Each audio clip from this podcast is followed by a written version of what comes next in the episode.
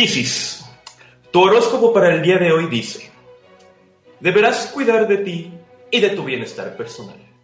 Es importante que te sientas bien física y emocionalmente y que cuentes con un espacio y tiempo para tus actividades y tu relax. Así que deja lo que, estés, este, eh, lo que te esté estresando y sintonízala al incorrecto podcast de inmediato. Y lo mismo va para todos los horóscopos chinos, celtas, mayas, egipcios y gitanos. Lo que vas a decir es que puede para todos, güey. Ándale. Pues qué tal, mis queridos incorrectos, les damos la más calurosa bienvenida a otro capítulo de su pseudo programa de pseudo conocimientos favorito, con pseudo conductores de tercera, pero con información de cuarta, el incorrecto podcast. Y hoy les hablaremos de puras cosas que son mentira. No, no están sintonizando la mañanera, así que corre la Cale. Ay, cabrón, Cale soy yo, espérate.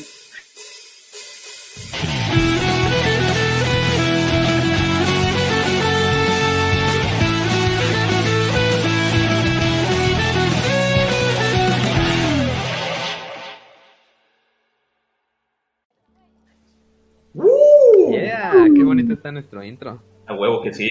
Buenas noches, México. Buenos días, mundo. Yo soy su doc y misántropo favorito, Touchdance, y así me encuentran en todas las redes sociales, Facebook, Twitter, Instagram y Pornhub. Y saludo del otro lado del estudio a mis grandes amigos, René Aleve y Cale Alcázar. ¿Qué pedo, mis queridos incorrectos? Yo soy René ALB y me encuentran en todos lados este como arroba esdogopus, aquí lo dice mi nombre. Este, ya saben que estoy en Twitter, en Instagram y por favor, por favor síganme en Twitch, que ya este ya hice una prueba de, transmisión. Ah, este, y también ya, ya yo creo, yo creo que igual y mañana si salgo temprano del trabajo le doy un ratito. Ahí síganme. A huevo. Eso chinga. Pues ahí está, sigan al René en, Twitch y pues a mí, arroba Carl Alcázar, así me encuentran, acuérdense Carle con K, como lo están viendo en el YouTube. Este, eh, más que nada en Twitter y en Instagram, tal vez, tal vez algún día me anime al, al Twitch, ya veremos, pero por lo pronto, ahí me pueden encontrar. A huevo, a huevo. Y recuerden que es mejor buscarnos como Incorrecto Podcast MX a través de Facebook, Twitter, YouTube y Spotify, porque ahí sí les contestamos y por nuestras redes personales a veces no. Eh, recuerden que al encontrar nuestra página, píquenle like y hagan clic en la campanita para que sepan cuando subimos contenido nuevo, así como también compártanlo con todos sus amigos para que sepan qué chingaderas están viendo en el internet y se burlen de ustedes. También les recordamos que tenemos el Patreon. Ahora sí, ya solamente deben de escribir en el navegador www.patreon.com diagonal y correcto podcast. Y al inscribirse podrán volverse miembros exclusivos de nuestro canal para así apoyarnos en la creación de contenido de mediana calidad con información de dudosa procedencia. Y hablando de dudosa procedencia, René, háblanos de nuestros Patreons y miembros. Ay, sí, como no, pues queremos agradecer a nuestros Patreons Mephisto Contreras y Neto Ramos, así como a los buenos miembros en YouTube. Recuerden que se pueden hacer miembros, este, aquí abajito le pican hacerse miembros, este, que son Adrián Mora Ballinas, eh, Charlie Bautista y Héctor Freile. Gracias a ustedes, algún día podremos darnos el lujo de vivir de YouTube y ya no de nuestro cuerpo como lo pensábamos hacer. OnlyFans, prepárate. Importante, otra cosa importante este, que no les dije hace rato, pero bueno. Eh, también ya estamos preparando nuevo material, contenido exclusivo para nuestros miembros y Patreons. Este, ya está subido ahí en nuestro Patreon nuestro primer mini podcastito de la. De la, cola. La, cola, exactamente, de la cola. Está interesante. Ahí pues háganse Patreon y ya, súbanle, súbanse a ver. Y otra cosa, este. Ah, pues estos podcastitos, no sabemos cuándo, en uno o dos meses, depende del humor en el que estemos, pues se va a liberar pues, para los que no nos quieren apoyar, ¿no? Culeros, pero si nos quieres apoyar, te lo agradeceremos mucho. a huevo, a huevo. Pues vamos a hablar hoy de, de la pseudociencia, según tenemos en el título aquí. Y René, empieza tú, por favor. Dinos algo. Eh, les voy a comentar que estamos en una era en la que habrá de, esperar, de despertar la conciencia espiritual. Digo, saben que es una transformación y no de cuarta. Eh, sino una evolución espiritual en la que nos llevará. es una, esta es una evolución espiritual que nos llevará a su vez a un cambio de conciencia, y no solo como humanidad, sino del cosmos completo. Cuando estemos listos alcanzaremos esta utopía espiritual. Todo, ya saben, todo está conectado entre sí, con el universo entero, todo es una fuerza divina, todos somos parte de Dios eh, y tenemos este poder muy, muy poco explorado. Pero aquí hay una pregunta que, bueno, no son una, dos, tres preguntas que les voy a dejar a nuestros escuchas, este, pues para que nos contesten aquí en el chat. ¿Por qué el establishment científico tendría que tener la última palabra sobre las pirámides, los cuartos, los cuarzos y los imanes? También, ¿por qué los científicos rechazan lo que hacen los ah, perdón, ¿por qué los científicos rechazan lo que hacen los gurús que no tienen grandes títulos de ciencia?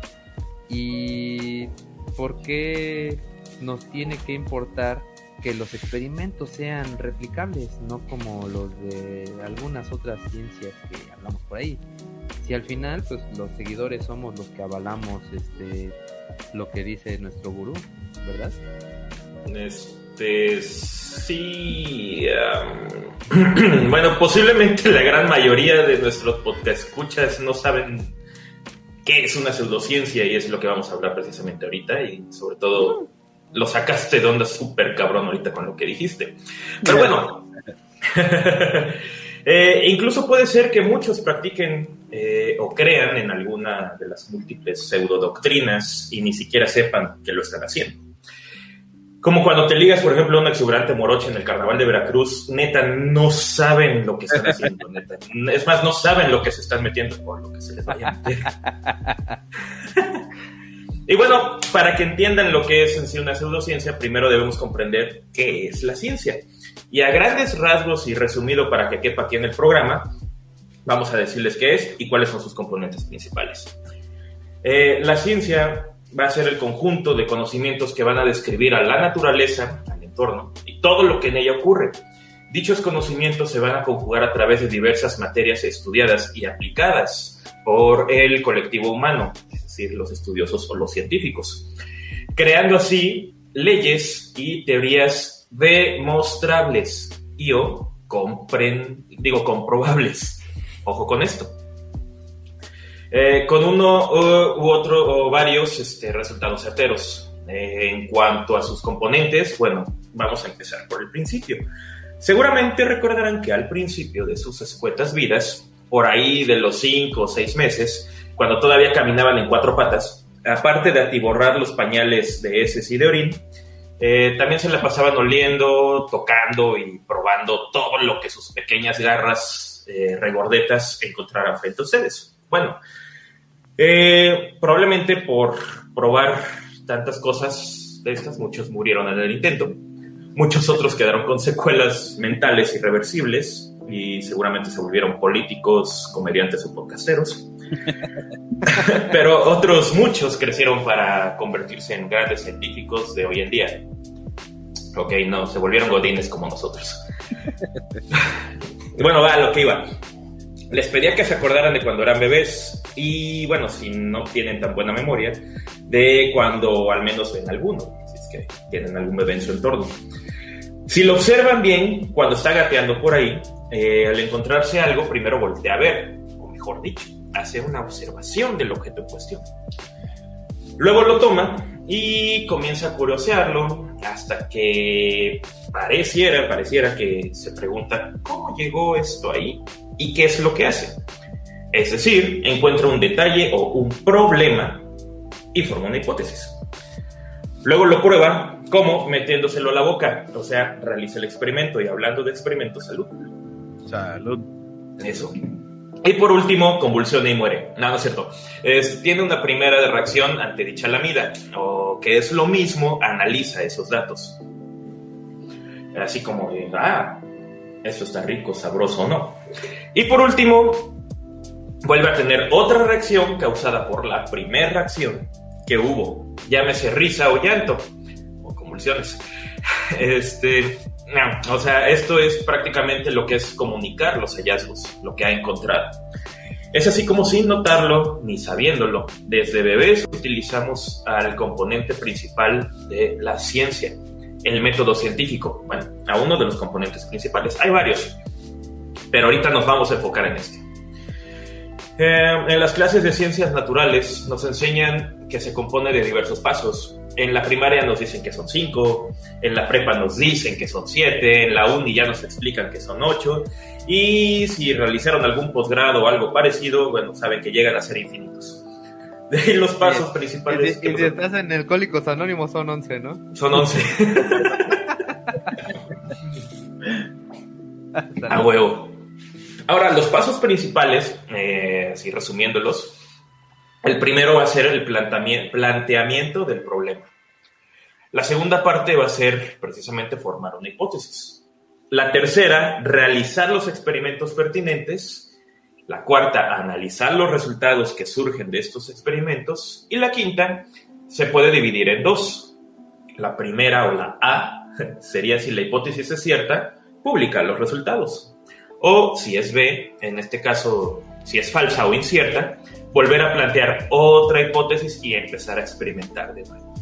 Bueno, aunque te diré que incluso en, ciencia los resultados negativos siguen siendo conocimiento interesante, porque por lo menos puedes marcar la pauta de para dónde no ir, ¿no? Porque la parte de la, de la ciencia es que el conocimiento es acumulativo. Entonces, eh, si yo ya intenté algo y no salió, le digo, ¿saben qué, pendejos? Pues no gasten millones en lo que yo me gasté, ya de aquí, ¿no? No gasten 5 millones en ver memes como el cabrón este de la 4T. Ahora sí que en la ciencia sí puede servir de mal ejemplo, ¿no? Sí, exacto. Exactamente, de ahí se puede tomar todo ese compendio para precisamente, como dice Cale, saber qué no hacer o qué hacer, cómo seguir cierto experimento. Ahora, entonces... Antes de que Mikale me explique, nos explique qué es la pseudociencia, veo que tenemos varios este, mensajitos aquí y me parece que sería chido que los leyamos de volada. Ya tenemos varios, madres, yo pensé que nadie nos estaba viendo. que va de volada. Dice, mandarán sus guerrilleros para apoyar el imperio bonómico ahora que la Unión Esquizo Esquisoviética movió su armamento a favor de los rebeldes de la ratiza. ¡Oh! ¡A la madre! Yo solo, solo tengo que decir que nosotros somos como Suiza. O sea que solo nos interesa el dinero y estar desnudos. Exactamente. ¡Eh! el siguiente chat es un super chat. ¿Dónde está el botón? Ay, salud, que no salgan marcas, perdón. Salud.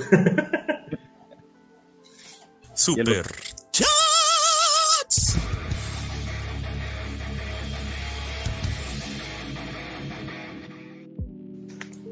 ¿Cómo me gusta ese puto audio?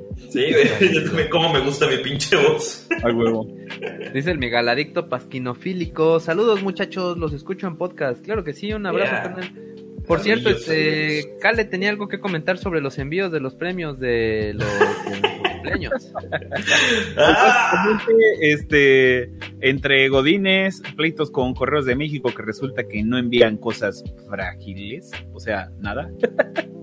Creo que Correos de México solo sirve para enviar cartas, porque a veces uno manda muchas cartas, güey. Entonces, pero por eso está el pinche email, güey. Nunca nos llegó la pinche carta de YouTube, güey. Entonces, este, muy, ah, sí es cierto, no mames, no, de Google.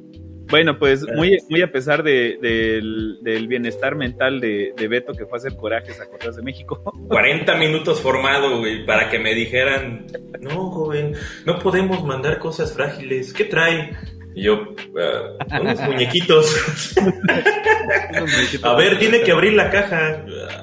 Bueno, entonces, pues ni modo, eh, seguimos buscando la opción este, más viable eh, pues para enviarles, pero prometemos que ya pronto vamos a renunciar a nuestras responsabilidades godines y este y familiares. este, y familiares para este para poder hacer los envíos. Ya, siguiente comentario. Héctor, Héctor López, los escucho en podcast, gracias. Me gusta mucho eh, el incorrecto. Ah, huevo, también nos gustas mucho, Héctor. Tú también nos gustas mucho. Uy, Michael Gutiérrez, buenas noches desde Ecuador. Uh, buenas noches. huevo! Hugo para ti, Michael. Mi mamá, mi mamá nunca pensó que iba yo a llegar tan lejos. ¡Eh! Gracias. Luis Carvajal, por primera vez los veo en vivo. Saludos desde Acapulco. Uy, saludos a Acapulco. Saludos a Acapulco. Huevo, huevo. Eddie Vargas. Huevas. Huevas. ¿Cómo les va a todos? Seguro se equivocó y era huevas. Ah, no, era buenas. Ah, buenas. Eddie. Buenas, Eric FM11. Eric, Buenas buenas, buenas. Adad, cámara, saquen de la fragiliza, de la... ¿Eh? ¿Cómo que era de la que fragiliza la realidad? Este ya Va. no más cruzado que nada. Dice Axel, hoy los vuelvo a ver después de estar en una desilusión amorosa. Ahora vuelvo a tener tiempo para verlos. Ya ves, Ah, tú no te desilusiones, Ax- Axel. Tú Yo tranquilo. que Si tu novia interfiere con el incorrecto, deja a tu novia. No te conviene. A huevo. Consíguete una que nos ve. A huevo. Yo solo te digo que seguramente ella está más, más, des- más desilusionada de ti. Luis Carvajal, algunas cosas de psicología podrían ser consideradas pseudociencia, ¿no? Uy, sí, un chingo. Un Chingo. Michael pregunta cómo identificar ideas pseudocientíficas. Aquí se los diremos. Eddie Vargas, o sea, ¿me están diciendo que los bebés tienen más criterio científico que mi tía que cree en la terapia magnética? Lamentablemente sí. Sí. Sí. Y acá dice Michael, cierto. ¿Cómo hablar, ¿Cómo hablar con la tía que cree en el horóscopo, en los Illuminati y que Bill Gates creó el COVID? A la bestia. Mejor no hables con ella. Pues mira, eh, yo creo que para poder explicarles un poquito, vamos entonces entendiendo qué es la pseudociencia, ¿no? Va, Cale, ¿qué es la Sí, pseudociencia? échatela, Cale. Pues fíjense que la pseudociencia, que literalmente significa, o sea, de su raíz etimológica, significa ciencia falsa. O sea, ya desde ahí vamos. Bueno, la pseudociencia es aquella afirmación, creencia o práctica que es pensada como científica o fáctica, pero que es incompatible con el método científico, como ya explicó Pato, y pues a menudo se caracteriza por el uso de afirmaciones vagas, contradictorias, exageradas o falsas algo así como ya saben quién. Esto último por diversos factores como la dependencia en el sesgo de confirmación en lugar de pruebas rigurosas de refutación, poca o nula disposición por parte de sus seguidores a aceptar evaluaciones externas de expertos o pues en general la ausencia de procedimientos sistemáticos para el desarrollo racional de teorías, o sea, pues todo lo que lo haga ciencia, ¿no? Como tal, pues el, el término de pseudociencia se suele considerar como algo que es naturalmente o inherentemente negativo, pues porque básicamente está sugiriendo que algo está siendo incorrectamente presentado como ciencia y pues muchas veces es de forma intencional, ¿no? O sea, como un fraude, digamos. Ahora, ¿cuáles son algunas características eh, de, las, de la que hace a la pseudociencia pseudociencia? Bueno, este, pues varios autores ahí, este, pues de repente como que debaten y este, y, se discuten, pero podemos decir que la primera y la más importante deben de olvidar, eh, nunca deben de olvidar esto no se habla del club de la pelea. Ah, chicas, no digan. No aplican el método científico, ¿sí? Ni ningún otro método característico de las ciencias, porque hay que recordar que incluso, por ejemplo, las ciencias sociales, en las cuales el método científico no es aplicable, porque pues si te vas a sociología, experimentar con una sociedad, pues no te alcanza la vida este, para hacer una experimentación, pero tienen su propio método, ¿sí? Entonces, bueno, ningún otro método característico de las ciencias, así que la observación de un hecho cualquiera, pues siempre va a estar sujeta como a, a las expectativas del mismo observador, ¿no? Número dos, no tiene ninguna consistencia, ni interna, ni externa, ni ni madres. O sea, de, para los del CONALEP, pues este, toleran las contradicciones lógicas de sus mismos argumentos, ¿no? Este, Aguanta. Algo que no, no puse atención, la verdad, si mencionaron del método científico, es que debe ser replicable. Esto Sí. quiere decir, ahorita como mencionaba Cale de las ciencias sociales, tú puedes diseñar un experimento aunque no dure mucho y que sea con muchas personas, pero alguien más lo tiene que intentar hacer y tiene que recibir un resultado similar. Eso es Claro. muy importante. Continúa. Ya ahorita hablaremos de algunos casos de eso, ¿no? Eh, Bueno, otra característica eh, habitual en las pseudociencias es que son dogmáticas, o sea que los principios eh, que están planteados en términos tales que no admiten ningún tipo de refutación, ¿no? A diferencia de las ciencias, donde pues las hipótesis o las teorías pueden comprobarse eh, para que puedan ser impuestas o refutadas, incluso se buscan, ¿no? Se hacen estas revisiones sistemáticas y se hacen como este mucho trabajo, pues, tratando de de refutarla. Y ya si ves que no pudiste refutarla, pues entonces la puedes dar como certera, ¿no? Así, que no, no les extrañe que su tía, la más religiosa, esté tomando dióxido de cloro. Ay, ahorita vamos para allá. Bueno, ¿qué más? Proclaman teorías por las que no aportan eh, pruebas empíricas, ¿no? A menudo contradicen abiertamente las mismas observaciones, los, los resultados experimentales conocidos y aceptados. Ahí sí, como el pinche dióxido de cloro, ¿no? De, no, no, esto es, este, esa madre no sirve, esto es lo que, lo que sí sirve, ¿no? Este, ¿qué más? Pues son inmutables, o sea que eh, al no tener bases experimentales, pues no cambian, ¿no?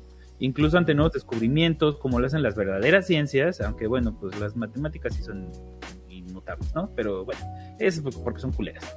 Este, con esto suelen ser tratadas de tal modo que sus enseñanzas pues se tratan así casi como escrituras sagradas, ¿no? Y entonces siempre es como, ay, lo que dijo este cabrón hace 100 o 2000 años, dependiendo de varias este, que vamos a ver ahorita, y se siguen eh, trabajando como tal, ¿no? ¿Qué más? Pues utilizan un lenguaje oscuro o emplean términos que tienen un significado preciso dentro de la ciencia, pero pues con sentidos totalmente diferentes, ¿no? ¿Cuántos no nos han este así de no, güey, es que esto tiene que ver con la desoxificación de las flavonoides de la hiperrefutabilidad criogénica y tú, ah, no mames, sí, güey, suena bien pinche científico, ¿no? ¿Qué me dijo? Pues quién sabe, güey, ¿no? Pero suena científico. Este, esto es muy, muy importante porque, em, eh, digo, el, siguiente, no cumple con la, eh, este, la navaja de Ockham, que este, bueno, también se conoce como el principio de parsimonia, que bueno, pues no nos vamos a meter tanto en el terreno de la filosofía, pero eh, pues básicamente este, la navaja de Ockham que la desarrolló un tal fraile Guillermo de Ockham en, no sé, como en 1200, una madre así. No me digas. Este, llamaba pero, Pues claro, la navaja de Ockham.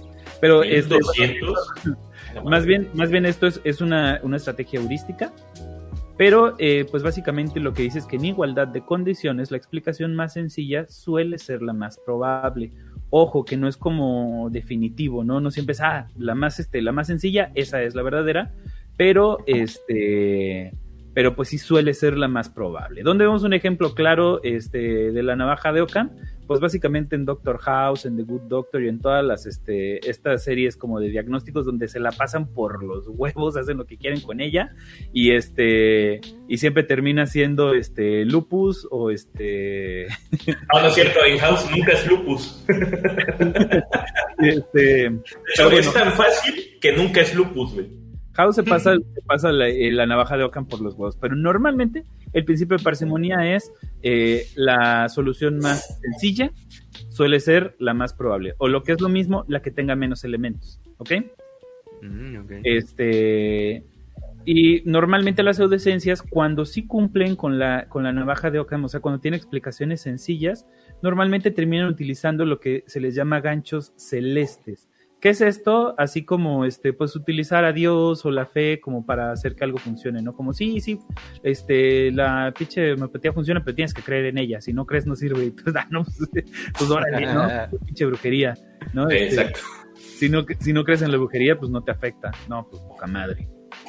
Este, ¿Qué otra? Pues descalifican las críticas eh, por parte de las mismas ciencias, ¿no? A menudo con argumentos ad hominem, o sea, para los del CONALEP, afirmaciones tomadas como falsas, tomando en cuenta de quién viene, ¿no? O sea, como yo tengo otros datos. Este, Mira, por dicen que solo en un capítulo de toda la serie sí fue Lupus. Exactamente. Sí, sí, sí, de nueve temporadas, un solo capítulo fue Lupus. A la vez. Y este y bueno, pues siempre se, escudan en conspiraciones persecutorias cuando sus planteamientos son rebatidos por los conservadores neoliberales, ¿no? Este, Perdón, güey, pero es que son demasiadas este, similitudes, ya hasta me estoy espantando con esto. Y bueno, ya la última para, este, para dejar hablar a los demás este, la mejor de todas es pues que siempre van a invocar entes inmateriales o sobrenaturales como la fuerza vital, la creación divina, el inconsciente metafísico, la quintesencia, la luz crística dorada, etcétera, etcétera. Eh, pues, todo lo que proclaman a la vez, ¿no? Contradictoriamente, pues intervienen fenómenos observables, pero pues al fin y al cabo son inaccesibles a la investigación empírica, ¿no? Sí, ojo, también por ejemplo, eh, en este caso, eh, inmateriales se podría mucho referir, ah, entonces, ¿cómo vamos a mencionar lo de la materia o energía oscura, no? Bueno, esas partes son comprobables porque están las ahora sí, las ecuaciones que determinan su existencia. A comparación o en contra, al contrario de lo que es precisamente la fe para que funcione el medicamento homeopático. Como tal. No spoilees, por favor. y yo creo que, que hablando como antes de, ya de que nos vayamos así como este con el tema en general, creo que eh, dos distinciones interesantes, ¿no? Como que siempre se hacen entre lo comprobable y no comprobable, que si la fe, que si toda esta madre. Uno, este, pues digamos que en el, en el mismo pensamiento este, positivista o basado en el método científico, pues el, el que quiere comprobar la existencia de algo es el que tiene que hacer el trabajo, no al revés, ¿no? Entonces cuando, cuando una persona creyente de cualquier cosa o de cualquier ser etéreo te diga, a ver, compruébame que no existe, para el positivismo no funciona así. Más bien es como, no, tú compruébame que existe, ¿no? Entonces, eh, digamos que ahí es como, esta madre no existe hasta que se demuestre lo contrario, ¿no? Entonces, como tú dices, este, en el caso, por ejemplo, de la antimateria o, cosas que ni siquiera este, se habían visto en su momento, como cuando Einstein este, teorizó sobre los agujeros negros, tienen un sustento matemático, tienen un sustento este, de ecuaciones y eso, ¿no? Entonces, por ejemplo, Einstein dijo, han de existir unos objetos que cumplan con estas características, cuerpos celestiales, que tienen una densidad tan pesada, que... ya es su pedo investigarlos. ¿No? pasaron, pasaron, no me acuerdo cuántos eh, exactamente, pero este, casi 100 años, o no sé, y voy a decir una mamada, pero 100 años, en, en que podían tomarle una foto a lo que hasta ese entonces se creía que existía, que eran los agujeros negros, ¿no? Entonces, este, bueno, ha, terminado siendo comprobable. Faltará ver que los pinches agujeros blancos y los este, agujeros de gusano y los agujeros medallas y todas esas pinches madres, ¿no? pero, este. Pero en general, digamos que así funciona. Y mientras no, eh, eh, bajo el método científico, mientras tú no tengas pruebas irrefutables de que algo existe, lo sigues tratando como una posibilidad, ¿sí? Entonces, por ejemplo, los agujeros eh, de gusano no, no se tratan como que en verdad existan, se trata como que pueden existir, ¿sí? Muy a diferencia de lo que pasa en las pseudociencias, donde una situación no comprobable te dice, no, sí, sí existe, pero es que no se puede comprobar, ¿no? Más mínimo debería haberlo decir, pues quién sabe, ¿no? claro. Ya, nada más como para, para aclarar esto. Este, veo que hay varias personas nuevas aquí en los chats, este, para que no se nos desesperen al ratito cuando lleguemos como a una hora y cuarto, vamos a leer todos los chats. Más que nada para generar tráfico y hacer que estén aquí gastando minutos de su vida con nosotros. Nada, no para no estar interrumpiendo tantas las, este, ideas, ¿no? Y antes de comenzar ya con, vamos a dar como varios ejemplos de pseudociencias, vamos a hacer un, voy a hacer un pequeño prólogo a las pseudociencias. Eh, realmente los datos que brindan los creadores y seguidores de todas las formas de medicina alternativa y de ideas de estilo de vida que se presentarán en este episodio son tan, pero tan, pero tan inverosímiles que la verdad es que pusimos uno que otro dato inventado por nosotros para ver si ustedes los descubren y nos los mencionan ahí en los comentarios. Ya al final les diremos si acertaron o no. Vamos a decirles cuál de los datos falsos fue nuestro y cuál fue verdad. Porque al final la mayoría de los datos son falsos, spoiler alert. o sea, todos son falsos, pero no inventados al menos por nosotros. Una cosa que se han inventado por sus creadores y otra inventados por nosotros. Aguante muy por Sale, lánzate mi Beto, ¿qué es la astrología? Bueno, este, antes de empezar, les voy a leer su horóscopo. Aries, hoy tu suerte va a cambiar. Tauro, encontrarás al amor de tu vida. Géminis, tendrás una noticia agradable. Cáncer, idem. Leo. Te vas a dar. Leo, es momento de empezar a ahorrar. Virgo, encontrarás el amor de tu vida. Seguramente está uno. Libra, hay maduras calientes en tu zona.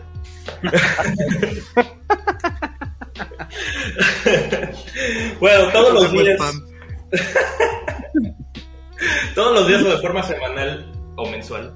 Eh, la mayoría de los diarios y revistas, eh, si no es que todos los diarios y revistas, publican lo que se conoce en un apartado en una sección como lo que es el horóscopo. Seguramente eh, uno que otro simplemente los ignoramos o nos acordamos de los caballeros del zodiaco y bueno, pasan sin prestarle mucha atención a este tipo de datos, ¿no? Pero he sabido que más de uno lee este tipo de artículos, eh, si bien a veces por mera curiosidad, para ver si coincide o por si acaso este, estar atentos a lo que pueda llegar a pasar. Eh, bueno, una buena cantidad de personas basan, aparte de esto, una buena cantidad de personas basan sus eh, decisiones importantes de vida según lo que les separen los astros, según lo que les diga su horóscopo. Y hay de todo tipo de seguidores de esta pseudociencia, eh, desde presidentes como Reagan, aquí el nuestro no sigue horóscopos, no se preocupe, nada más depende de, de eh, hasta un sinfín de profesionistas que no se limpian la cola si su horóscopo no se les indica. Pero, ¿son reales los horóscopos? ¿De dónde vienen? ¿Es posible verificar que estas afirmaciones y predicciones sean verdaderas? Pues la respuesta es no. Va, René, sigue con lo que va. ¿Eh? Bueno, ¿ya? Eh, bueno, los niños índigo... ¿No, ¿No ibas a explicar más, güey? Pues, güey, es que no es cierto. Bueno, ya. Me llega, me, lleva la astrochingada. Bueno, Conocer nuestro destino por medio de las estrellas, algo que el primitivo ser humano lleva haciendo desde el inicio de los tiempos para conocer si vendrán épocas difíciles, para ganar guerras o para saber cuándo se desatará una pandemia. Sí, monividente, te estoy hablando a ti.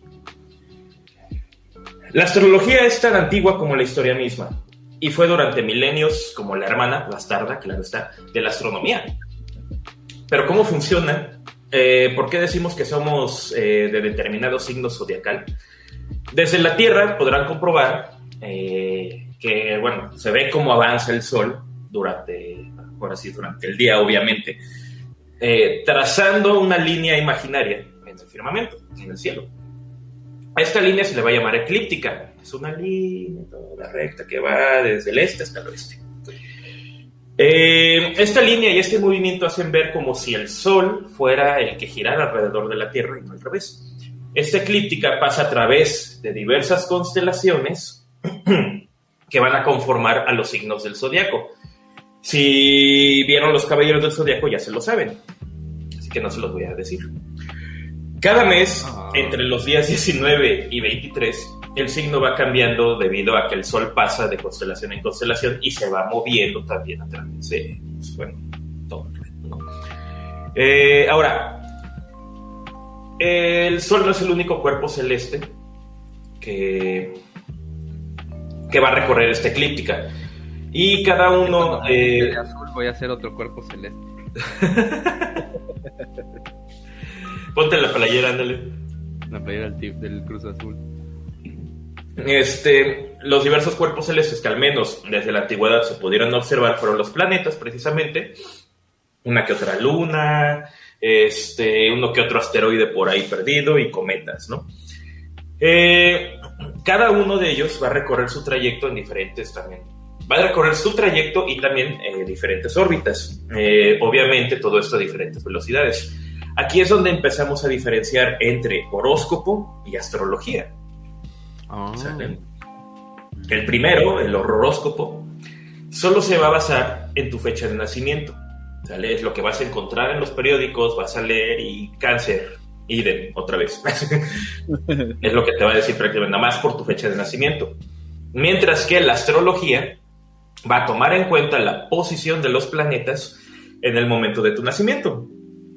Mm. Y debido a que estas posiciones son únicas e irrepetibles, según que sí lo creo, se puede plasmar en algo llamado carta astral, uh, mapa natal, carta natal, como lo quieran llamar, del cual algún astrólogo con ganas de ser más rico que tú interpretará y analizará para conocer tanto tu personalidad y, eh, bueno, tu personalidad, este, ¿cómo se llama? Los problemas que puedes llegar a tener y hasta puede vaticinar tu futuro, en este caso, ¿no? Que si eres fiel seguidor y creyente de esto, yo ya sé qué tipo de persona eres. Pero bueno. Eh, tiene alguna base científica en esto, más que nada se da por la, ahora sí, lo que es la causa y efecto. Más que nada se da por meras coincidencias que pasaban con determinadas personas, etc. Sí, como tal, eh, digamos que si nacías, eh, por ejemplo, yo, 14 de octubre, soy Libra, siempre van a decir que eres una persona equilibrada. Pues sí, cabrón, la puta figura es una puta balanza, obviamente vas a ser una persona equilibrada, ¿no? Y todos los que son de Libra van a decir, sí, a huevo, soy una persona muy equilibrada, güey, no puedes guardar ni el equilibrio cuando estás pedo, güey, digo, sobrio mucho menos cuando estás pedo, menos en tu vida normal, ¿no? Pero bueno, ¿cómo es que no funciona este tipo de pseudociencia, precisamente? Muchos años, como ya mencionamos, desde la antigüedad se venía utilizando esto para ahora sí llevar el estilo de vida que, que según marcara este, los horóscopos, ¿no? No fue, incluso no fue hasta casi principios del siglo XX que se refutó o que se empezó a refutar todo este tipo de creencias eh, gracias al descubrimiento de la teoría de la relatividad, específicamente lo que es la simultaneidad. Eh, por ejemplo, bueno, ahorita explico de forma rápida lo que es esto, ¿no? Y gracias a esto sabemos que el único constante en el universo prácticamente es la luz. Ahora, va a ser un poquito difícil. La simultaneidad se refiere a que dependiendo del ángulo de donde lo veamos, cierto, este, ¿cómo se llama? Cierto evento. Evento. Evento, exactamente. Ay, güey, a huevo. Eh, depende del ángulo que observemos el evento, vamos a, este, ahora sí a sacar o a observar, para la redundancia, eh, si pasa algo primero que otra cosa. Por ejemplo, imaginemos, ahora sí voy a utilizar mis figuritas. Mira qué bonito.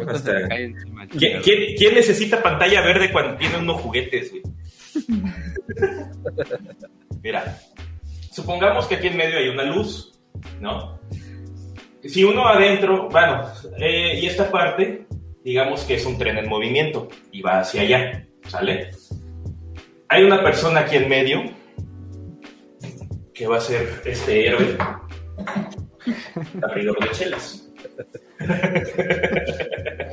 Espero que se pueda ver, no sé si le puedes ampliar un poquito ahí, Cale. Ah, sí, aguanta. Yo aquí bien pendejo viendo tu, exposición y... A huevo. No, ese no, güey, ándale. bueno, recordemos, este es un vagón de un tren de movimiento que va así, sobre eso.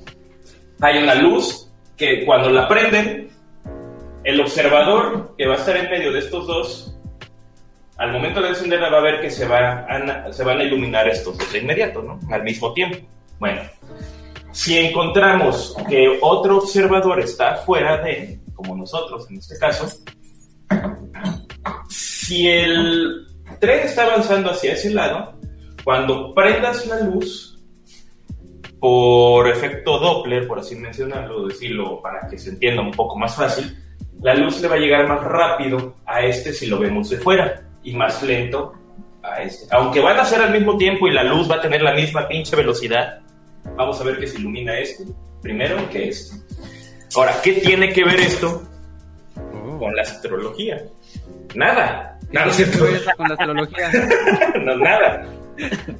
Precisamente el hecho de que un astro, una estrella o lo que quieras esté a miles de millones de kilómetros o años luz, no va a influir en nada, en nada, absolutamente nada, en lo que te ocurra aquí en la Tierra.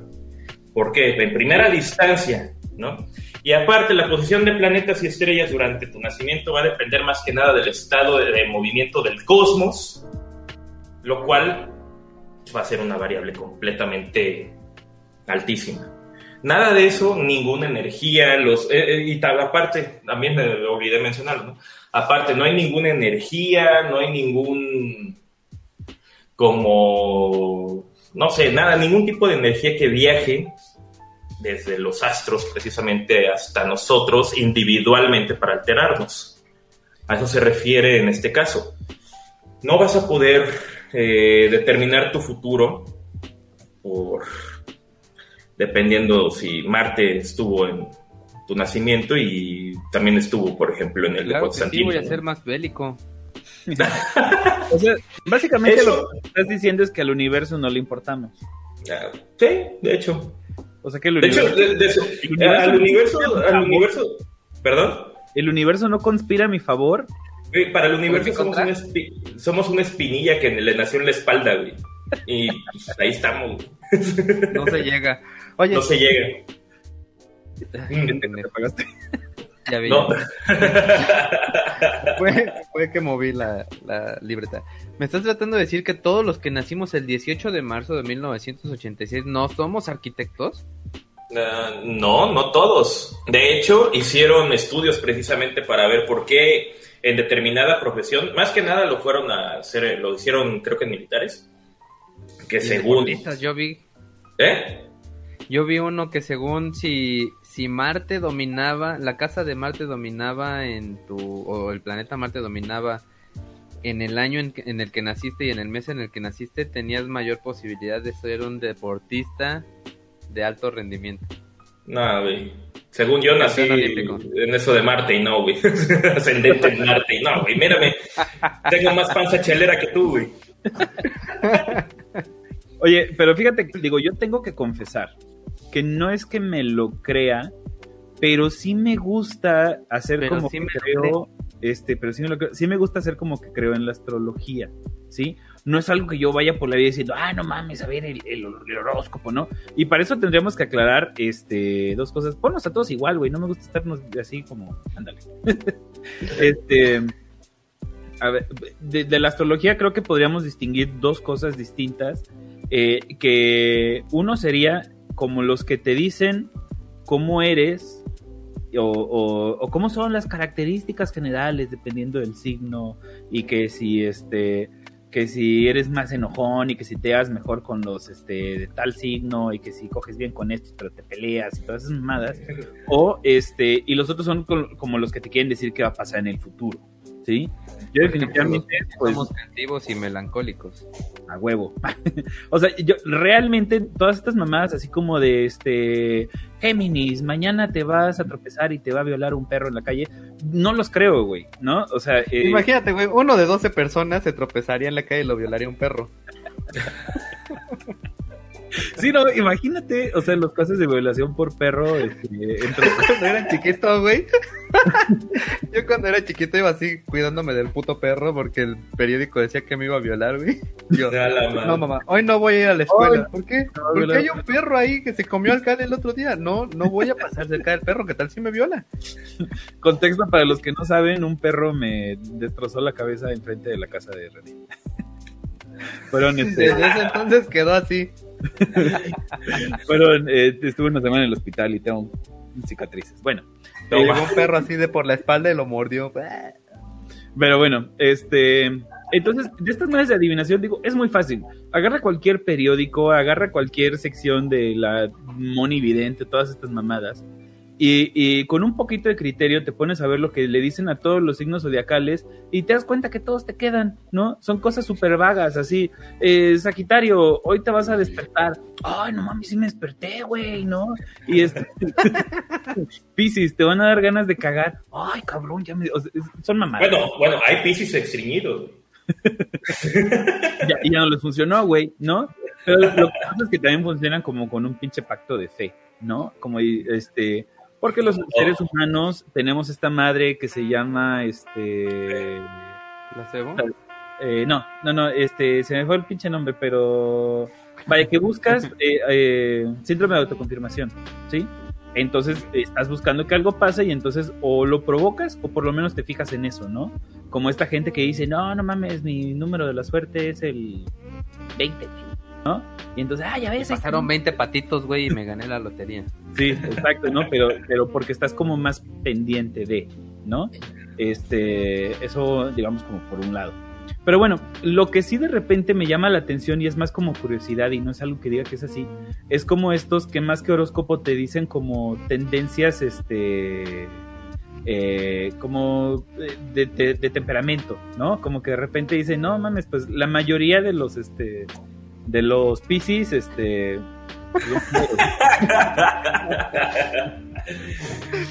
o este, o eh, la neta es que yo luego sí me pongo a leer esas mamás así como del horóscopo negro, o, esas, o sea, que no son de adivinación, sino que dicen, ah, pinches Géminis son bien culeros. Y yo, ah, no mames, soy bien culero, ¿no? Y este, y como que en general, no sé, digamos, el 80% de las publicaciones que hacen sobre los Géminis me checan, ¿no? Y me pongo a leer como de otros signos y digo, no, pues la neta es que no, no me checa.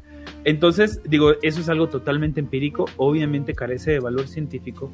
Sin embargo, hay algunos pequeños estudios que sí han encontrado que probablemente dependiendo de la zona este, sociohistórica eh, o del momento sociohistórico en el que naciste, hay una mayor tendencia a ciertos comportamientos, ¿sí?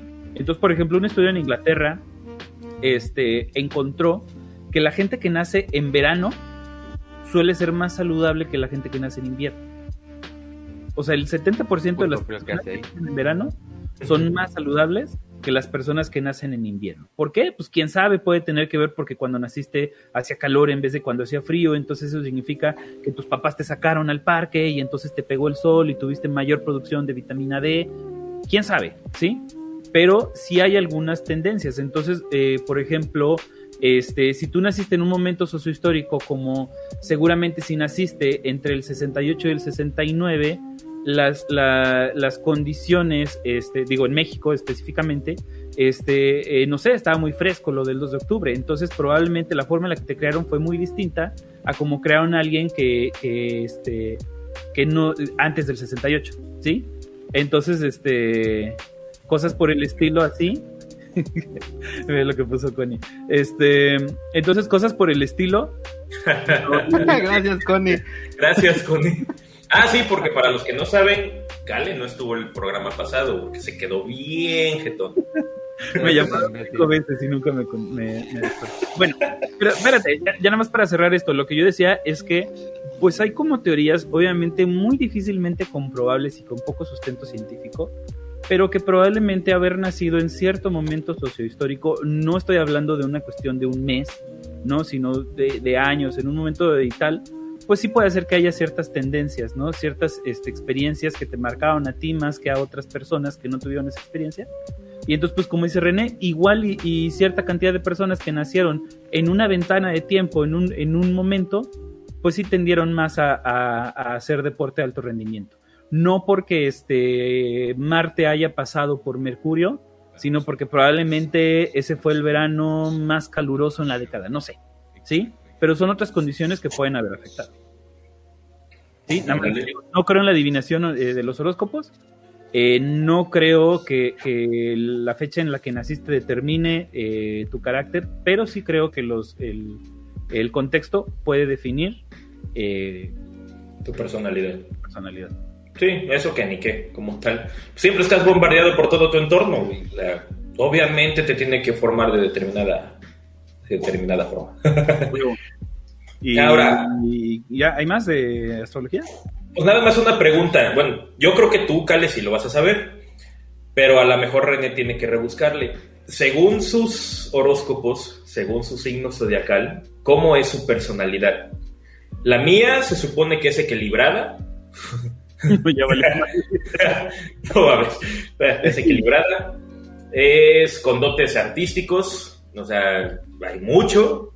Sé dibujar, ah, no dibujo tan chido, pero sé dibujar. Eres cantante. Canto chingón, pero tampoco me dedico a eso, ¿no? Según que es este justo, que busca la justicia, eso sí, la neta, la neta sí. Eh, no lo puedo negar, pero sí. ¿Y qué más era? ¿Qué más había? Que soy propenso a enfermedades, enfermedades creo que renales y todo. Bueno, pues si sigo así, obviamente, pues sí, ¿verdad? Pero eso es lo que dice del mío y pues solamente lo artístico. dice yo, aquí encontré del mío. Y lo justiciero. Sí, pero te pregunta que si eres Libra, Touch. Sí, sí, eres Libra. Aunque no lo creas, soy Libra. digo, güey. Ahora, ahí les va. A ver, son personas tranquilas, pacientes y amables. Son sensibles a los sentimientos de, los demás. Se va a acabar la saliva, güey. Y responden con simpatía y tacto al sufrimiento de las personas que los rodean. Son muy queridos por los demás porque tienen un carácter Porque tenemos un carácter afable y, ¿qué? cariñoso. Y aparte, según somos creativos y podemos llegar a ser este depresivos. Y entonces ahí va a salir este, un astrólogo a decir, no, güey, lo que pasa es que lo que verdaderamente influye no es tu signo solar, sino tu signo zodiacal lunar, güey. Tenemos que ver el, el, ascendente. entonces, o sea, como digo, no, eh, obviamente es una pseudociencia porque como dicen, no es replicable. Y pues mucha gente como René, pues ya vimos que no tiene ni madres de Pisces, ¿no? Este...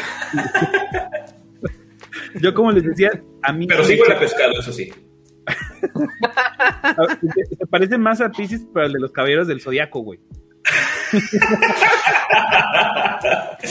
a ver, a ver. ¿Albafica, albifica o a. ¿Cómo se llama? Afrodita. Afrodita, güey. Ah, bueno. Ah, mira, aquí pregunta este Connie que le pase mi hora de nacimiento, 8 11 de la mañana. Te va a sacar la carta astral, güey. Este está buenísimo de Edgar Encinia. Dice, ¿a qué se refiere con personalidad equilibrada, Touch? ¿Que eres bueno en la cuerda floja? Mi, equilibrio consiste en enojarme con los pacientes y no mentarles la madre a veces. Ahí pónganos, este, pónganos en los, en los comentarios si ustedes se sienten identificados con este, con las características habituales de su signo zodiacal. Estaría interesante saber cómo por dónde andan nuestros fans y eh, pónganos ahí un super chat con su signo zodiacal y ahorita mismo le sacamos su carta astral para decirle. Aprovechamos que está Connie ahí. A huevo, ahorita les a todos. Este, pero ya, ¿algo más de astrología? Mm, mira, si la magia existiera. neta, neta, si la magia existiera, yo siempre he opinado que la astrología sería como la homeopatía, güey. O sea, es equiparable, Oye, espérate, me estaba acordando que una cosa muy cagada que le pasó a todo el mundo, ¿no? Este, sobre todo a los que nos convence más o menos la astrología y todo eso. De repente cuando encontraron que había un pinche de treceavo signo zodiacal, bueno, décimo tercer signo. O Fiuco. O Fiuco, que no sé de dónde puta madre sacó, ¿no? Y entonces de repente así como que la gente este, dio pantallazo azul, ¿no? Y como que ya no soy, no, no sé ni dónde va Fiuco, creo, no sé. Yo, de hecho, va entre güey, no me acuerdo si Libra o Escorpión o Virgo y, Escorpión, y Libra. Bueno, pero de repente es como, no mames, ya no soy Libra, ahora soy Ofiuco, ¿no? Y entonces así pinche pantallazo azul y este, como este, como derechairo cuando el peje hace algo bien, ¿no? Este. Entonces, o sea, y de repente como, ¿cómo? Entonces ya, ya no puedo ser creativo y este, y ahora tengo que ser este godín, ¿no? O sea, ah. es lo que digo, también de repente puede haber un efecto inverso, ¿no? Probablemente si toda tu vida creces y te, y te van diciendo, es que tú tienes que ser creativo porque es libre, es que tienes que ser creativo porque es libre, entonces vas haciendo una especie de profecía autoconfirmada, ¿no? Entonces, este, pues no. Ay, güey. Me, me, me, encantan las definiciones de Cale, profecía, autoconfirmada, güey. Qué chingón. Sí, güey, es, es un concepto, este ese güey leyó el meme ese de para, para parecer más inteligente tienes que leer, tienes que utilizar palabras rimbombantes. Eh, realmente las profecías autoconfirmadas es una teoría, si no me equivoco, es de Eric Erickson, este, pero donde él explica que pues básicamente eh, si René creció toda la vida escuchando a sus papás que le decían eres un pendejo, eres un pendejo, eres un pendejo, pues el que está diciendo es soy un pendejo, entonces voy a actuar. En el podcast lo sigo oyendo. ah, de veras, también, este, algo que se me olvidaba respecto a esto, cuando inició este estudio, bueno, este estudio, pendejo, este pseudociencia, eh, esta práctica, este, yo soy Griffin. ah, huevo, yo soy Ravenclaw. Este, no, cuando inició este tipo de pseudociencia, obviamente fue hace miles de años. Se supone que actualmente, por el movimiento del planeta en, la, en, el, ¿cómo se llama? En el sistema solar, el mismo sistema solar en, en la Vía Láctea y todo eso, se supone que ya no somos los signos que, que según creemos ser. Somos el signo siguiente. Puta ¿Mm? O sea que ya soy escorpión. O Fiuco, ya quién sabe. Pues estás medio fiuco, pero pues bueno. Este, ya vamos a cerrar pinche astrología porque eh, si no aquí nos vamos a pasar media vida. ¿no? Sí, sí, Habíamos ya, ya, ya. dicho- Sí, no mames. Habíamos dicho que no íbamos Vamos a hablar del de Cale. ¿De qué? Madre, de- Del de- Cale. Es un gordo pelón con cara de idiota. me- justamente estoy diciendo, eh, iba a hablar de criptozoología de pie grande y sales con que vamos a hablar de Cali, puta madre. No, güey, iba a hablar de los niños índigo. No, ah, también, güey, espérate, este, porque si es el niño índigo. Habíamos dicho que no íbamos a hablar de criptozoología, pero la neta es que a mí me gusta mucho, es- ese es como mi gusto culposo, güey, hablar de Anunnakis y de criptozoología. eh, nada más, así muy rápidamente, ¿qué es la criptozoología? Bueno, eh, cripto significa básicamente oculto, y zo es animal, y... ¿El cripto no era el perro de Superboy? Sí. Entonces, la criptozoología es el estudio de los zoológicos en Krypton, güey. Este es, el estudio de los animales eh, ocultos o que no existen, ¿no? Pues es básicamente un, eh, es entre pseudociencia y subcultura, en la cual pues intentan probar eh, la existencia pues animales este que no existen, ya sean extintos, mitológicos o folclóricos, ¿no? Este, a los cuales se les llama críptidos. Pues esto obviamente incluye a, este, a especímenes vivos de especies extintas, como podrían ser este. No, que si vieron pinche el megalodón, ¿no? Y este, hay un video de Discovery Channel donde atrás pasa una sombra de un tiburón gigante a huevo que es un megalodón. Por cierto que del megalodón lo único que se tiene son dientes y a partir de ahí se ha sacado toda la idea de cuánto medían, etcétera, etcétera, ¿no? Oye, güey, ¿te imaginas que en realidad hubiera sido un puto pececito así todo chipudo? Pues sí, güey, o sea, no se sabe, porque como los tiburones están todos hechos de cartílago, eh, excepto los dientes, pues lo único que hay son dientes muy grandes de tiburón. Aguanta, Entonces, aguanta. ¿qué? Voy a dejar un megalodón en el baño. Ahorita vengo. Entonces, este, bueno, pues que eh, esto incluye, como os decía, a especímenes vivos de espe- especies extintas, ¿no? Eh, que no, que si di- dinosaurios no aviares, para los que no sepan, los dinosaurios siguen vivos, pero solo los este, eh, terópodos que evolucionaron en pájaros. Este, y pues este, ya sean los animales eh, de leyendas o de mitos o folclóricos, ¿no? Como, es, o sea, pues animales que no existen, pie grande, el yeti, el chupacabras, el monstruo del lago Ness, el político Nesto, todas estas madres, ¿no? Y este, y eh, pues ya animales allá como más este fantásticos, ¿no? Que si gatos, Nessie. este, ajá, pues Nessie y todas esas madres, ¿no? Barcelona. Que obviamente Lionel Messi, este, y pues que obviamente se basan en este en fotos culeras y en este y en videos este mal grabados, ¿no? De hecho, de hecho, se dice que a los, a los seres estos que estudia esta pseu- pseudociencia que dices, les encanta estar en lugares poco iluminados y borrosos. A huevo, güey, tienen eh, un efecto especial sobre las cámaras que vuelve borrosas las fotos. No, ya en serio, obviamente, este, una de las cosas en las que se, se escudan en la, en la criptozoología es como en esta madre de, güey, a cada rato salen especies nuevas, ¿no? Güey, con, sabemos menos sobre el lecho marino que sobre el espacio exterior. Eh, ese- es este cierto. tipo de cosas que, que, pues sí son ciertas, pero pues no mames, o sea, no es lo mismo encontrar una rana que en vez de ser verde oscuro es verde claro a encontrar pinche pie grande, ¿no? Pero, este, pues por lo menos está padre, ¿no? Como hay como, este, diversión, eh, meterse, este, ahí a chismear y decir, ay, no mames, mira, pinche foto, este, una pinche foto de pie grande, güey, o, unos, este, había otra que, unos jetis que agarraron a unos rusos en un campamento y los partieron por la mitad. Según los libros de Lobsang Rampa, que déjenme les digo que alguna vez leí, era. Lobsang Rampa era un cabrón, ¿eh? A ver. Ya, ya que llegas como al tercer libro y te das cuenta de esto, dices, pero qué mamada. Se supone que Lobsang Rampa fue un, este, un Dalai Lama. Pero el libro lo escribió un cabrón, creo que 50 años después de su muerte, y que fue poseído por ese Dalai Lama. y este cabrón vivía en, en Inglaterra.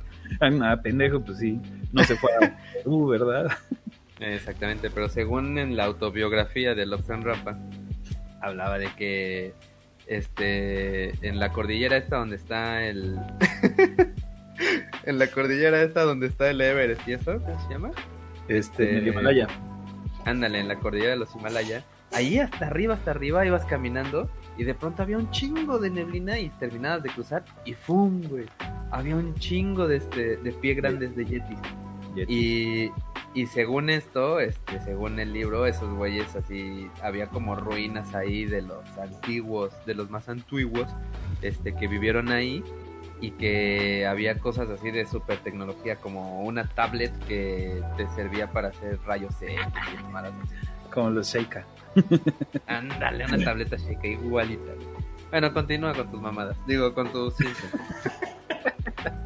No, pues ya nada más eso eh, quería mencionarlo porque este igual a modo de diversión está chido leer así como sobre este criptozoología. Nada más pues, no no crean que en verdad existe este la 4T, digo, este, el Jet y este, y esas mamadas, ¿no? Este, ya, algo de criptozoología, Touch. No. no, pero vamos a leer este bonito super chat. ¿Dónde está la cosa de Ya, de una vez. Super chat.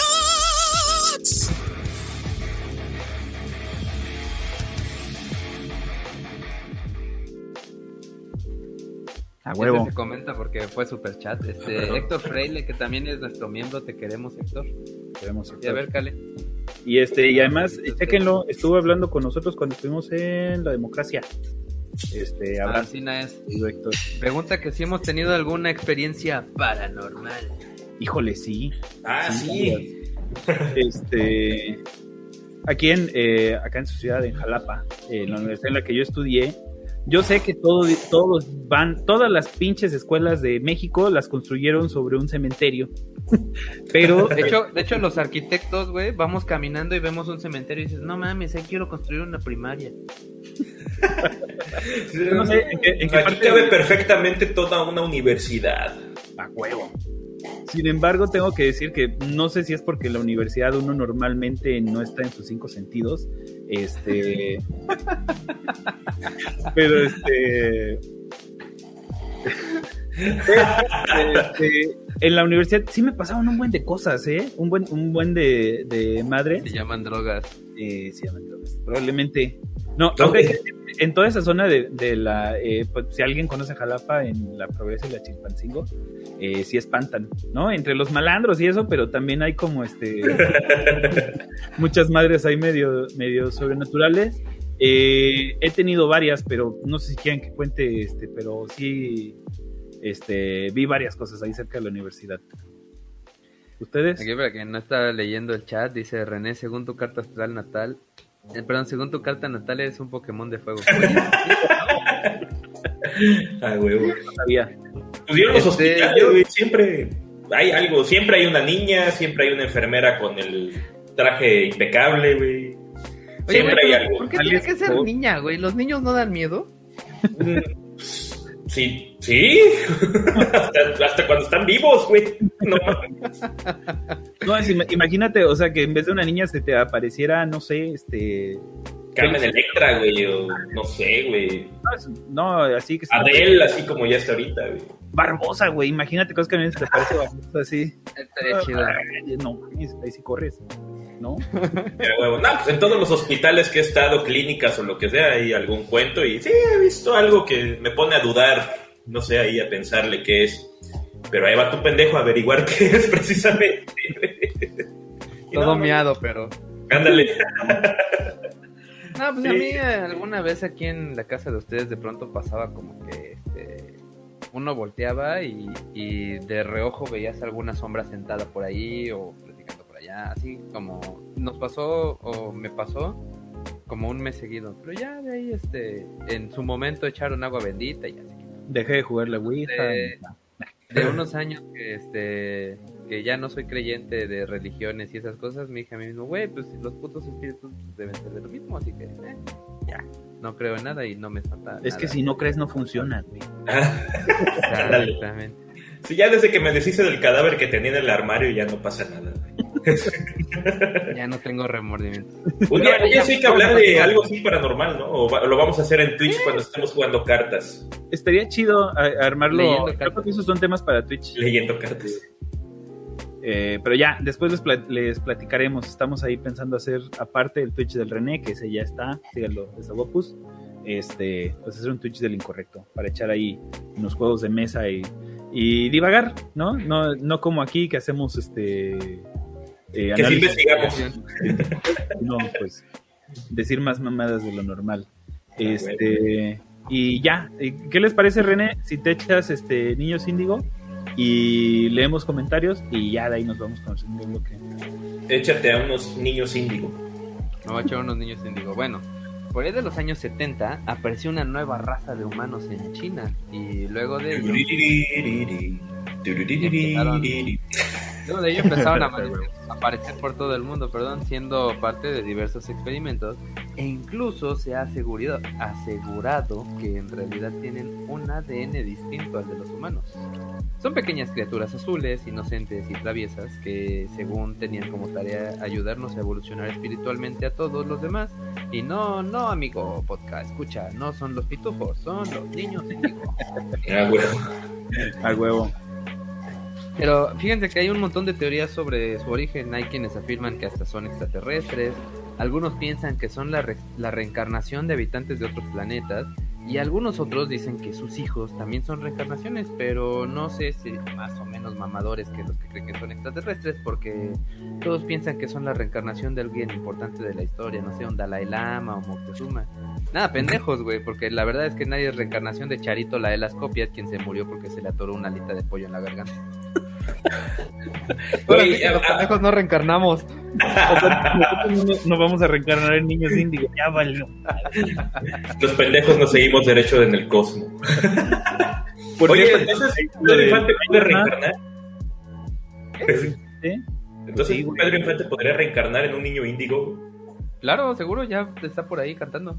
En Omar Chaparro, güey. En Omar Chaparro. Por cierto, nada más dato cultural, en teoría el Dalai Lama no puede reencarnar porque el Dalai Lama ya es la reencarnación de Buda. De hecho. Pero hay mucho, se supone que va como saltando de cuerpo en cuerpo, ¿no? Sí, por, e-, Cada por eso. Dalai Lama es reencarnación del anterior. Si vieron Avatar, exactamente igual. Ándale. Y este, de hecho, ahí lo El Dalai Lama está basado en Avatar. Pero el Dalai Lama no es la única eh, reencarnación de, Buda. Para los que no sepan, ha habido muchos Budas y hay varios como líneas budistas. También está, este, ya no me acuerdo, Rinpoche y Bodhisattva. Retomando la astrología, Shaka de Virgo.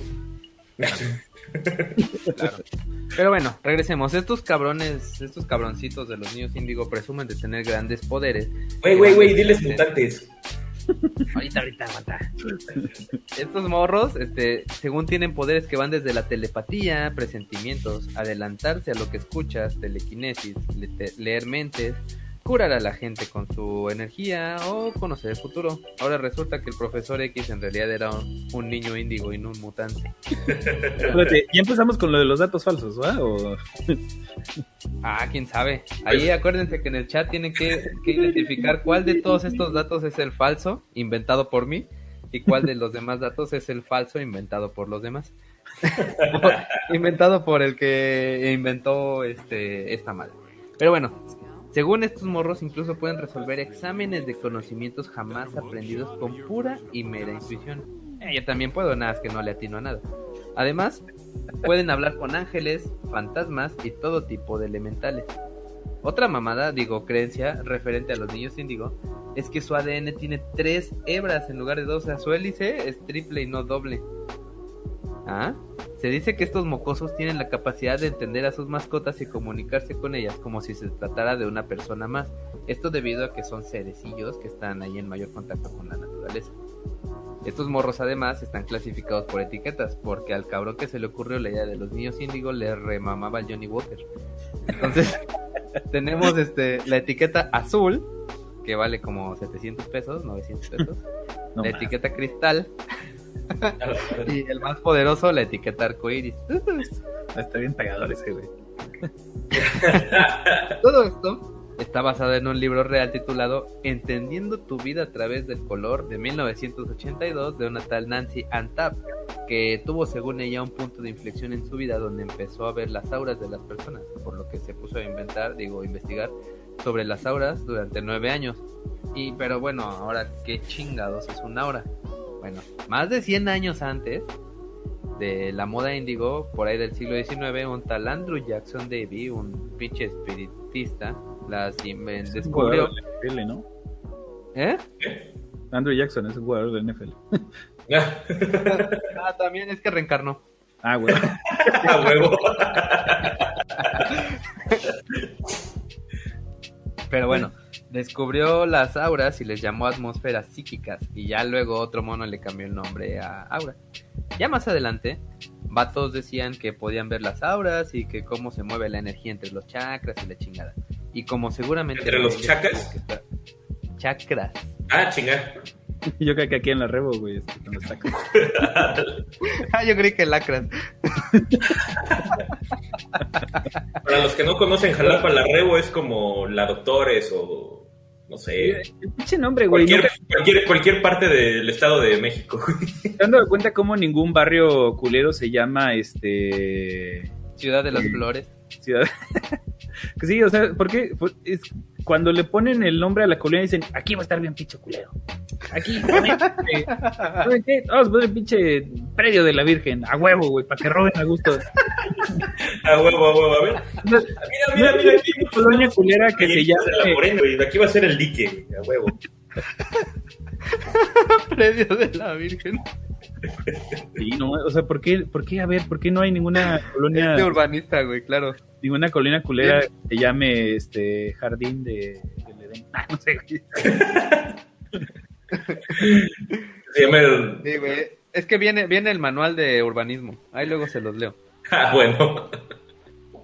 Ah, pero les decía que como nadie, nadie les creía a esta madre de las auras, en 1939 se inventó la cámara Kirlian.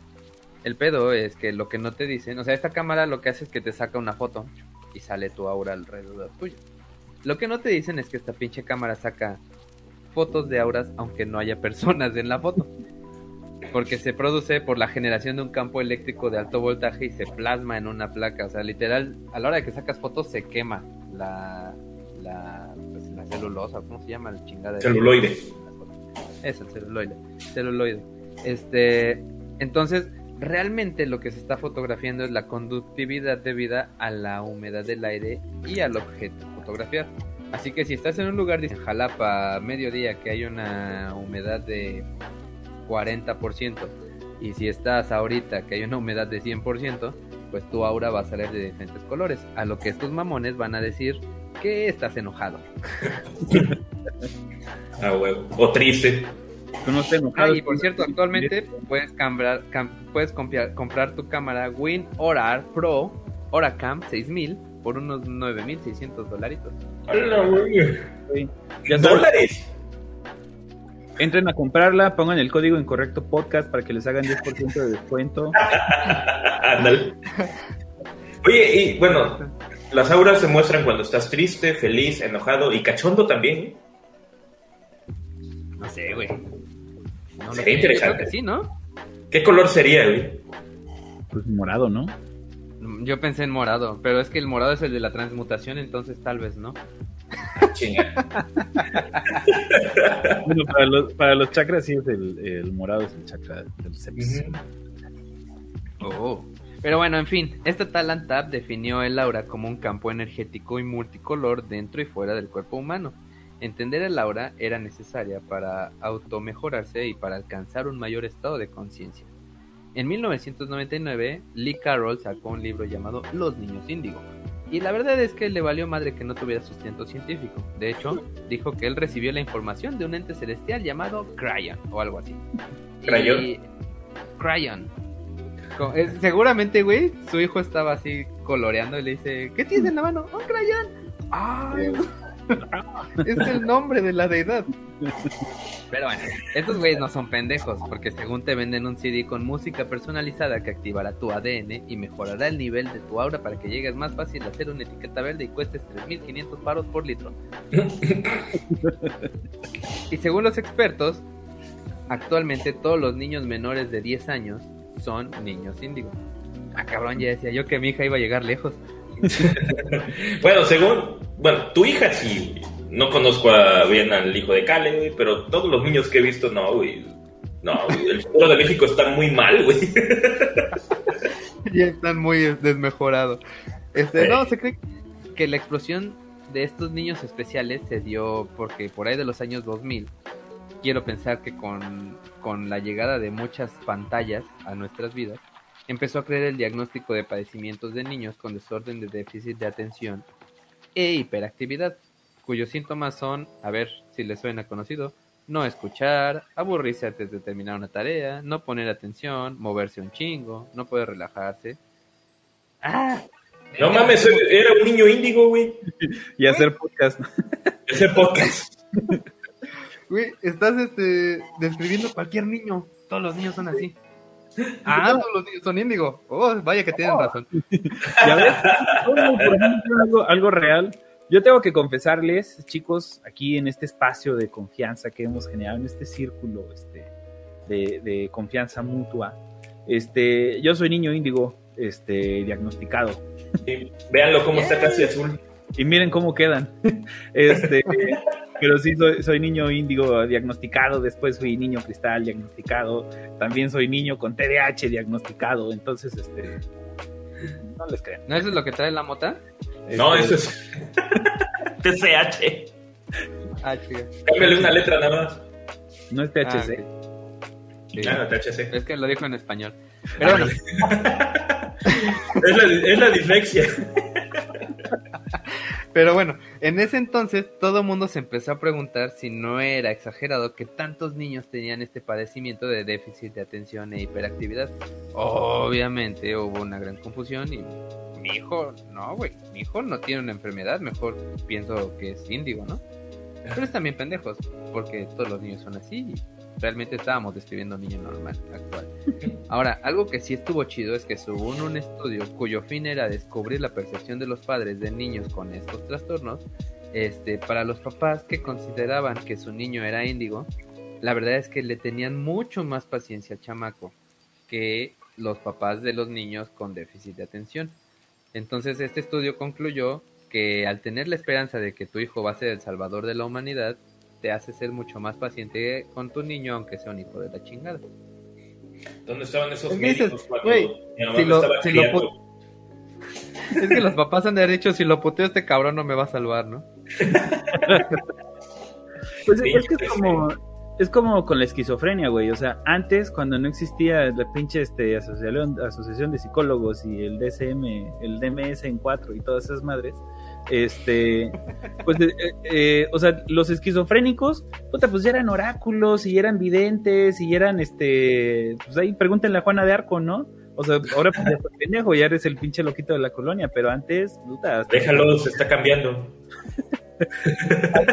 hasta, te construían ciudades este, a tu nombre, ¿no? Entonces, más bien de pronto lo que no cambia, lo que cambia no es tanto el padecimiento, sino el, el, parámetro con el cual lo están midiendo, ¿no? Entonces, puta, pues qué, qué mejor que en vez de tener este un hijo desmadroso, pues tengas un hijo salvador del mundo, ¿no? Pero bueno, en cierto modo sirvió para que no, no te tratara mal tu mamá y no te pegara porque estabas loco, más bien porque le ibas a salvar. Tú sí sabes lo que es una paciencia de un padre, entonces. Qué chido. Oye, pero vamos a chat, ¿no? Vámonos a chat. A ver. Vamos a chotear. Ah, ya, ya vi, ya vi, ya vi. Oye, René, de veras no nos desmonetizaron el video pasado, ¿ah? No, güey, a huevo. Podemos decir lo que sea. No, es porque nadie se quejó. Sigan sin quejarse, gracias. A huevo. Este, dice Diego Laija, buenas noches. Buenas noches, Diego Laija. Ojitos para este, Didi Vargas dice que ya parece que estamos describiendo una secta. Pues estamos describiendo varias, güey. Eventualmente te perderás. ¿cuál es su pseudocientífico favorito? El nuestro es aquel que argumenta que la Tierra es plana utilizando la red de satélites que la orbitan. A la madre. Está dice, saludos, esperamos charlar con cada uno de ustedes en nuestro podcast. Ah, escuchen su podcast, está bien interesante, habla sobre cosas de evolución. A huevo. Oh. Ya tengo pensado de qué quiero platicar con ese güey, ahí luego les cuento. Ah, va, va, este, Pero, Evan, no vamos a hacerte publicidad si no das super chat, gracias. A huevo. Este, dice Gary Ronin, ¿me estás diciendo que el agua alcalina no me quita la acidez? Ahora ves por qué el santo está como está. Ahorita vamos a hablar un poquito de, de agüitas mágicas, este, y no el agua Uy, de piña. La coca de piña no cuenta como agua mágica, pero ¡No! Ah, la Oye, madre. ya nos metimos Bueno, la- depende. Depende. Bueno, sí, ¿Ya no metimos la qué? La coca de piña, o sea, la urinoterapia, güey. Ah, sí, no. Ah, Dice por eso es parte uno de esta, esta, esta sección. Dice Laura Montoya Echeverry, la carga de la prueba la tiene el que afirma la existencia de una entidad en el mundo. A huevo. No. Exactamente. Sí, era cuando estábamos hablando de que este, de que no se comprueba la no existencia de algo, sino que se comprueba la existencia, ¿no? Entonces, si tú crees en Dios, tú encárgate de comprobar sistemáticamente que existe. Si yo no creo en Dios, yo no tengo que hacer nada para demostrar que no existe. Es tu responsabilidad de hacerme, demostrarme que sí existe. A huevo. Dice Jorge Juárez, yo soy nuevo. ¿Para quién no Ah, sabe? ni quien te crea, güey. Eh, Saludos al Jorge. Este, no, ya, ya está medio correteado, no le Más crean. usado. Ernesto Ramos, saluditos, saluditos. Saluditos. Michel Gutiérrez dice, Diego Rusarín menciona la economía como una pseudociencia, ¿será? Hay que invitarlo Ah. a hablar de economía. Pues eh, bajo los conceptos que vimos de pseudociencia, pues, eh, pues no. Pero habría que ver en, eh, en qué términos, ¿no? Pues no es tan experimental, pues probablemente no, pero como decía, las ciencias sociales se rigen ba- bajo un método científico distinto, ¿no? Entonces, Porque no son ciencias. son ciencias para raritos, güey. no, no se puede experimentar, güey, o sea, no se puede experimentar porque, por ejemplo, ¿Qué, eh, qué- chiste tiene que ser una ciencia si no puedes experimentar, güey? pero no es es- que mira, es como, hace rato estaba yo hablando del, del 68. ¿Estás diciendo que el sexo es una ciencia? Eh, ¿Sexología? Mira, hace rato hablaba yo, mencionaba yo el 2 de octubre, ¿sí? El No se olvide. 68 hoy en día sigue afectando la forma en la que nos comportamos. Ya igual ya no es tanto, ¿no? O sea, ya por ejemplo, de repente ya pasa medio desapercibido y la gente no se acuerda, pero sigue habiendo toda una situación que si los estudiantes, que si pinche chiverría, que se- o sea, ¿y cuánto tiene el 68? Pues este 50 años. 60 años. Casi 60 años ya, ¿no? Sí. ¿no? Entonces, este, y sigue afectando. Entonces, ¿cómo vas a hacer tú una, este, una evaluación de una implementación, digamos, de, de una especie de experimentación social y ver sus repercusiones en 60 años? Pues ya se murió el, el que empezó el- la investigación y probablemente el que sigue ya se retiró. Entonces, en ese sentido, por eso en las ciencias so- sociales es muy difícil aplicar la experimentación y buscar la repetitividad. ¿sí? Eso no, no significa que no sean ciencias como tal, nada más es otro tipo de ciencias. Por eso han desarrollado su propio método científico. Uy, qué casualidad. Que- Pregunta- los por ejemplo, hace rato preguntaban de la psicología, este, pues hay muchas cosas dentro de la psicología que incluso con los parámetros de las ciencias sociales son pura mamada, ¿no? Así es. Pregunta de Vargas que si... ¿Y Pisces? Ah, es que hace ratito dijiste todos los horóscopos menos Pisces. Pero Pisces fue el primero. Sí. Inicio. Ah, sí. Sí, es cierto. Dice Rafael Espinosa, no va a haber diferencia entre los datos más que el autor. Y cuidado, no vayan a crear una nueva pseudociencia. Claro, ya estamos creando la, la patología. Digo, la patología. Patología. Entonces, síganme, este, ahí vamos a jugar yo creo que mañana un ratito en la patología. Sí, por ahora el único que tiene Twitch es René. Sí, sí. Bueno, él también, pero todavía no va a jugar. O no sé. Ah, ya, pronto, tal vez la próxima semana. ¿Qué vas a jugar mañana? Por cierto, háganse Patreon o members porque ya tenemos este ahí un podcastito interesante y divertido que va a estar huevo. saliendo cada 15 días y vamos a estar ahí refrescando cosas. Este, Y también pueden aportar ideas, igual que aquí, pero ahí también de lo que quieran. Sí. Ah, sí, es cierto, ¿eh? Porque va a estar cagado ahí en la patología. Dice Grid Running, sí habrá diferencia, por eso se hace análisis estadístico para comprobar que haya significancia. Es la, eh, le está contestando a Rafael Espinosa, que decía que no iba a haber. Ah, ok. Dice Eddie Vargas, cosas que me han sacado de onda últimamente. Antes solo bastaba con saber qué día naciste para saber cuál era tu signo. Y ahora tienes que saber tu cuál es tu signo ascendente y tu luna. A la madre. No, eh, digo, realmente este, las cartas astrales pues existen desde hace muchísimos años. Tal vez antes no era tan común y pues ahora, eh, ¿por qué? Porque pues antes era como, pues antes del internet, pues tenías que tener como un experto que tenía un chingo de, este... Eh, de mapas estelares de cada año y cuánta madre, ¿no? Pues ahora como ya es una herramienta ahí de internet, pues es, es más fácil, se ha hecho más popular, pero siempre han existido las cartas astrales. ¿Qué es eso Aquí de signo ascendente? Eh, no sé bien, pero tiene que ver como, te digo, es como el signo zodiacal, creo que lunar. O sea, de en qué posición sí. estaba la luna, una madre. Ahí díganos en el chat que estamos idiotas y que nos expliquen eso. Dice Sí, Edgar el que Encinia, sepa. hola, que el Cale nos cuente cómo se refusionó en un solo, en un solo Cale. Es que no estuviste en el episodio anterior, güey, pero en el episodio anterior Neto pues, está medio gordo y, eh, y Omar está pelón, entonces dicen que te dividiste en dos güeyes.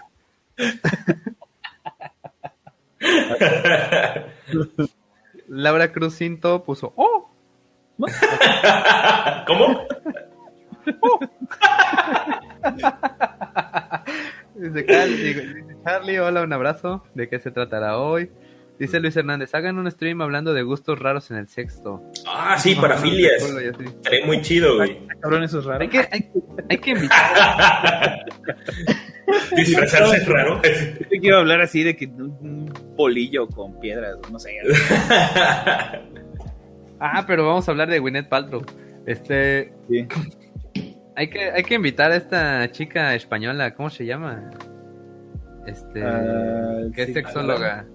Ajá, la que salía en Marta. Televisa, este, Ajá, este, no sé cómo se llama. No me acuerdo, sí, sí, sí. Ah, no, no, güey. Va a ser peligroso. Silvia Olmedo. Silvio, ya ves si era Silvio Olmedo. Ya. Síguele. Este, me gustaría leer el horóscopo de Chernobyl. A mí también. Vas a tener un día muy radiante. Prepárate para, prepárate para una semana tóxica. Edgar Encina, ¿a qué se refiere con personalidad equilibrada? ¿Que eres bueno en la cuerda floja? Ah. No, se supone que, por ejemplo, puedes este, estar bien en tu trabajo y con tu familia, o con tus amigos y tu trabajo, o, llevar bien así todos las- los aspectos de tu vida, ¿no? O sea, sin que te estresen, sin que te hagan algo, lo cual es obviamente imposible. A menos que te valga madres todo. A huevo. Dice Bimom que es Sagitario.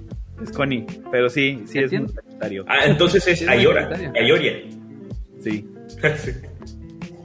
Dice, yo de niño quería ser Scorpio porque creía que se refería al escorpión de Mortal Kombat. A huevo, ahorita que va a salir Mortal Kombat, eh, mira, más allá de esas mamadas de King Kong contra Godzilla, Scorpion contra Sub-Zero, esa sí. Esa es la verdadera batalla, güey. Por cierto, Team Scorpion. Obviamente Sub-Zero nunca va a morir. Maldita sea. Pero sí, Scorpion también hace trampa, ese güey ya está muerto. Pues Sí. sí, por eso va a ganar. Dicen acá que lo de Oblivion, o no sé cómo se llamaba el nuevo, Ofiuco, ah, que no aplica para las personas nacidas antes del 2000. Me niego a dejar mi signo zodiacal. Es lo que les decía, o sea, pues ya generaste una identidad, ¿no? Y pues no vas a agarrar y vas a cambiar de identidad nada más porque un pinche científico se le ocurrió. Sí, no mames. Yo, yo, yo respeto a, O- a Doko, güey, no mames. ¿Sí? Oye, quiero a ver, ser- ¿a poco hay un pinche caballero dorado de Fiuco? No. Sí. Es que va a salir en la nueva temporada. No, Ya no, lo- creo que, creo que sí hay uno, güey. De hecho, eh, no, no, no, sí, espérate. El de Ofiuco es esta Shaina, Shina. Pero es de ¿A plata. poco? Sí. Es de la serpiente, precisamente, el serpentario. Oh my God. Creo, creo. Si no me equivoco, es ese, es esa. Sí, sí, sí. Órale. ¿Qué más? Dice Luis Hernández, hablando de pseudociencia, pod- podrían hablar sobre grafología. Se supone que la grafología es la ciencia que estudia la forma en la que escribes y la forma de tu, de tu firma. Ja, nadie va a la poder forma en que escribes y la forma de tu firma. Y tengo tres tipos de letra distintos.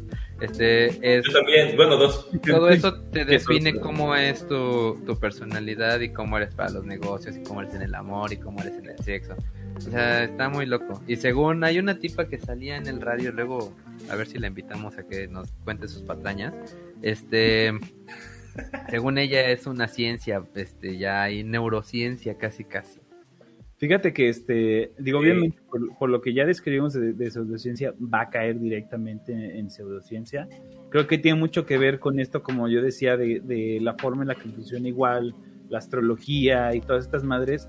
Sin embargo, eh, les voy a contar mi experiencia personal. Nosotros tenemos una amiga que, este, que no se dedica a eso, sino que más bien, en, eh, pues así como que por ocio se, se, puso a estudiarlo y le aprendió. Y, y, no lo hace, o sea, ella es arquitecta y, este, y es investigadora. Pero pues es así como que de repente, ah, ya, güey, a ver, este, este, lee mi firma, ¿no? Y la neta es que, este, incluso, por ejemplo... Y te la aprendes y las desfalcas de sus bancos. no, y, y, lo curioso es que incluso mostrándole fotografías de firmas de personas que ella en absoluto conoce, simplemente viendo la, fir la firma, ha, ha dicho cosas bastante acertadas sobre la personalidad de las personas, ¿no? Entonces es... Te va a pasar mi, mi, firma, o sea, a ver qué dice. Sí, te lo juro. Entonces está chido, ¿no? Como siempre digo, pues, obviamente con el cuidado de decir, ay no, güey, este güey este, firma con un gancho hacia abajo, este, eso significa que le va a dar cáncer en la oreja, entonces este, ya no le hables, ¿no? O sea, no, este... ¿Por qué es pegajoso el cáncer de oreja? Sí, güey, no es bien contagioso, ¿no? Este, no tanto así, pero pues está, está curioso. O sea, ahí sí, digo, obviamente no tiene ningún sustento científico, pero estaría padre que se hicieran estudios a ver como si hay alguna tendencia estadística hacia que de veras si firmas con el, un gancho hacia abajo es que te dio cáncer de oreja, ¿no? la, grafo, la grafología también va muy de la mano con lo que son, bueno, es parte de lo que eran las ciencias forenses hace tiempo. Uh -huh. Este, cuando entré a una maestría de criminalística que no la acabé, este, vi, una materia, una materia era precisamente grafología. Convertirte en ratero no te hace criminalista, güey. ah, chinga.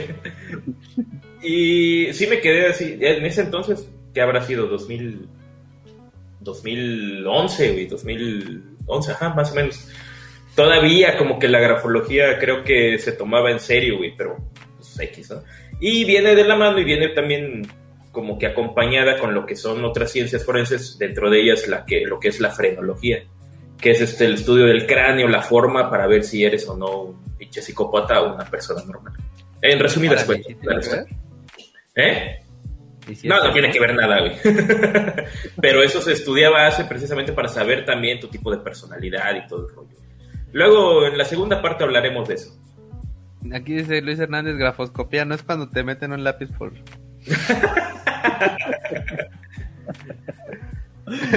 La medida de Cales cuenta como pseudociencia.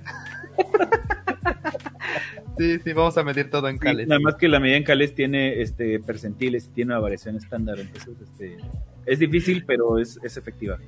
Y es, es que también tienes que conocer eh, para medir en Cales el, ¿cómo se llama? El sistema inglés y el normal. Así es. Y es que tienes que tener la, la calculadora en radianes. A la madre. Aquí dice Michael Gutiérrez, cool, un podcast de lo paranormal ya es necesario. Hay que armarlo, Sí, hay que armarlo. sí, sí. A Hay que invitar a alguien así como de que cuente historias de miedo o algo así. Carlos Trejo, güey. Ah, no, este- Oh. ¿Se imaginan esa mamada? Lo vamos a dejar para Twitch. Ándale, ándale, ándale. Sí, algo menos serio.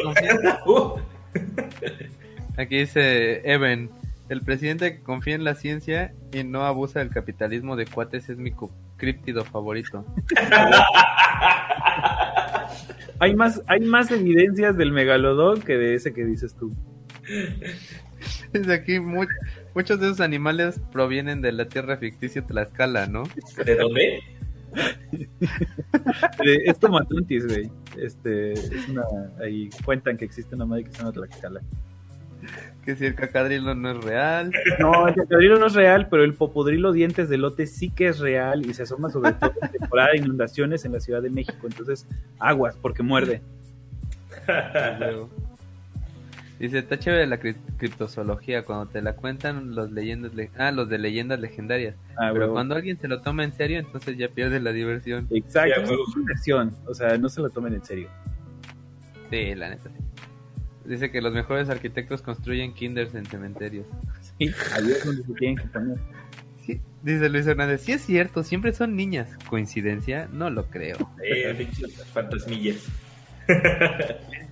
Hay que cortarle tantito, vamos a seguirle dando. Va. Este... Páscale acupuntura.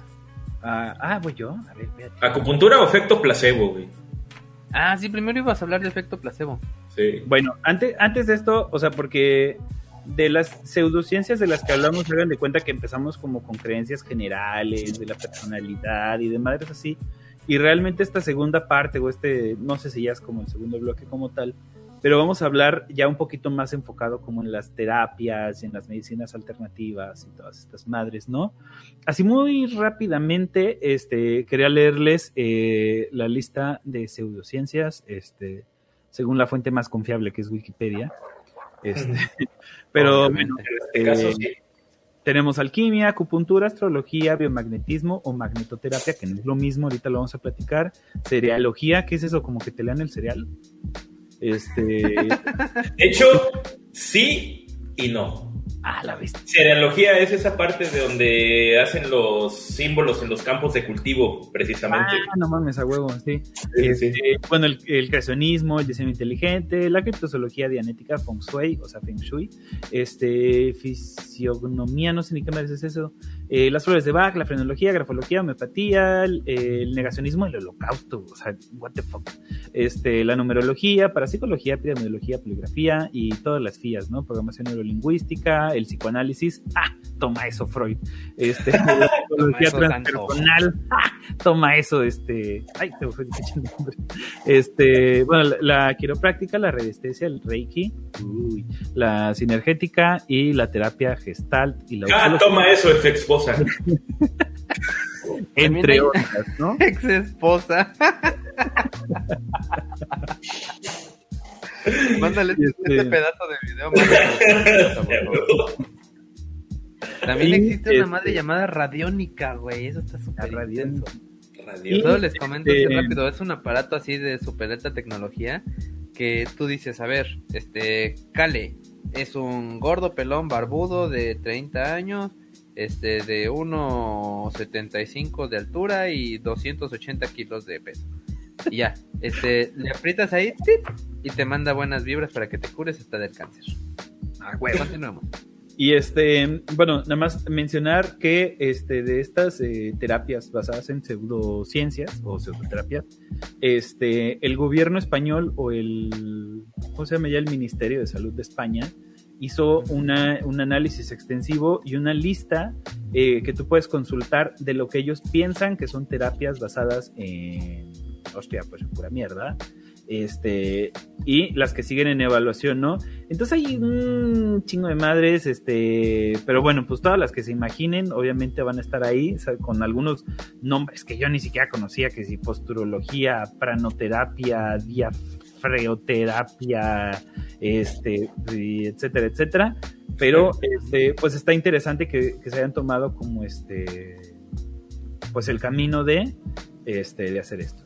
Ahora sí, ya nada más, eh, después de mencionar eso, pues ahora sí vámonos con lo que es el, eh, el, efecto placebo, porque esto va a dar como el pie a todas las terapias de las que vamos a hablar. Bueno, ¿qué es el efecto placebo? Pues básicamente es cuando te empiezas a, deprimir y te vuelves un adolescente incomprendido, este, andrógino. andrógino. Perdón, es chiste para mí. Que no sabes si es hombre o mujer, ¿no? Oye, este... antes, de que Cale le siga, este, ya me estoy empedando. Así que es hora de mandar superchats. Por favor. Este, Otra cosa antes de que Cale siga, para ya no interrumpirlo, recuerden que dentro de las pseudociencias, de cada una, yo ya dije una, estamos diciendo un dato inventado por nosotros. Y aquí en el chat tienen que decir, ahí en el chat, no sé dónde esté, este, tienen que decirnos cuál es el dato que nosotros inventamos, ¿ok? Vamos a ver si le, si le atina, ¿sale? Este, Bien. No, ya, en serio, eh, ese fue chiste para viejos porque lo más seguro es que la mayoría de los que nacieron este, como en el, después del 2000 no sepan de lo que estamos hablando. Este, ahí busquen. Este, ok, ya, en serio. Se domina placebo a una intervención diseñada para simular una terapia médica que no tiene efectos específicos para la condición para la cual está siendo aplicado. ¿Sí? El efecto placebo es, vaya, la modificación, ya sea fisiológicamente demostrable, que se produce en el organismo como resultado del estímulo psicológico inducido por la administración de una sustancia inerte, fármaco o tratamiento. ¿Qué chingado significa esto? Pues quién sabe, pero sonaba bien bonito. en, palabras, este, para, para dummies como nosotros, eh, está diciendo que tu cerebro hace el resto, tu cerebro hace el trabajo. Te pueden dar un chochito y tu cerebro cree que le estás dando algo que funcione y eso hace que te cure. De hecho, por ejemplo, en las pruebas de las vacunas de coronavirus que se hicieron hace unos meses, este a una cantidad, creo que a la mitad de los de los voluntarios les inyectaban la vacuna contra COVID y a la otra mitad les inyectaban agua destilada o algo por el estilo para ver si eh, realmente había un este una eficacia verdadera o si era puro efecto placebo. Exactamente, eso, eso que tú mencionas, pues es un, un este, estudio cruzado. Normalmente eh, hacen estudios este, de doble ciego que le llaman, o sea que eh, obviamente las personas que reciben la vacuna no saben si están recibiendo el, este, el placebo o el, fármaco real. Y además, eh, muchas veces los que la aplican tampoco saben si están aplicando la real o la falsa, esto para evitar cualquier tipo de interacción, ¿no? Entonces es lo que le llaman el doble ciego. Cualquier tipo de sesgo. Así es, y es en todo tipo de estudio para medicamento. Sí, y es, y es fundamental, ¿no? Es, es, parte fundamental de cualquier, este, de cualquier medicamento. Bueno, fíjense que el término placebo proviene del verbo latino placere y se origina de un salmo que cantaban en la Edad Media en el placere, que cantaban en los funerales de las personas y que comenzaba con la frase placebo domino in regione vivorum, que significa yo complaceré al Señor en la tierra de los vivos. Ah, Debido a que en esa, en esa época se hizo muy popular este que le pagaran a estas, este, a las plañideras, que eran como estas personas que iban y le cantaban, y a los muertos, pues terminaron asociando el concepto de, sustituir algo fraudulento con lo real. Y de Aguanta el Roman Polanski. y este, y bueno, el, el, uso de la palabra placebo, ya en el contexto médico, este para describir los tratamientos inocuos que se administran a los pacientes, como ya dijimos, comenzó a finales del siglo XVI, cuando eh, reconocieron que muchas de las sustancias que se utilizaban para curar las enfermedades, pues no tenían efectos y que solo administraban, solo se administraban con la finalidad de complacer al enfermo. Algo así como las conferencias mañaneras, pero con sífilis y viruela. Este, y lo curioso aquí es que se pueden este, identificar eh, efectos del placebo, tanto en magnitudes objetivas como objetivas, y, que tiene este, modificaciones. O sea, este, el efecto placebo puede modificar variables tan medibles como la presión arterial, el nivel de colesterol en la sangre, la temperatura corporal, la frecuencia cardíaca. De hecho, varios estudios con relación al efecto placebo eh, frecuentemente incluyen síntomas, eh, obviamente en la esfera psíquica, ¿no? Como depresión o dolor o cosas que no son medibles este, de manera objetiva, pero también se puede traducir a cambios eh, fisiológicos, ¿no? Hay liberación de endorfinas para reducir el dolor, aumento de nivel de dopamina endógena en pacientes con enfermedad de Parkinson, cambios en el tono de la musculatura bronquial, este, y el valor del flujo respiratorio este, expiratorio máximo en asmáticos, por ejemplo, son, este, bueno, ahí les conté unos cuantos estudios que han encontrado este, efectos contundentes de terapias placebo, ¿sí? Entonces, este, todo esto que le... realmente el efecto placebo es algo real, está ahí. Así es. Y es, es comprobable y replicable, como decíamos hace Exactamente, y que afecta eh, cuestiones este, cuantificables, ¿no? No nada más de que, oye, te duele menos cuando te paso la mano por aquí, o este, o te sientes más feliz este, cuando te canto esta canción, no, o sea, cosas que son realmente comprobables no objetivas, son objetivas. estudio de la sangre, ¿no? Este, a ver cuánto He de decirte que no hay mejor medicina para Renata que el sana sana colita de rana. Ah, y el besito. Exacto. Y este, hace rato que hablabas de los niños índigo, eh, ya no, no mencioné que hay un estudio muy cagado eh, en cuanto a este el consumo de azúcar y el nivel, la cantidad energética de, los niños. Entonces, este, básicamente agarraron un montón de, niños y les dieron alimentos este, azucarados. Eh, obviamente a la mitad de los niños les dieron con azúcar, a la mitad de los niños les dieron sin azúcar y los dejaron salir a jugar en diferentes situaciones y con diferentes combinaciones. Lo curioso es que los papás estaban, digamos, eh, viéndolos jugar y al, final de la jornada de juego tenían que decir si sus hijos habían estado este, más eh, alborotados de lo normal. Puestos al azúcar, ¿no? Ajá. Lo curioso es que independientemente de si el niño realmente había consumido azúcar o no, eh, el, el 90% de las veces los papás a los cuales se les había dicho que su hijo había consumido azúcar, reportaban que su hijo andaba más alborotado de lo normal. Y a los que se les había dicho que su hijo no consumía azúcar, decían que estaba más relajado. Pero a la mitad de los que les dijeron que sí realmente no les dieron y a la mitad de los que les dijeron que no realmente sí les dieron. Entonces, este, pues más bien era la percepción de los papás, ¿no? Algo ahí como lo que pasaba con los niños índigo y que de alguna forma tiene que ver con este sesgo autoconfirmatorio.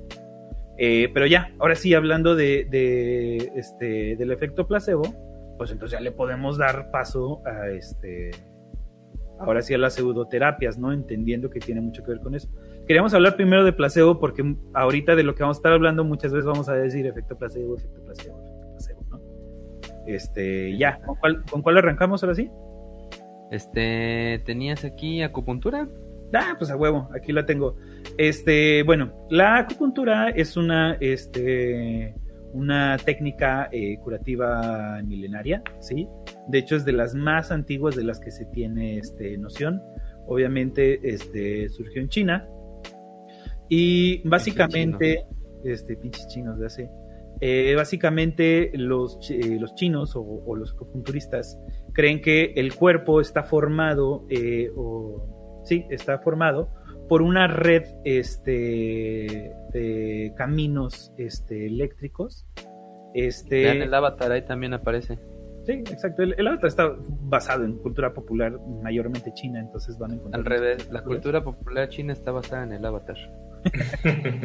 este, bueno, entonces ellos creen que, que, el cuerpo, algo así como cuando uno ve el sistema nervioso, este, ¿qué es? central o no sé cómo se llama, pero el sistema nervioso algo así, ellos creían que había como una red de, caminos eléctricos que pasan a través del cuerpo, los cuales cruzan y en donde se cruzan se forman nodos, ¿sí? Eh, eh, para la acupuntura, eh, ellos ya tienen mapeado el cuerpo completo, hay este, más de 280 nodos este, en el cuerpo y cuando tú tienes algún tipo de bloqueo energético, la, este, el, flujo energético se, se detiene y entonces las agujas se ponen específicamente en esos nodos como una forma de desbloquear el, este, el, pues el tope eléctrico y que la energía pueda seguir fluyendo a través del cuerpo.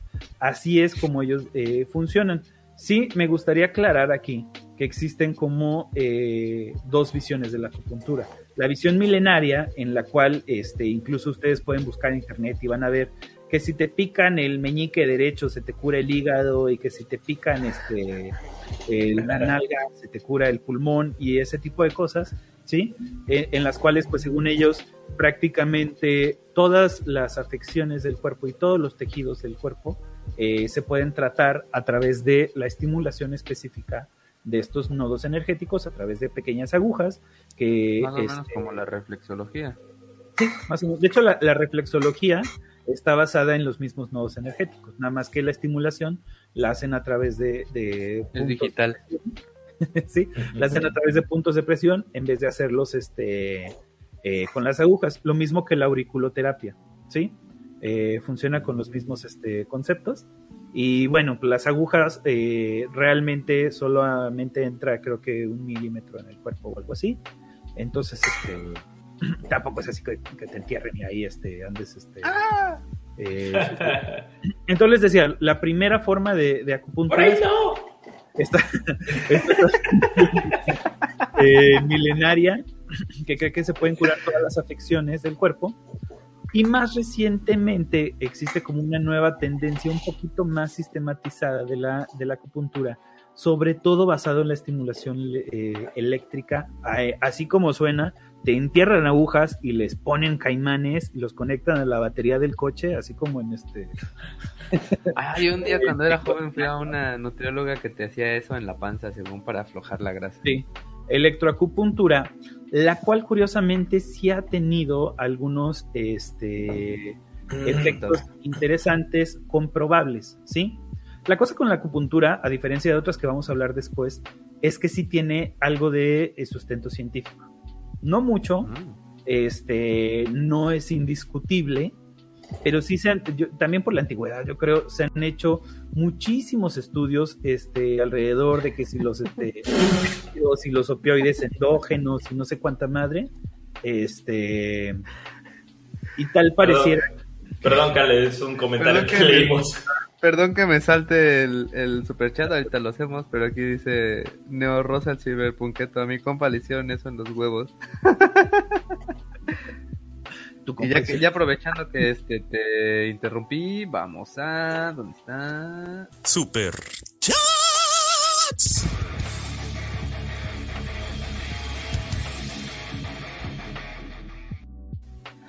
Ya. Agu- Aguanta antes de que siga. Saludos a Chris, el güero. Gracias por el Saludos, superchat. Es conocido de acá de la flota rockera de todo el pinche municipio. casi, casi. Visiten el Sendero Dijo- Estudio. Mota. Ahí, ah, huevo. Ah, Visiten no, el dijo Sendero Mota, ese Estudio. es su apellido. Ahí chéquenlo, Sendero Estudio, para sí. que vean cómo se hacen las cosas eh, ahí con él. Güerito, gracias, muchos saludos. Vas. Les voy a, les voy a aventar un chingo así de conceptos que igual y solo, tal vez solo Pato entienda si es que los llegue a entender. Pero bueno, estudios de la electroestimulación por acupuntura, ojo, no es la pura aguja, sino con electroestimulación, han encontrado que, por ejemplo, una frecuencia de 2 hercios acelera eh, la liberación de enquepalina, beta endorfina y endomorfina, mientras que la de eh, la frecuencia de 100 hercios este, puede incrementar la liberación de dinorfina. No sé ni qué dije. Entendí los dos en medio, los últimos, lo- el primero y el último, no sé de qué hablas. Bueno, estos, estos descubrimientos sí se han verificado en estudios clínicos en pacientes con varios tipos de dolor crónico. Entonces, como les decía, este, la, la nueva visión de la, este, de la acupuntura tiene que ver más directamente con, con, la, este, con el tratamiento del dolor, más que con el tratamiento de enfermedades y que si te va a curar este, el COVID y, este, y el SIDA en el ojo y esas madres, ¿no? Entonces, este, eh, es para tratamiento del viendo porquerías. y en cuanto al tratamiento del dolor, hay algunos estudios que lo han encontrado. Aunque, este, pues bueno, la verdad es que este, pues todavía hay muchísimo que estudiar y este, y hay mucha controversia. Entonces, no se crean que porque hay tres estudios que dicen que funciona, entonces este ya, ya funciona realmente. Este, uno de los problemas principales de la, del estudio de la acupuntura es que es muy difícil separarlo del efecto placebo, ¿sí? Porque no es lo mismo que yo te diga, toma esta agua este, que tiene medicina y te puedo inventar que tiene medicina y tal vez no tiene y tú no te vas a dar cuenta, a hacer como que te voy a poner una aguja y no te la pongo, ¿sí? Entonces, este, en ese sentido, poder hacer un estudio en el cual puedas aplicar un efecto placebo y un efecto no placebo es este es difícil, ¿sí? O sea, a nivel eh, práctico, pragmático, sería difícil. Eh, sin embargo, pues sí, hay, hay estudios que apoyan a la acupuntura. Por Puede cierto, ser. Ahora, no- también no este... ah, perdón. Dale, dale. Ah, eh, hablando, por ejemplo, de acupuntura, no tanto como diciendo, ah, no, sí, sí, sí, sí, sino com- como para ayudarle tantito. Eh, digamos que ciertas agujas se pueden poner en los que llamamos dermatomas, que son como unas líneas que dibujamos en la piel por donde pasan los nervios, precisamente.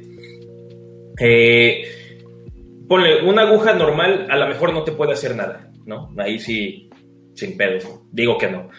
Pero cuando le metes electricidad, todavía puede provocarte ciertos cambios, puede provocarte cierta, este, cierto cambio interno, incluso químico.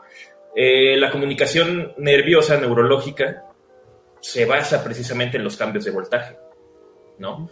Así que, digo, no estoy diciendo que sí, sí sirve y todo el rollo, sino que puede ser que por los ciertos cambios de voltaje que tengan, eh, los dermatomas son las líneas precisamente donde va el nervio, puede llegar a, generar algún cambio, con lo que se puede sentir uno mejor o peor o como quieras, ¿no? Dependiendo de cómo lo coloquen. El detalle es, por ejemplo, que los cambios son, pues, los cambios este, de voltaje son mínimos, así, milivoltios, ¿no? A eso llamamos. No sé cómo pueda reaccionar precisamente, bueno, qué es lo que pueda causar una este, acupuntura con electricidad. También, o sea, puede ser que llegue a funcionar. Y, Por ahí va. Este, y la otra es que eh, se ha experimentado entonces con electroestimulación para, como decía, para el tratamiento de dolor crónico, este, ya no tanto con agujas, sino con estos pads, ¿no? Como que te pegas y, ahí estás como Goku o como este. de hecho, antes Bruce Lee, o sea, Bruce Lee hacía ejercicio y todo lo que quieras, pero lo marcado, así como dice, como se le ve que estaba, o como se le veía que estaba, él mismo decía, los pads eléctricos o hacían, se aventaba choques en cada parte del músculo, en cada músculo, perdón, para realzarlos, para fortificarlos, por así mencionarlo. Así que imagínate ahora clavándote una aguja. Así como, Entonces, como parte de la pseudociencia, yo me acuerdo que este mis papás hace mucho tiempo compraron una este un chingado cinturón que te daba toques en la panza según para, hacer este, abdominales, para hacer ejercicio mientras veía tele. Para la estimulación, para la estimulación muscular no hay nada que, lo sustente, pero para el tratamiento este, del dolor crónico sí hay varios estudios que sustentan que puede funcionar, no necesariamente como les decía con agujas, puede ser con pads, pero básicamente lo que hace es que eh, la señal eléctrica interfiere o bloquea la señal eh, del dolor, digamos, entonces este, adiós pato, entonces hace que, que no te llegue eh, la señal de que te está doliendo, entonces este puede funcionar, pero pues como les digo, no necesitan andarse poniendo este agujas, sino que puede ser con este con cualquier bueno con, estimulación eléctrica aunque sea con pads. Por cierto que aquí en México eh, la práctica de la acupuntura sí está normada este bajo la NOM 017 del 18 de septiembre de 2012 y este y nada más quería leerles esto porque es muy importante en las especificaciones, en el apartado 6.1.1, y Leo Alcalce dice, no podrá emplearse como tratamiento único en aquellos padecimientos o desequilibrios homeostáticos que es eso? Que por su gravedad o trascendencia no estén demostrados sus beneficios, o sea, malformaciones congénicas adquiridas, tumores benignos o malignos, infecciones bacterianas graves, infecciones virales, VIH, hepatitis y padecimientos que impliquen, que impliquen cirugía mayor, así como en aquellos que estén restringidos por otras normas oficiales mexicanas, salvo en los casos de que sea utilizada como paliativo del dolor y terapéutica complementaria para brindar una mejor calidad de vida de los pacientes con enfermedades en etapa terminal. Básicamente lo que nos está diciendo eh, la NOM es que sirve eh, para lo que sea, menos para curar, ¿no? Entonces, este, el mismo gobierno te lo está diciendo, no lo uses para curar, úsalo como acompañamiento, porque al fin y al cabo, pues es un tratamiento bastante inocuo, como varios que debemos saber, ¿no? Es como el, este, pues, si no te hace daño, pues hazlo, ¿no? Nada más no dejas de tomarte tu, de ir a tu quimioterapia, pero este, pues si te ayuda, pues, dale, ¿no? Por cierto que eh, para el gobierno de México, esto es de, la página de gobernación, ellos reconocen como medicinas complementarias o, alternativas cuatro básicas, eh, que es herbolaria, homeopatía, acupuntura y quiropráctica. Y ya. ¿Eso es que, perdón, me distraje aquí escribiéndole. Este gobierno de México eh, reconocen como terapias medicinas complementarias o alternativas herbolaria, quiropráctica, homeopatía y acupuntura. Básicamente están diciendo que funciona. Estamos pero si bien pendejos. ah, les iba yo a comentar algo que este que, ¿qué es lo que les iba a comentar? Mm, ah, ya, que no mencionamos que así como existe la ¿cómo se llama esto? Efecto placebo, existe el contrario, el efecto nocebo. Y es esta madre que sí, ¿eh? No te lo sabías, perra este e, es lo mismo que el efecto placebo, pero al contrario, si te dicen, güey, si haces esto te puede pasar esto otro, o como cuando te dicen, ay, güey, no mames, este, en esta casa espantan, ya llegas ahí predispuesto, ¿no? A que te van a espantar. Obviamente, pues va más hacia, hacia cuestiones, este, médicas, igual que el efecto placebo, Entonces si te dicen, no, pues si te tomas esta medicina te vas a sentir así, y así, y así, y así. Y entonces te pasa. Qué loco. Pero bueno. ¿a qué vamos? Yo diría que dejáramos homeopatía para el final, pero no sé cómo quieren ustedes. Yo digo que me Como ven, por mí no hay peg, se lo puedo dejar al final. hay mucho que despotricar, digo que explicar. Este, Dale. está, ah, estaba de super huevos. y Tú ibas a hablar de lo del agua, ¿no? Sí, güey, esa está bien buena. ah, pues si no, empiezo con homeopatía para que tú termines con lo del agua, porque medio No, yo- menciono algo. Ah, no sé, yo digo que me pateé al final. Ah, Sí, bueno. para el cierre acá chingón. Eso. Pero bueno, ahí va. Oigan, aguanten, a ver, ¿escuchan este golpeteo? No. No, Me lleva la madre. acá en, acá en la aplicación, dale donde dice, donde están los tres, de- los tres puntitos, dice Edit Mix Settings y ahí cambias. Ah, no, acá abajo donde dice Cam Mic. Sí. Sí, sí, sí, por eso. A ver. Ah, ahí. Pues ninguno suena. el último que queda es la cámara. Bueno, ya Bueno, no hay pedo. Continuemos. Este, pues ahí les va. El agua estructurada eh, es invención, perdón, investigación de un de un japonés llamado Masaru Emoto, que en su página de internet y su biografía dicen que es investigador mundialmente famoso, egresado de la Facultad de Humanidades y Ciencias donde estudió relaciones internacionales. No sé qué tiene que ver, pero bueno. Luego obtuvo un doctorado en la Universidad Internacional Abierta para Medicinas Alternativas de Bombay, donde hay bonitas e interesantes pseudociencias como astrología, terapia auricula- auricular, radiestesia. Además hay una carrera en electropatía y pues que es dar toques para curarte de algo. Ah, cabrón, ahora resulta que Don Toques, Toques estudió una carrera para... Tuvo que Este- aprender de. ¿Cómo se llama? Correcta, alterna y directa, al menos.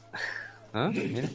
Don Toques Toques es universitario. Pero bueno, resulta que aquí conoció el concepto de microclusters en el agua o microracimos de agua.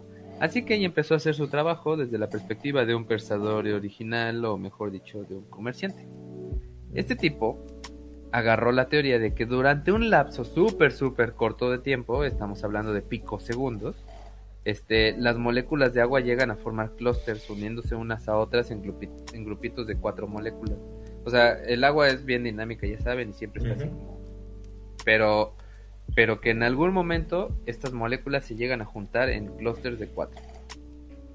Este, así que ah, en estado líquido hacen estos clústeres de cuatro. Ya congelada pueden formar cadenas de hasta 90 moléculas. Y bueno, pues para que el agua se congele requiere de que tenga impurezas, ¿no? O sea, si fuera agua pura, solo se super agua pura como yo, este, solo se super enfriaría y no se congelaría. Así que a este cabrón le llamó mucho la atención cómo se forman los cristales de hielo y pues el tipo ya llegó a la conclusión de que el agua puede percibir la energía que le envías, por así decirlo. Así que bueno, si le dices cosas feas al congelarla, los cristales del hielo se pueden poner bien culeros como el cale. y si le dices este cosas bonitas, sus cristales pueden formar formas hexa- hexagonales bien lindas, aunque pues, la verdad es que todos los cristales de hielo son hexagonales. Ahora, lo más cabrón es que ni siquiera necesitas hablarle al agua.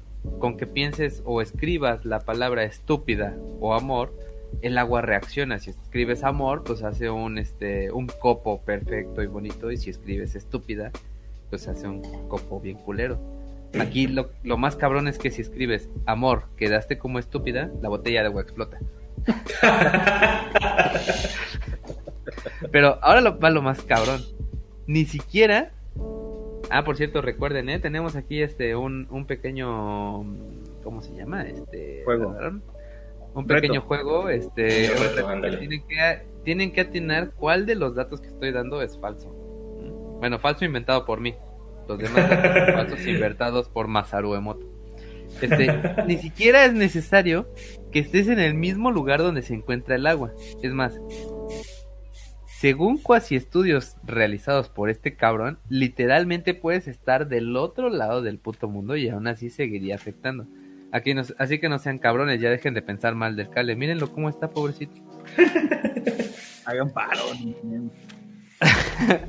de alguna manera, el agua que queremos que se cristalice sabe lo que estás pensando de ella, sabe que estás pensando bien o mal. Y de igual forma, es refinada, porque si le pones música clásica, al congelarla crea este, estos cristales perfectos. Y si le pones música heavy metal, se niega a ser bonita. Ah, con razón el pato está tan culero, se la pasa heavy metal. A huevo. Dice que esa música del diablo. No lo negaré. Según este tipo, el Masaru Emoto, este, su base es la conciencia de la energía humana. Y él le llama, y él le llama.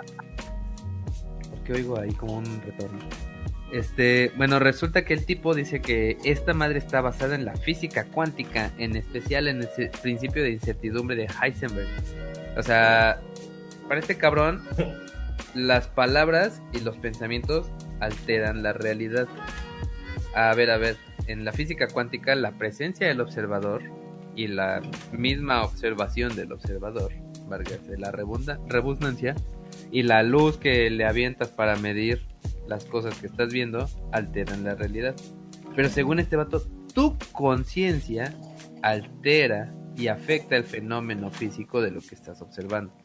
Por eso se afectan los cristales. En un efecto dominó, tu conciencia podría afectar la cámara, que al momento de sacarle la foto salga culera, o podría afectar al agua. Este.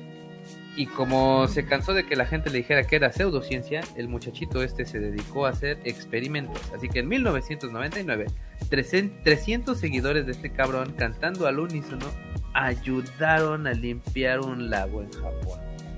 Pero, a ver, a ver, no todo es pseudociencia con Masaru Emoto, porque ya publicó en 2006 un artículo científico, entre comillas, como coautor. Es cagado porque pues, alguien de renombre internacional eh, se terminó convirtiendo en el et al de alguien más. Pero, este artículo explota, explora, perdón, las artes, las artes curativas, la conciencia y mamadas. En este estudio, 2.000 personas en Tokio enviaron buenos deseos a botellas de agua en un laboratorio de Masaru Emoto en Estados Unidos. Obviamente también había botellas de control, a las cuales no se les envió ninguna vibra. Pues para sorpresa de nadie, los primeros cristales, los del agua tratada, por así decirlo, este, fueron mucho más bonitos que los segundos que no recibieron ninguna buena vibra. Ahora, dos años después, volvió a publicar un experimento en el que 1900 seguidores suyos en Austria volvieron a mandar sus buenos deseos a agua en otro laboratorio en Los Ángeles. Esta vez hubo botellas no tratadas en California, en Austria y en Alemania como control.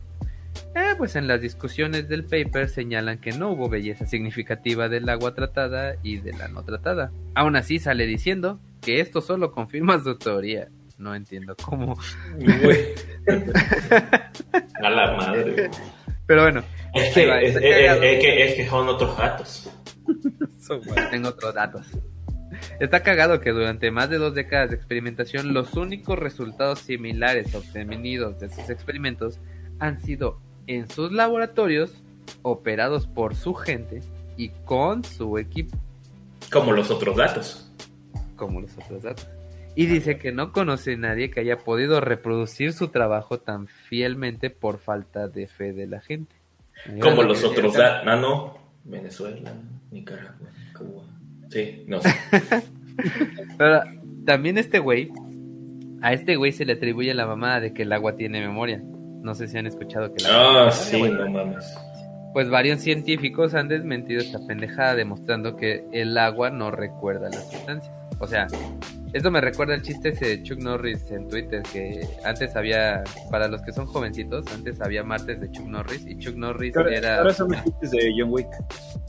Ándale, más, Chuck Norris era John Wick de los rucos. Entonces Pero más chingón. te decía, te decía que Chuck Norris no se moja el agua, se Chuck Norrisea. Qué mamada. Pero realmente esta frase de que el agua tiene, tiene memoria está más encaminada a que cuando tú quitas un río o un lago para poner casas o hacer otra pendejada, pues eventualmente este lugar se va a inundar porque tiene esa memoria, porque la morfología de la tierra hace que ahí, te dice que ahí hay agua, ¿no?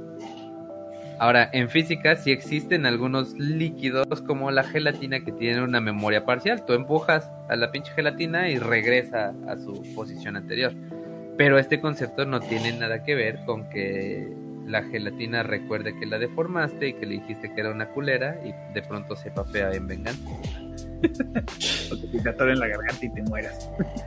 Además, si nos vamos, ándale, además si nos vamos a los principios básicos de eso, es un sólido que regresa a su estado normal por ser elástico. Ah, huevo. ya me imagino la gelatina así toda. ¡Órale, oh, culero! ah, huevo. A mí me da un chingo de risa esto, porque hay un capítulo de los Mythbusters eh, donde tratan de comprobar esta mamada de que, de que a las plantas, si les pones musiquita, este. Ah, sí, cierto. Van a, crecer mejor, ¿no? Entonces hacen como estos invernaderos y les ponen distintos tipos de música. Y a final de cuentas, las plantas que más crecieron fueron las que les pusieron metal. Sí, a huevo. Sí, es cierto, güey. Entonces, este. Pues básicamente lo que hacen es, demostrar que el efecto de, de las vibraciones y de la música y de la intenciones pues, este, sobre el agua, pues es pura mamada, ¿no? Más como decías que... todavía no termino. Ah, chingada, Todavía no des conclusiones. Todavía no des conclusiones, por favor, Cale, ¿sí? Deja de arruinar mi sexofón. Ahora, decía Masaru Emoto que él cree que lo que fue creado artificialmente es destructivo, por lo que piensa que las palabras malas y destructivas afectan. Porque obviamente las palabras bonitas y amorosas las creó la naturaleza.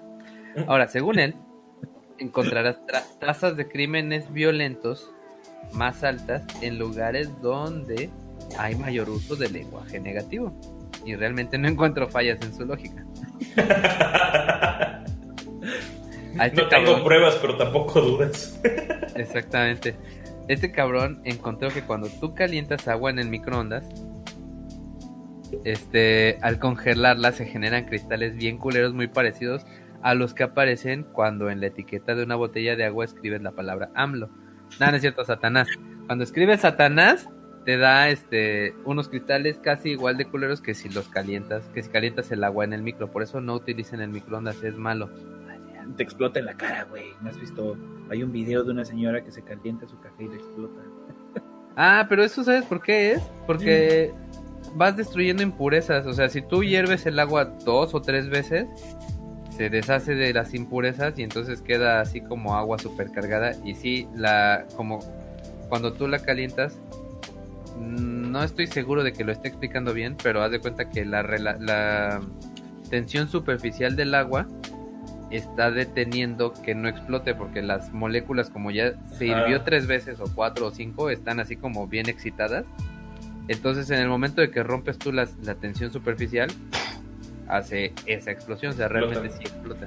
Lo mismo le pasó a un amigo, pero con un cuernito o un bigote relleno, algo así. ¿En serio? ¿Se comió el bigote relleno y explotó? Sí, güey. Lo puso en el horno. Yo ya, güey. Tres o cuatro veces, lo saca, lo muerde y el chocolate así todo madres en la cara hirviendo. Oh. Oigan, pero ya en serio, este, por ejemplo, eh, el agua eh, hervida o sea, si tú hierves agua, esperas a que se enfríe y la congelas, te va a generar este hielos transparentes.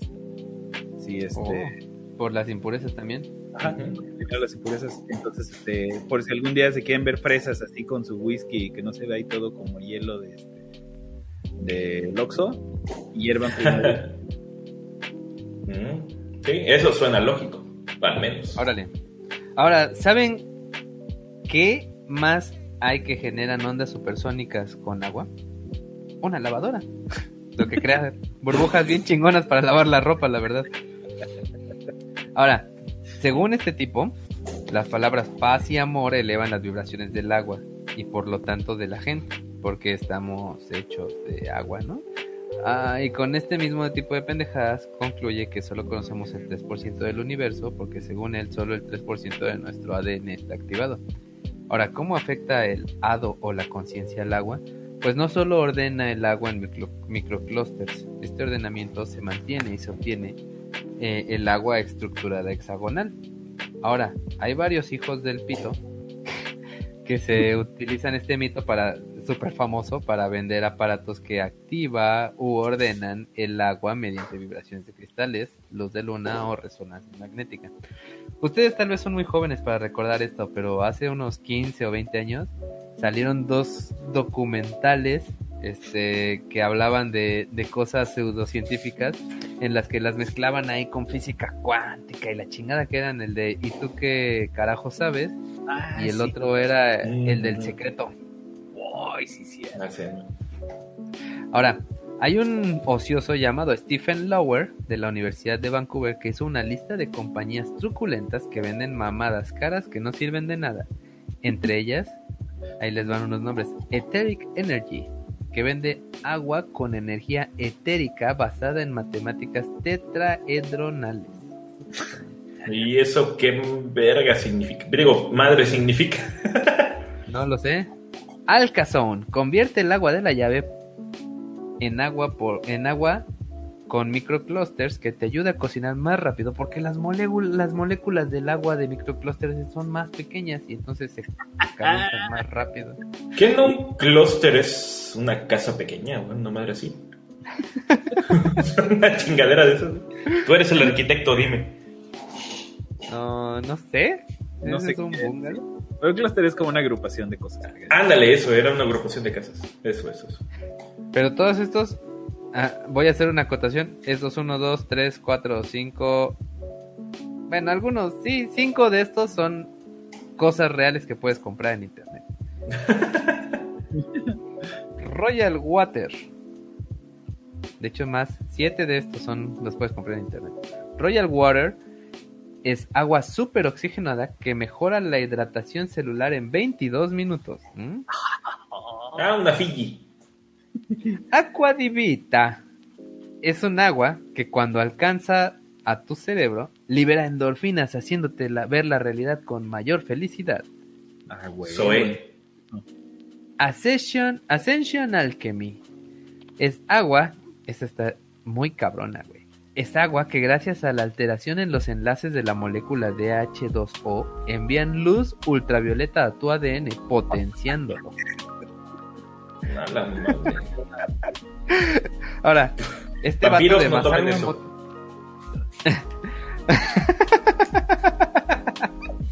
Este vato de Masaru Emoto en su tienda, este, obviamente en su página pues tiene merchandise, ¿no?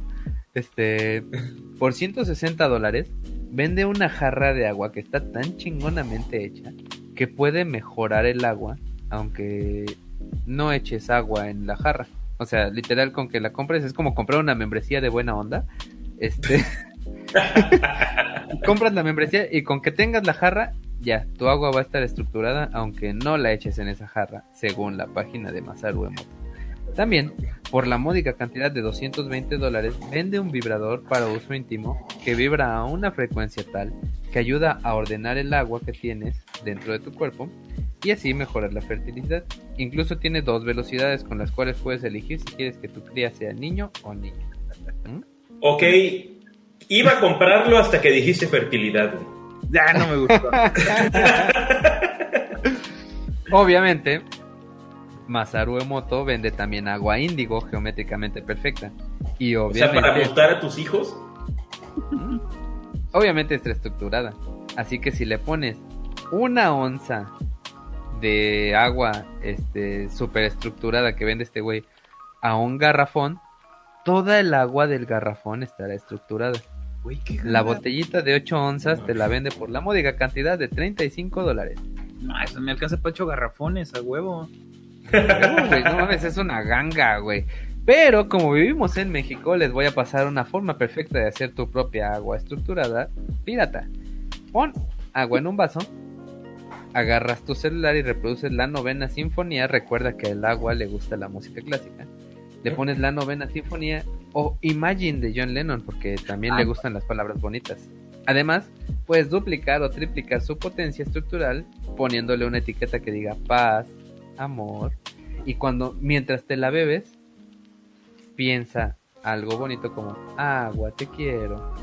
Y vas a tener agua super estructurada para tu cuerpo. De nada. A la madre. ¿Sabes qué estaba pensando? Vamos a vender ahora aquí del Incorrecto Podcast, vamos a hacer una tienda en línea para vender unos bloqueadores de sonido para que cuando quieras escuchar a Bad Bunny se la puedas poner a tu vaso de agua y no le lleguen las vibraciones para que no se, para que no se te pudre el agua y vayas a tomar pinche agua tóxica con cara de Satanás, güey. Hay platos tónicos para el agua, ya lo saben, aquí en el Incorrecto Podcast, en ningún otro los va a encontrar. eh, solamente 800 dólares.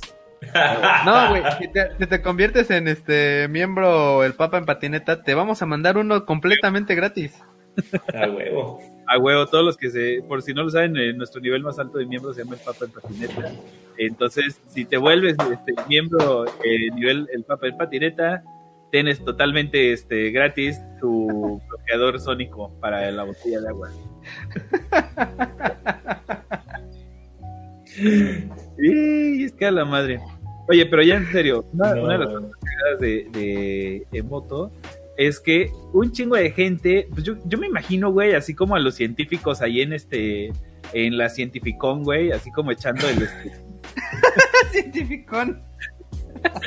así como que cotorreando, como que viéndole diciendo, no mames. Ah. Porque han habido varios eh, en distintas universidades que han intentado replicar sus estudios. Varios, varios, varios, güey. Hay muchísimas más cosas publicadas de universidades que trataron de replicar y que obviamente no pudieron hacer ni puta madre que este que los mismos estudios de moto, ¿no? Entonces, este, y creo que ese güey decía, no, es que tienen que usar este mi equipo, si no, no le sale. o una mamada así, ¿no? Este, Es que no lo hacen con suficiente fe. Es que tienes que creer. Y, y para la, a la gente le mama, güey. Sobre todo a la gente así, este, chaborruca, le mama creer que si le pones, este, gracias a la agüita te va a caer mejor. O si le pones metal. El merol. Es que somos muy nerds. Mira, aquí este Edgar Encinia ya le sabe a nuestros chistes. ¿Qué no Cluster era una tienda de renta de películas y videojuegos? Ah, A esto es huevo. Blockbuster. ¿Siendo Cluster es un Pokémon? Es Cloister, ¿no? Ah, sí, sí, sí. Ah, ya huevo. no se me ocurre. Y ya, eso, es todo lo de Sí, sí. Ya, ¿qué, ¿Qué sigue? pedo? ¿Te echas Reiki? ¿Nos vamos con Reiki? O chats o lo que quieran. No, échale el Reiki, luego me aviento este. Dieta macrobiótica y cerramos con homeopatía, ¿vale? No, yo todavía tengo este... Ah, biomagnetismo. Bueno, ¿No? a ver, Ah, pues échate- Reiki. Primero biomagnetismo y luego Reiki. Sí, sí, sí, échate como. Órale. Bueno. Va, échate el biomagnetismo en lo que voy al Nazón Joaquín. A su madre, este tiene una vejiguita de 3 centímetros, ¿qué pedo? No, güey, es que ahorita te enseño. Güey. Por cierto, queridos compañ- Y son las compañeros. malas del podcast, güey. Cuando estaba haciendo el guion estaba cabrón. Queridos amigos, porque escuchas, no olviden mandarnos sus superchats. Vamos a usar sus superchats para comprar una botella de plástico para pato. Este. este, hay un, un pato para pato. Para que no tengan que estarse yendo a cada rato. Mira, si no, voy al baño, uso esto, güey. Sí cabe, güey. Un pato para pato, güey. Huevo.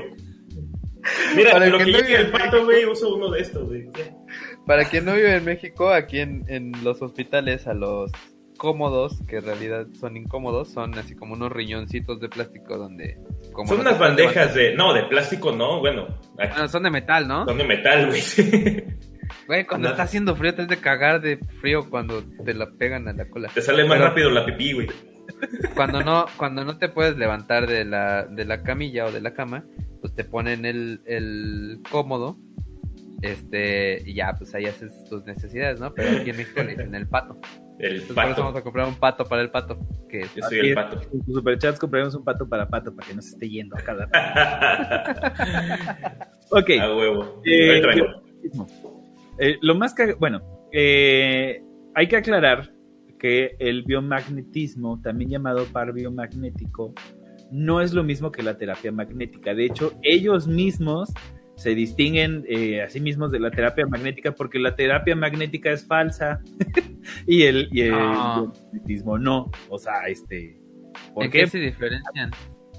Eh, básicamente, eh, la diferencia entre uno y otro es la aplicabilidad y el este y la potencia de los imanes que utilizan. ¿Por qué? Porque este el par biomagnético usa eh, imanes con una potencia de entre 1000 y 4000 Gauss, que es la, la medida como de magnetificidad este, de la potencia magnética y la terapia este, magnética usa hasta 500 Gauss.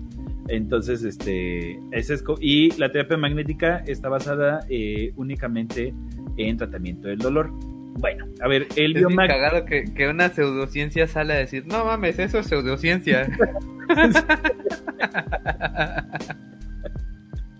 ya sé, es como este. Bueno, ya, porque siempre hago chistes de lo mismo. Bueno, el biomagnetismo apareció por primera vez en la Ciudad de México. A huevo, por fin hacemos algo. en el 88, este, y fue Lástima que es algo para... lá- Lástima que hicimos algo para embaucar gente, ¿no?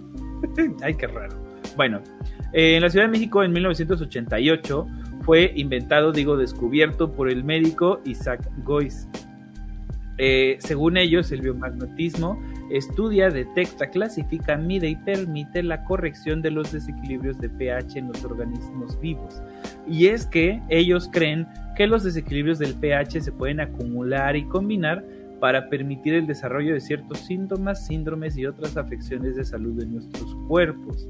Y que al restablecer el equilibrio del pH natural del cuerpo, diferentes eh, defensas naturales pueden mantenerse este, bajo control, eh, pueden mantener bajo control a distintos microorganismos como virus, hongos, bacterias y parásitos. ¿Qué significa esto? Bueno, según ellos, este, tú debes de tener cierto equilibrio este, de pH, o sea, de la acidez de tu cuerpo en general. Que este, eso no, No. es exclusivo del, del biomagnetismo, lo van a ver en las dietas alcalinas, lo van a ver en los este, terapias detox de juguitos y cuanta mamada, porque según ellos el nivel de acidez en tu cuerpo va a generar o, va a provocar que ciertos microorganismos como virus, hongos y bacterias proliferen. Y que al tú poder eh, regular ese pH vas a, este, eliminar esas este, acumulaciones de microorganismos, ¿no?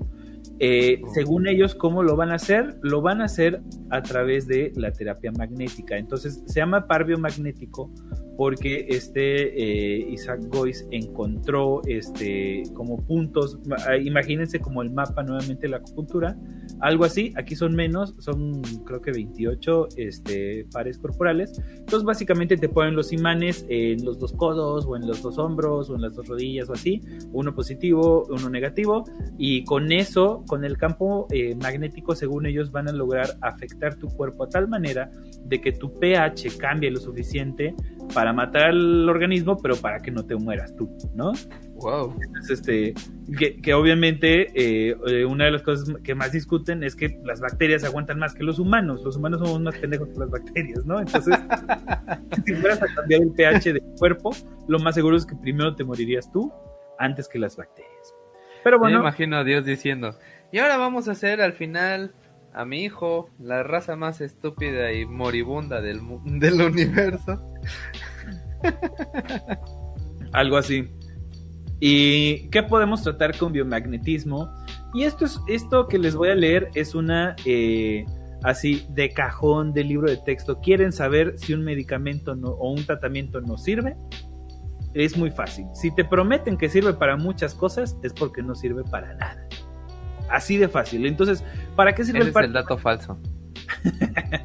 Sirve para enfermedades como cáncer de mama, cáncer pulmonar, cáncer de útero, osteoporosis del sistema pulmonar, insuficiencia renal, leucemia, candidiasis, papiloma, VIH, o sea, SIDA, eh, próstata, mal del puerco, mal de Parkinson, Alzheimer, psoriasis, infertilidad, impotencia sexual y diabetes. O sea, es la panacea. Es la Te pinche quita lo feo, lo pelón y lo gay. Ya, es mi man, güey. Entonces, eh, sobra decir, no hay ningún estudio que este, compruebe la viabilidad de la terapia magnética, ni del impacto magnético, ni de una chingada. Al contrario, hay muchos estudios que demuestran que una este, alteración del pH del cuerpo eh, produciría la muerte. Hay estudios, muchos estudios que demuestran que este el electromagnetismo no tiene absolutamente nada que ver con este con la acidez corporal, o sea, pues imagínate el pinche campo electromagnético de la Tierra, pues tendría ahí este eh, valiendo madre si te acercas al polo norte o te alejas, ¿no? Es todo este pinche cruzado. Y aunque eh, el plasma en la sangre sí tiene cierta capacidad diamagnética, necesitarías al menos 4000 veces la potencia de los imanes que se utilizan para ver algún tipo de este de efecto magnético en el flujo de la sangre. No Entonces, mames, imagínate cada tormenta solar que nos pegara, güey. sí, ya estaríamos ahí todos. Todos no, torcidos, cabrón. Dos comentarios. Uno, pues obviamente el pH sí, sí este, está involucrado dentro de tu cuerpo. O sea, por ejemplo, las, las mujeres cuando tienen una infección vaginal, este, tienen ahí algún, alguna cuestión de pH y los medicamentos, pues digamos que lo regulan para ayudar a que las bacterias, pues que viven en ese pH más ácido, más este, normalmente es más ácido, ¿no? El Este- pH vaginal suele ser un poco más ácido. Hay ciertas bacterias que viven en él. Medicamentos, hormonas, eh, jabones, shampoos, sustancias, eh, semen, lo que quieras. Eh, bueno, no lo que quieras, pero muchas sustancias pueden cambiar el pH. piña, ¿por qué no? Sí, de- de- de- pueden cambiar el pH, de, de- el pH vaginal precisamente, y cambiando toda la, la ¿cómo se llama? La bio, El ecosistema. el ecosistema biológico de ellos. Exactamente. Y el otro comentario que les iba a decir es que realmente si Mm. tu sangre se viera afectada por imanes, este, pues una pinche resonancia magnética son imanes súper potentes. Nomás te meterían ahí y explotarías. luego, luego, güey. Como pollito en horno de microondas. Por cierto, No, este, cállate. si quieren este divertirse un rato, busquen en internet fails de resonancias magnéticas, sobre todo cuando a los este pues no sé si son radiólogos, pero a los que hacen las pruebas así, se, se apendejan y dejan cosas metálicas cerca de este del pinche eh, MRI. No, ese está cagadísimo. Hay No mames. de, de puertas, de tazas, de ¿Piercings? completas que se pegan y se achicharran pegados al, al, este a la Ah, madre. ¿Te imaginas, güey, el piercing de tus pezones así? Hay, hay, hay varias fotos chidas, güey, y que les van a ayudar a darse una idea de la potencia que tienen esas madres. Sí, a Y huevo. aún así no afecta. ¿Cómo se llama la página? No, no, no es página, pero busca así este fails de pues qué será como M Fails eh, MRI, ¿no? Sí, bueno. A huevo. Y está divertido, güey, ya es chido. Está divertido. ya. El pezón saliendo, de- el areto saliendo del pezón, güey. Ah, La neta, madre. no quiero decir de- del magnetismo, este, no sé si tengan algo más. No, ya, Eh, pásate no. a Reiki. Reiki. El eh, Reiki, porque está en japonés, los japoneses no tienen R fuerte. Este, pues es una pseudo Reykjavik, Reiki. Reykjavik es este, la capital de Finlandia, ¿no? Islandia. Islandia y es con J. Pero bueno, este, el Reiki, o el Reiki, fue inventado en 1922 por un budista japonés, un este, monje zen llamado Mikao Usui. Este, y pues ha sido adoptada, digamos, a nivel este, mundial por todos pinches lados. Este, como eh, le llaman la terapia del toque terapéutico. ¿sí? Eh, Rei significa universo y Ki pues es la energía universal, entonces algo así como la energía universal del universo. este... O sea que cuando Goku hablaba del ki, en realidad estaba hablando de su energía. Claro. A ver, esto eh, eh, sí hay que aclararlo porque en muchas culturas ancestrales creen en una energía eh, universal que la cual nos rodea y nos compone y nos atraviesa a todos este de manera simultánea, ¿sí? Eh, los japoneses le llaman ki, que es una adaptación del chi, eh, chi, ¿no? Este, Sí, sí, ¿no? sí, ¿no? ¿Sí o no? Pero eh, que es una adaptación del chi, los budistas le llaman el prana, este, ahora los New Age le llaman la vibra o la energía, ¿no? Los Este, españoles le llaman la energía vital. la energía. Pero tiene que ver con esta misma idea de la energía universal que nos rodea a todos. Entonces, este cuate tomando más o menos estas este, enseñanzas este, budistas y japonesas, eh, él concluye que a través del manejo de esta energía universal, funcionando tú como canal, vas a poder transmitirla a través de tus manos y curar las afecciones de las personas a las cuales toques o casi toques, porque resulta que también no es necesario ponerles la mano encima, la puedes poner más alrededor y con eso va a ser suficiente si es que puedes controlar eh, tu energía directamente, ¿no? De hecho, puedes enviar enviar Reiki como email a distancia. Ah, no, eso no sabía, güey. Sí, vato. Este, bueno, este cuate, este, que lo inventó, este, Mikao Usui, según él, es una técnica milenaria que tiene, ya saben, así como 2000 o 3000 años. Sin ¿Tiene embargo, 100 años? ningún investigador ha encontrado ninguna referencia al Reiki hasta que ese güey lo empezó a mencionar en 1922. Este, pues sí, aunque pues tal vez se, se refería así como a este a la creencia del ki, ¿no? Eh, si ustedes vieron Karate Kid, las buenas, no las mamadas esas de Kung Fu Kid, este el, el señor Miyagi Con pues, Daniel San y, el Miyagi, ándale. esa madre pues es ahí como este parte de la idea de lo que era el, el Reiki o de curar a través de la armonización de la energía del universo. Es una terapia en la cual básicamente van a ir poniendo las manos eh, sobre tu cuerpo, específicamente sobre las partes afectadas. Desde eh, lo general es 2 y 5 minutos, pero te pueden dejar ahí la mano en la nalga hasta por 20 minutos, dependiendo este, de qué es lo que te duela, ¿no? Been le- that. Ah. Dependiendo de si quien te está haciendo Reiki es Vicente Fernández, ¿no? Este, bueno, eh, las técnicas de Reiki involucran lo que es eh, eh, centrar, eh, eh, limpiar, transferir, extraer energías este, negativas, infundir energías positivas y eh, alinear y eh, suavizar el aura. Esto es en, en lo que ellos creen. Y ellos dicen que específicamente no se debe de confundir con otras terapias y que la Asociación Internacional, no, la Federación Internacional de Reiki basada en, esta- eh, en el Reino Unido, ellos dicen que no se deben usar cristales, polvos ni ningún tipo de varitas, porque esto es serio y no son de esas Porque eso es pseudociencia. Sí, polvos. Eh, sin Oye, ¿qué embargo, hay de cierto de que el Reiki es aceptado por la Organización Mundial de la Salud? Mira, y justamente este hay un chingo de estudios también por ser una técnica bastante este, vieja. Se han hecho un chingo de estudios al respecto. De hecho, en 2015, Bastante vieja, 100 años. sí, o sea, eh, vaya, 100 años de que, de que se está llevando a cabo, pues ya dices, no, es lo mismo que el pinche dióxido de cloro, que ahorita sí que hablamos de él, ¿no? Ahí leve. Ahí leve lo perjudicamos.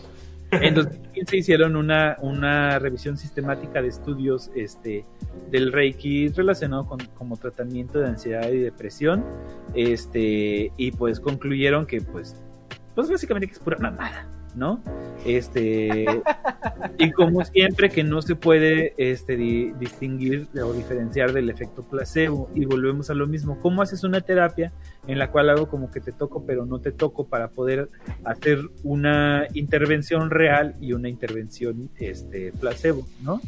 Entonces, pues, básicamente, pues todo es este, es placebo, ¿no? Mientras más fe le tengas al, a la intervención, pues más, más real será tu mejora. Exactamente, porque tienes que creer en ello, si no, no funciona. Entonces volvemos a lo mismo. Momento. ¿estás diciendo que para la pseudociencia el combustible es la pseudociencia que estés usando y el comburente es la fe? Pues claro, ¡Ah, no mames! Vaya forma científica de, de, de- re- de- de repetirlo. ahora, Una forma el, científica de explicar la pseudociencia. Ándale. el Centro Nacional de eh, Salud Integrativa y Complementaria de los Estados Unidos eh, aclara específicamente que el Reiki no tiene ningún sustento científico de que sirva para una chingada. Así, Wow. directamente dicen el Está Reiki. está chingón no, porque los gringos, los gringos sí le dan así como esa importancia y, y digamos se preocupan por su gente. Entonces sí dicen, ah bueno, si quieres hazlo, pero la neta es que no funciona, ¿no? Igual más o menos vamos a platicarlo un poquito con la homeopatía. Sí, pero ahorita que- pero aquí, aquí intentan medio o intentaron medio hacer un poquito este eso, cuidarnos en cierto modo, este prohibiendo todos lo- los medicamentos milagro, Pero pues siguen estando estas este técnicas milenarias aceptadas aquí en México, ¿no? Sí, que ya este, pues es medicina tradicional y milenaria. No, no, no, no, no, perdón, pero eso no es pseudociencia. Es peor. Es religión. Eh, para los que nos escuchan en podcast, preguntaban si, eh, bueno, dice doctor Juan, más despacio, cerebritos, ¿nos están diciendo que la cristianidad es pseudociencia? Pues no, ni a No. pseudociencia llega, porque no tiene ni siquiera argumentos pseudocientíficos. Así Bueno. es. Pero, este, regresando a lo, a lo del Reiki, ellos mismos, o sea, el Centro Nacional de, Medi- de Salud Integrativa y Complementaria de Estados Unidos, dicen, mira, no sirve para nada, pero pues tampoco hace daño. Pues, si ya estás bien jodido, si ya no puedes tomar medicamentos, si ya no te sirven los pinches riñones, si quieres que te, que te pongan las manos encima, pues date, ¿no? Incluso ellos mismos dicen, bueno, el contacto físico, sea como sea con Reiki o no, tiene efectos benéficos. Entonces, pues si no te hace daño y sientes que te ayuda, date. En ese sentido va también la recomendación de la OMS, donde dicen, ay, pues no, no te va a afectar, ¿no? Nada más no dejas tu terapia, no dejas tu tratamiento, y si quieres aparte que te pongan la manita encima, pues vas, ¿no? Saquen el. Reiki, así todo roce es meramente profesional. Va. A huevo. Entre Eh. pseudociencia y pseudociencia se crean las rectas, las sectas religiosas. dice. Ah, No lo dudes. No lo dudo ni tantito. Ah, sí, mero. Y ¿Qué pedo? ya fue Reiki. ¿Qué más eh, traes tú, este pato? Yo traigo dieta macrobiótica. Dieta macrobiótica. Yo traigo la homeopatía. Pues cerramos con homeopatía. Me aviento Ya. la dieta. ¿Ya no vas a, Órale. ya nos va a explicar ideología? Pues ya lo dejamos para el otro, ¿no? Puta, Maya les dio sueño. Ah, a ver, échate. Idiotología. Idiotología. A ver, la pinche idiotología. A ver, ¿dónde estás? Afortunadamente esta madre es corta, no es tan, tan, tanto de explicarle como los demás. Eh, bueno, ¿cómo puede ser que a través del ojo se pueda saber el estado de salud de una persona? Nada más con Ah, la analizar. idiología es la lectura del iris. Así es. ¿No traemos esa otra cabrona que es la lectura del an- de los pliegues del ano? Ah, no, güey, esa todavía no la traigo, güey. Todavía no la estudio bien, güey. Necesito No, unos no, sujetos de estudio para hacerlo, güey, implementarlo bien, qué pedo, güey. Hay que la meterle el, se- el segundo episodio de esta. va, va, va. Este, bueno, eh, a la irido- iridología, perdón, iridología. Eh, es una herramienta milenaria, de hecho, desde tiempos bíblicos. Eh, San Lucas, el cual se creía que era médico o se sabía que era médico, decía desde entonces, los ojos son la ventana del alma. Ah. Y precisamente de ahí se basaron, ¿no? Eh, esto surgió en el siglo XV gracias al húngaro Ignaz von Pexel, Pexeli. Pinches nombres feos. Eh, sí tiene nombre de que, de que te va a chingar. Ándale. No, Ese güey sí tiene no. nombre de texto médico, al menos. Eh, él describió este estudio en el tratado, un tratado médico precisamente llamado Quiromática Médica, eh, en el siglo de- eh, XV, como ya lo habíamos dicho. Eh, prácticamente esto surgió por ver manchas similares en los ojos de un soldado y un búho, los cuales compartían estas manchas por el simple hecho de tener una pierna rota. A partir de ahí, sí, sí, sí. A partir de ahí fue que surgió todo esto del estudio del iris. Recordemos que el iris es la parte que tiene color en nuestro ojo. Ok. Este estudio se hace por medio de una linterna y una lupa que, bueno, con ayuda de ellos se observa un mapa establecido con señales iridológicas. No sé si tengas por ahí el, el mapa o la imagen que les mandé hace rato. Estos van a aportar, pues ahora sí, herramientas importantes como tal, ¿no? Aquí podemos ver ojo izquierdo, ojo derecho, a su lado izquierdo y a su lado derecho. Cómo determinadas partes Los del iris... al revés para que les costara trabajo. Ándale. Cómo determinadas partes del iris van a describir ciertas partes del cuerpo si se encuentran afectados o no. Básicamente es esto. Si hay una mancha, un agujero en el iris que suele haber, que es como una pupila extra, pero eso ya se hablará mucho después, o alguna alteración en esa parte coloreada que no sigue el mismo patrón que lo demás, según este mapa nos va a decir en dónde se encuentra la afección. ¿Sale? Así véanlo bien, apréndanselo, voy a hacer preguntas al final. Ah, no, no es clase. así como tal, así como lo ven. Así sus ojos feos. Recuerden que hay un, un dato falso este, metido aquí en cada uno de los temas. Así es, así es. Ahora, ya puedes quitar los hilos. Aunque no es para hacer un diagnóstico certero, o sea, se lavan las manos. es más que nada para saber si existe una predisposición de cualquier individuo a enfermarse de determinada patología, según su tipo de ojo. Por ejemplo, los de ojos claros o azules tienen tendencia a las alergias o a las enfermedades inflamatorias. Los de ojos verdes tienen tendencia a que les den más dolores de cabeza o cefaleas o migrañas como tal y enfermedades del hígado. Y el vulgo, o sea, los que tenemos ojos café o café oscuro, somos más propensos a enfermedades sanguíneas. Eh, como ya lo mencioné, bueno, se leen las manchas o coloraciones en determinado sector del ojo, eh, el cual te va a determinar si ese órgano está afectado o no. O sea, es lo más sencillo y simple que se puede analizar. Y ya con eso eres médico. Wow. Ya con eso puedes hacer como que diagnosti- diagnosticas algo y lo mandas a un médico de verdad. Bueno, que te No, no, no, y el pedo es que cobras 500 pesos y el médico de verdad te cobra como 200, güey. Si eres, si eres Si de los del. Si eres de los del CIMIT, son 50, ¿no? Ándale, ey, 30, güey. No soy iridiólogo, pero muchas veces he visto gente que digo, ah, este güey le dio cisticerco.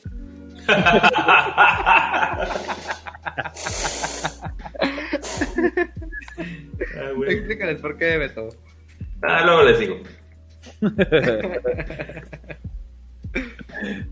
¿Ya estuvo? Ya, ya. nada, pues prácticamente en este caso, eh, obviamente no hay mucho que estudiar. Es que neta, de ideología hay tantos textos que hablan de lo mismo, güey. Tantos videos en YouTube que hablan de lo mismo. que No se puede hacer más nada, güey. Mm, obviamente es un diagnóstico que no es certero. Obviamente va a haber alteraciones en los ojos. Puede ser este, incluso heterocrómico, como tal. ¿Qué es eso? Que tienes un ojo de un color y el otro de otro, Como los Huskies. como los Huskies, ándale. Precisamente. Estoy casado con una husky porque mi esposa tiene los ojos de diferentes colores. No manches, neta. Ah, más clarito uno que el otro. Mm, si es café oscuro y café claro, casi no cuenta. Le voy a decir que no es tan especial. Lo siento, Luis, si no eres tan especial según el pato. no, no, no. Ella es especial. Este, Ahí sí. pues ahí les va. La Eh, ah, no, la- aguanta, aguanta, aguanta. Se pueden Ah. encontrar no solamente manchas en los ojos, pueden haber cierto tipo de lunares, por así mencionarlo, porque hay mayor cantidad de células que contienen este. Ay, se me olvidaron el nombre de la. Ah, de pigmentos. Ahí está. Este, que puede, puede haber ciertas células con mayor cantidad de pigmentos, con menor cantidad de pigmentos, o incluso, lo, como ya había mencionado, lo que es un agujero en la parte del iris que funciona como una pupila extra. Esto de todas formas no altera la visión.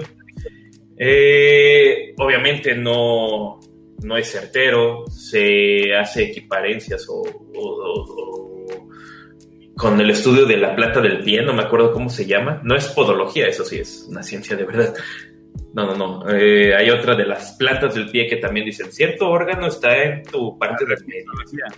¿Eh? Reflexología. Reflexología. Ah, mira, pues eso, otra pseudociencia más ahí. Es igualita, nada más que una es en los ojos y la otra es en las patas, y ya. Pero no se preocupen, si tienen, no sé, un lunar en el ojo, no les va a pasar nada. en sí, como tal. Eso es todo de iridología, güey. A ver, ahí les va la- de volada, de volada, no, si es algo. La dieta macrobiótica es otra de las medidas raras de los muchachitos New Age. Esta dieta es una de las preferidas por los grandes celebridades como Madonna o Gwyneth Paltrow, que podríamos hacer un podcast sobre toda la pseudociencia que maneja esta muchacha. Madonna Pero- o Gwyneth Paltrow. Gwyneth Gwyneth. Paltrow. Madonna Ah, no sí. está muy muchacha que digamos. Oye, ¿qué no está Gwyneth Paltrow? Es la que sale en la caricatura esa de los perritos que salvan a los demás. ah, chinga. Ah, su Ese es Pau Patrol, güey. Ah.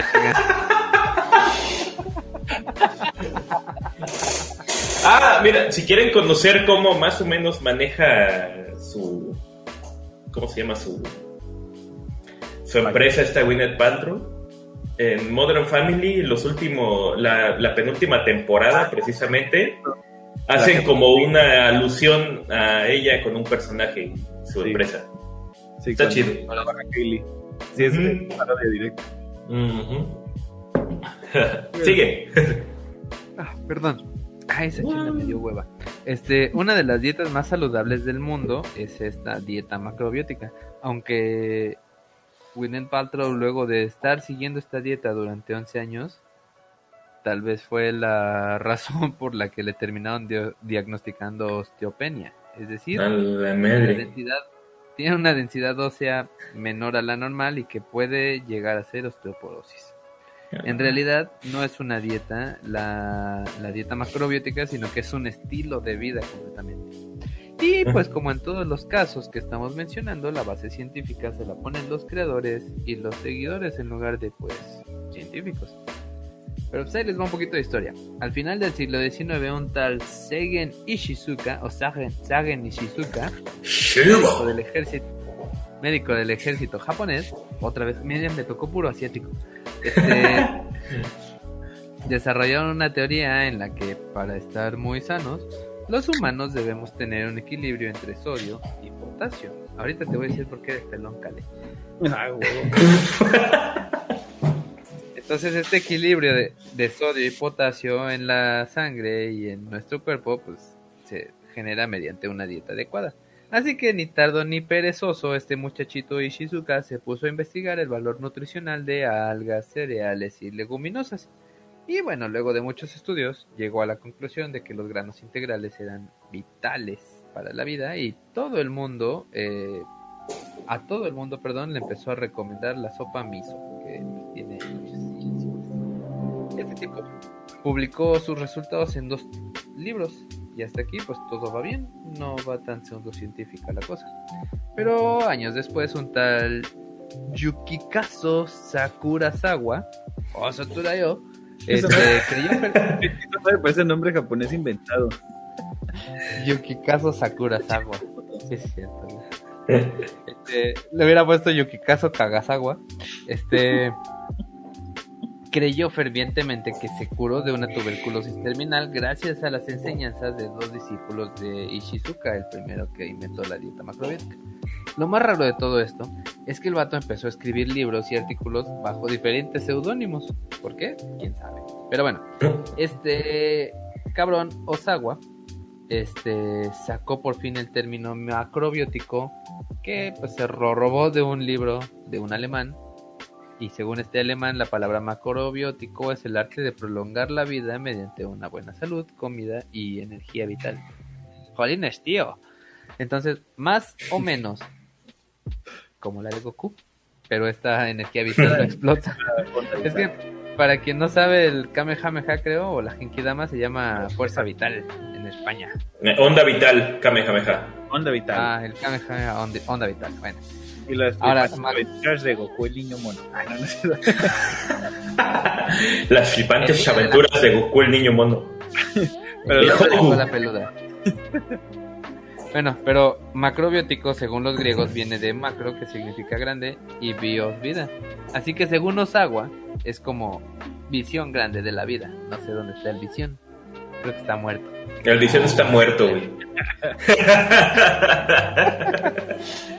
Pero bueno, Vean, vean, vean WandaVision, ya es el último capítulo. Disney Plus está muy buena, güey. Por favor. Pero bueno, este, la dieta macrobiótica en realidad es como el Tao de la comida aplicado en sentido estricto. Y aquí es donde todo se empieza a poner raro, porque comenzaron a mezclar filosofía oriental con pseudociencia. Así que la cosa aquí es que, ¿para qué me quemo las pestañas tantos años estudiando ciencia si puedo suponer un poco? Osawa. Osawa aseguraba que la macrobiótica es la aplicación biológica de la medicina y la filosofía orientales. Ahora, les expondré algunas mamadas, digo, perdón, puntos importantes de su obra. Ahí te va, este es para ti. Pon atención, Cale, ¿eh? Está cabrón. Por cierto, este, recuerden que vamos a decir un dato falso inventado por nosotros. Ahora, este no es falso. Spoiler. El cabello Cale según Osawa, el cabello es yin, así como las frutas, azúcares, líquidos y comidas ricas en potasio y fósforo. Así que la ingesta excesiva de todo esto es causa de calvicie, porque obviamente todos sabemos que yin repele a yin. Es una mamada que los físicos se copiaron cuando inventaron el magnetismo. Este, si una mamá come dieta macrobiótica durante el embarazo, el bebé va a salir perfecto de bonito. Y dice este vato que si un hombre tiene la nariz recta, que es nariz Jing, obviamente, el vato es homosexual. Y si una mujer tiene nariz aguileña, que es nariz Yang, esa mujer es infértil. ¿Mm? También todo el mundo. Ay, sabe. güey, esos datos los necesitaba antes, güey. Siento que estoy calvo por tragar mucho plátano. Exactamente. Sí, todos sabemos que te encanta el plátano, Cale. pero bueno, en mi país decimos ese cabrón tiene nariz de puto y no decimos que tiene nariz jing, pero pues, bueno. Así, güey, pues ese güey sí está medio jinx, pero este. A huevo. Ahora, según la medicina macrobiótica, la homosexualidad es una enfermedad y es curable. Ah, Otro punto interesantísimo de esta dieta es que puede curar cualquier cosa, cualquier cosa, cualquier enfermedad que tú tengas, te quita lo feo, lo pelón y lo gay y lo puto. Ah, es lo mismo. Este, además puede purificar tu sangre completa en tan solo 10 días. No importa si tienes sida, diabetes, cáncer, colitis, problemas del túnel carpiano o lo que tú quieras. Eso sí, si el cocinero que, que, que hace la comida está muy meco, la cura puede llevar algunos meses. No mames, no hace milagros tampoco.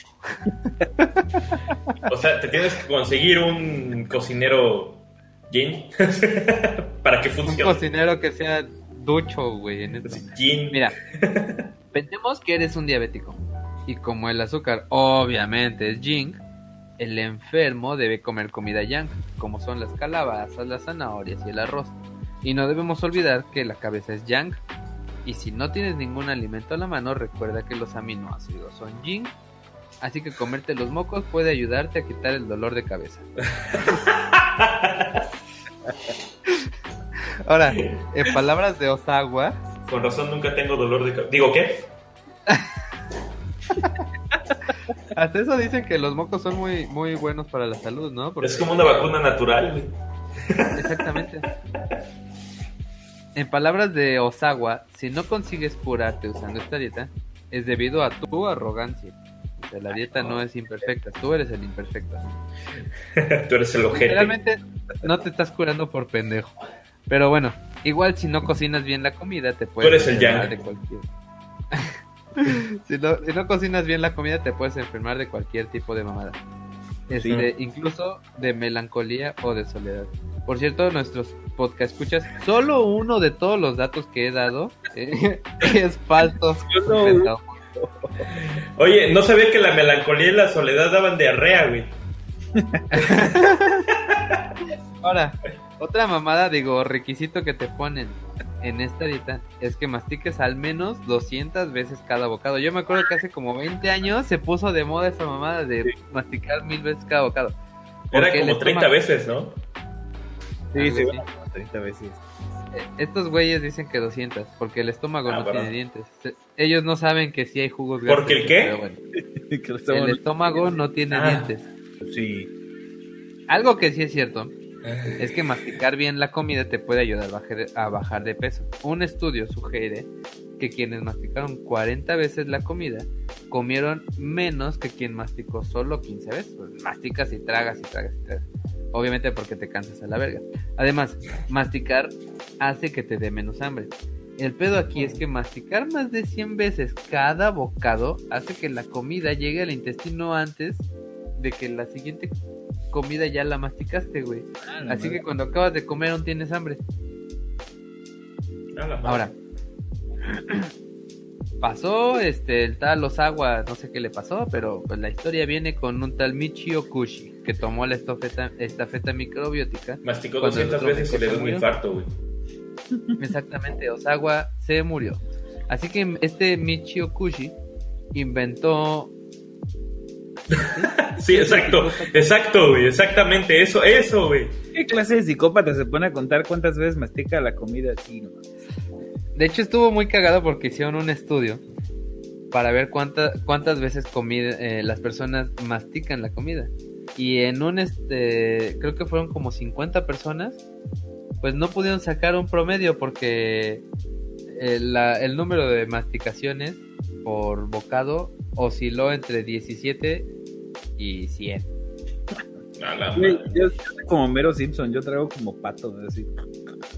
Como yo. No lo necesario para que pase por el gañote y ya chingar a su madre. A, hue- a huevo, güey. Así debe de ser, cabrón. Lo Ahí les va el suficiente, más cabrón. lo, lo suficiente para que se digiera y se empape, para que se empape de baba y se digiera, güey, y pasa, órale, la chingada. Con que no me asfixie suficiente, ya. Ándale, exacto. güey. Ah, huevo. Ahora ahí les va. El tal Michio Kushi tomó la estafeta microbiótica cuando el otro meco se murió, así que inventó el Instituto Kushi, que aseguran en su página web que curan el SIDA. Ya no aseguran que curan el cáncer, pero tienen muchos testimonios de éxito. El mismo Osawa dijo que nada es más simple de curar que el cáncer. Además, A la madre.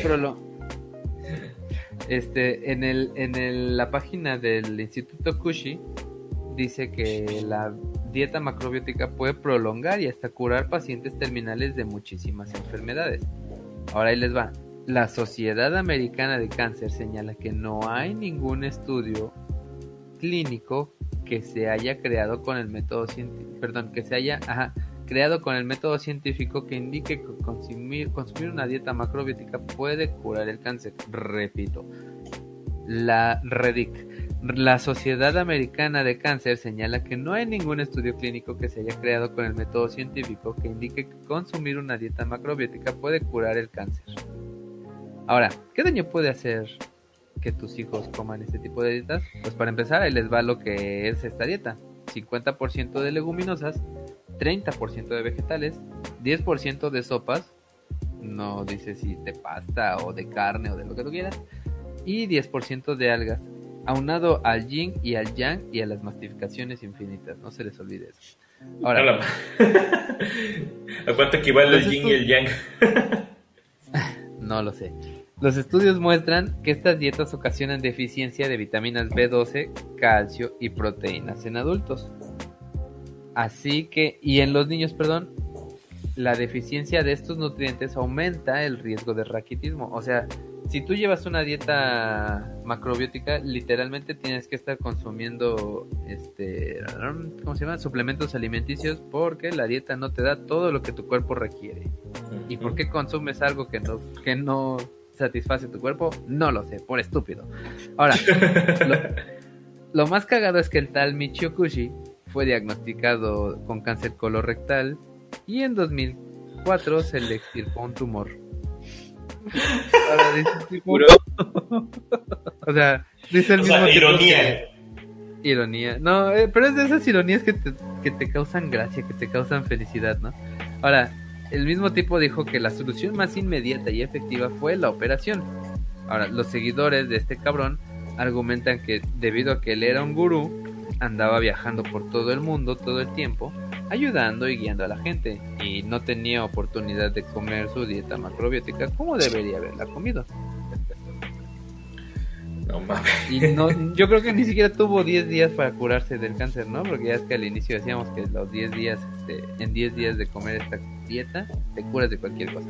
Ahora, también los mismos seguidores de Michio Kushi este, dicen que ayudar a tanta gente te enferma, porque estar pensando en enfermedades todo el tiempo te rodea de energía mala y por eso se enfermó.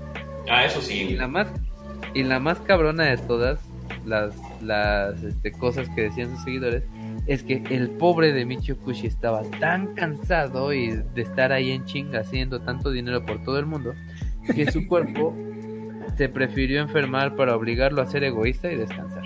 A huevo. Pero acá lo más cagado es que Qué sabio es el cuerpo humano. de cáncer cervical. ¡Pum! Las dos también consumían esa madre. Este, incluso aunque se sometieron a radioterapias, también se murieron. Por cierto, no olvidemos que el cáncer es yin y la radioterapia es yang.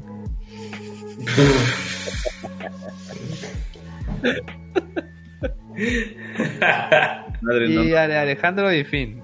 ¿Qué sigue? Ya, este. ¿Nos vamos con homeopatía? Homeopatía. Dale, con homeopatía. A la madre. El cierre. Pues ahí Bueno. tienen que estaba un vato con un perro. Pero, ¿cómo se llama? Dice homeopatía. Ay, lo puedo agarrar y dice, sí, no hace nada. Ah, Y nunca le he hecho nada a nadie, no sé por qué lo tratan feo. Y ya, fin, vámonos. Y ya fin. bueno, supongo que han escuchado ese mito de que si despiertas con una cruda así horrible, Hola, Julio César. eh, si despiertas con una cruda horrible, supongo que te han dicho así, tómate una chela para que se te quite, no pasa nada, y todo el rollo, ¿no? Supongo que les han dicho eso. A huevo. Sí, claro. Pues esto no es nada nuevo, obviamente, y bueno, ahorita veremos por qué.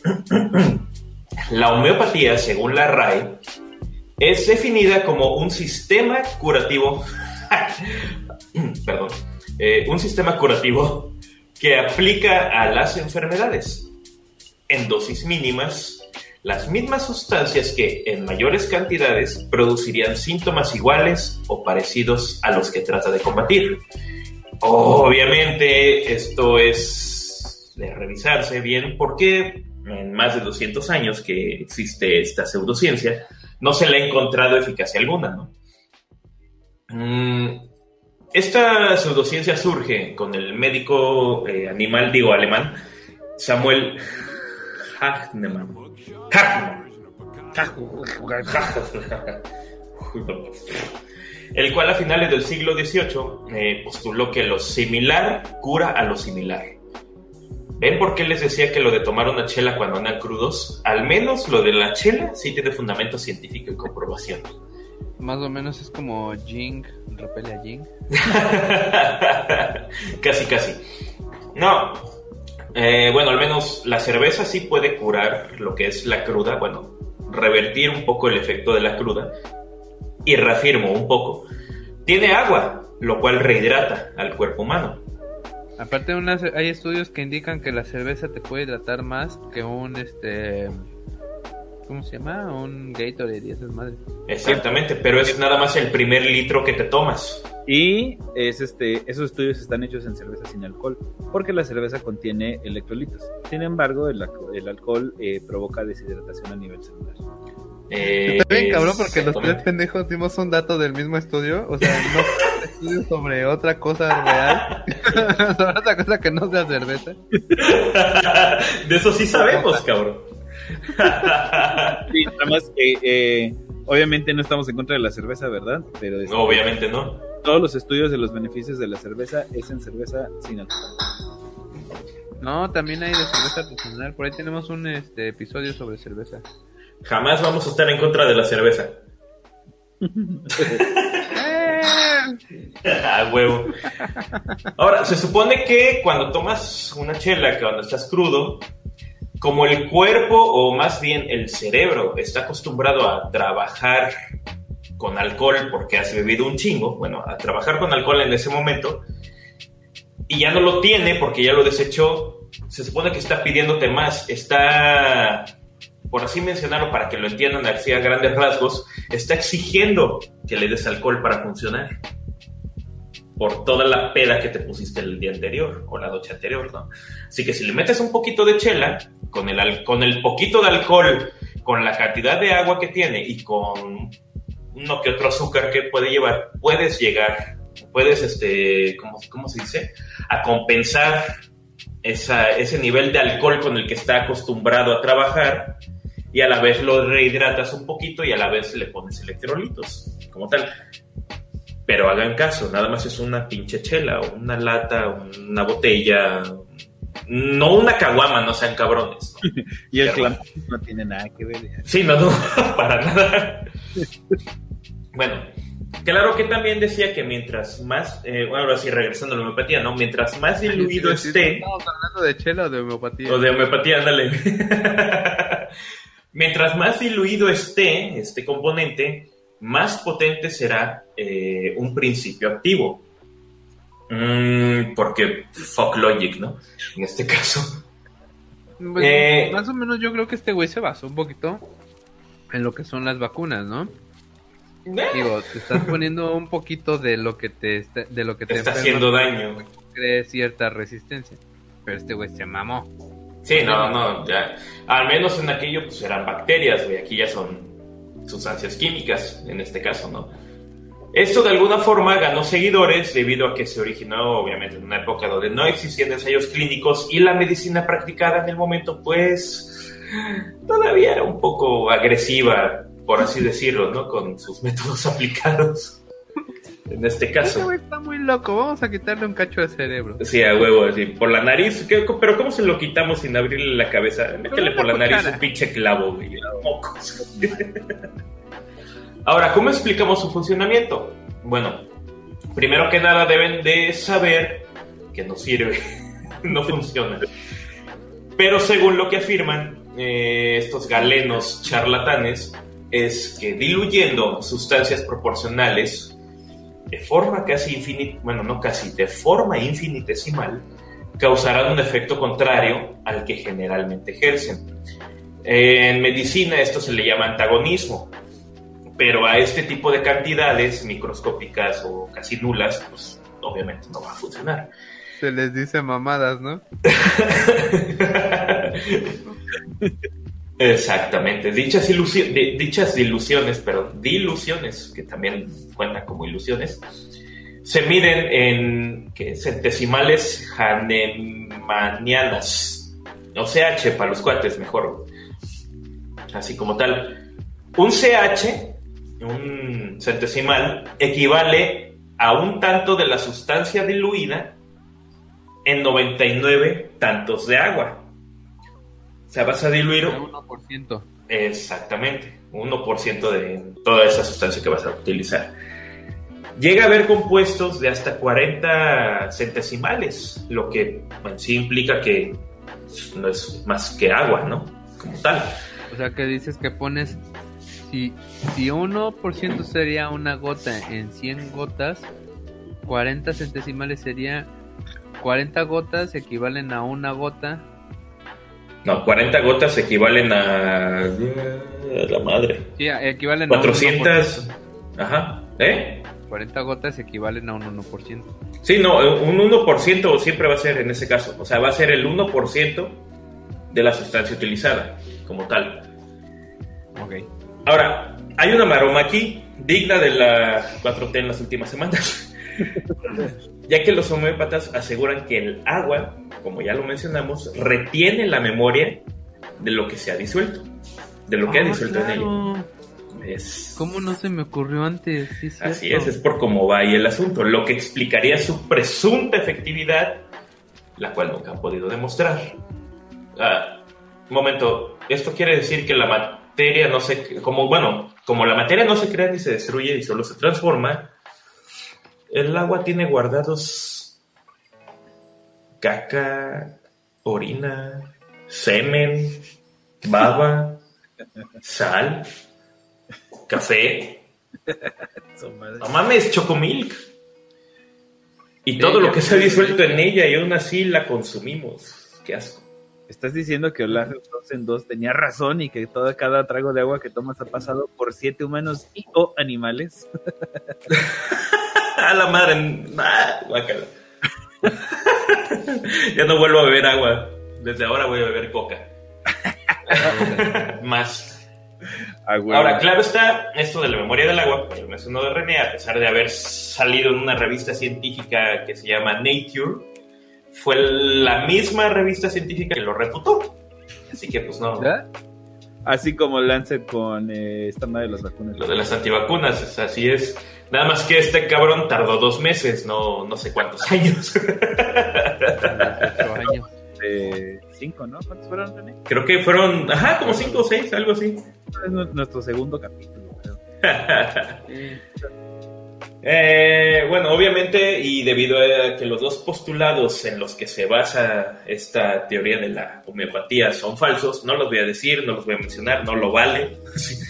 Eh, sus productos pueden suponer un riesgo extremo de salud para los pacientes que los consumen, debido, en primera instancia, que son inservibles y en segunda instancia a que algunos pacientes creen tanto en la homeopatía que llegan a dejar los tratamientos, que llegan a dejar los tratamientos, deja tú lo- o dejen ustedes alopáti- alopáticos, este, los tratamientos que sí son útiles, ¿no?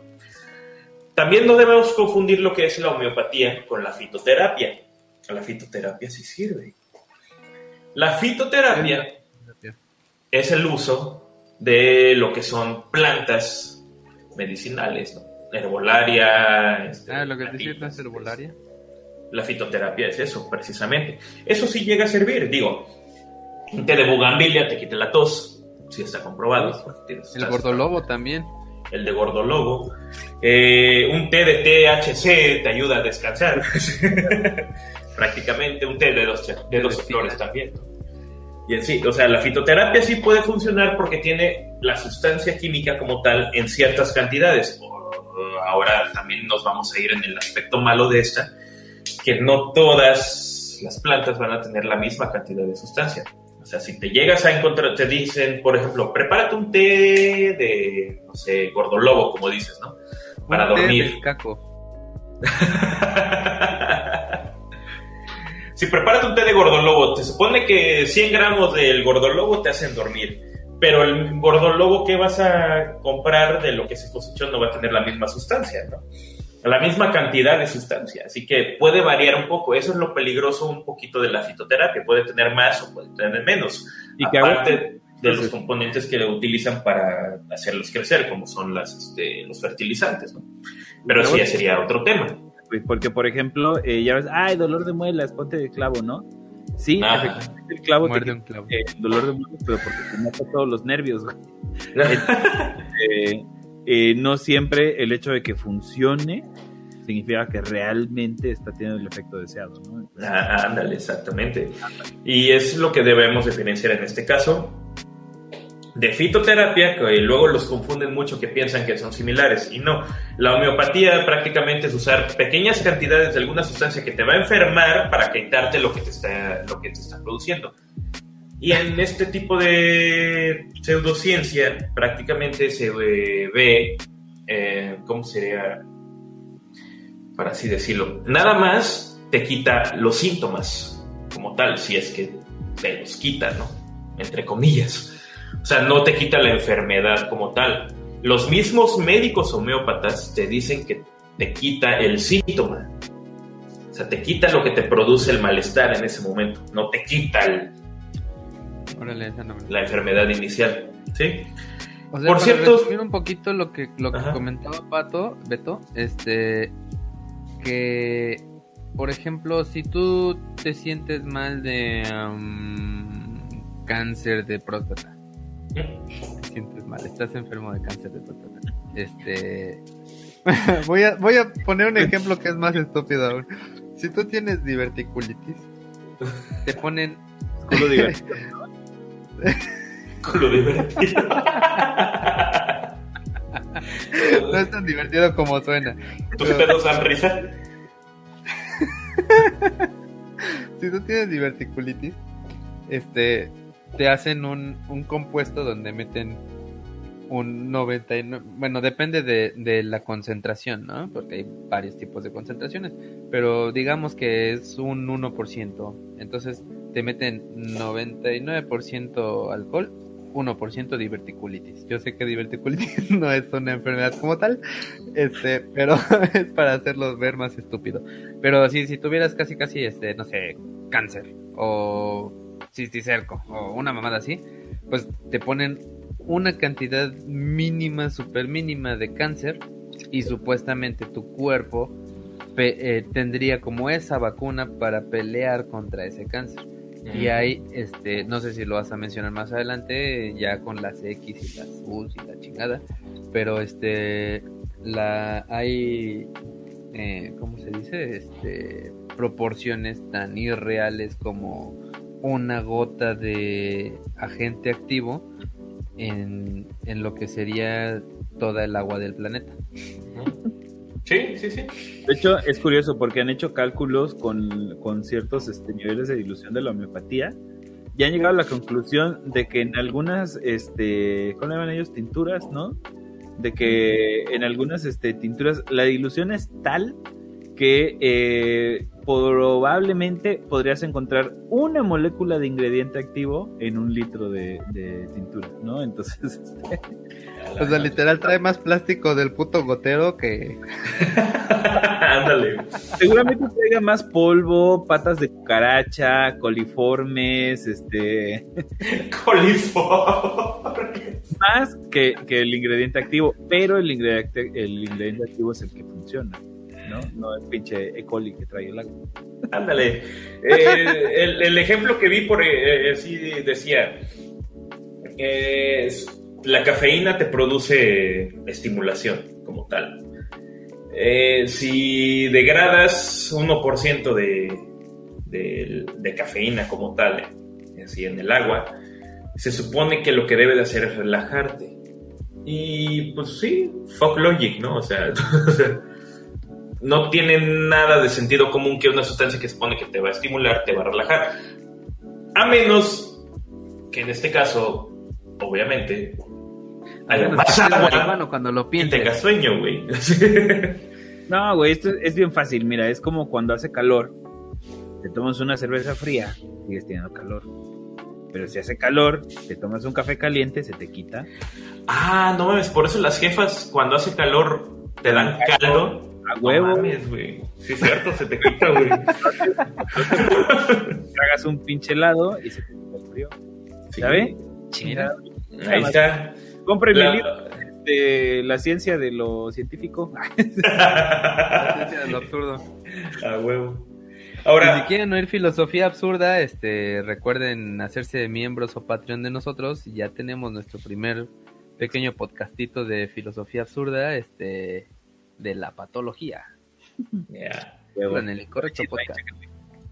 Y pues ya, nada más, no sé si sabían que la IPN o el IPN, el Instituto Politécnico Nacional, qué horror, qué horrible, qué feo. La noticia que les voy a dar ahorita.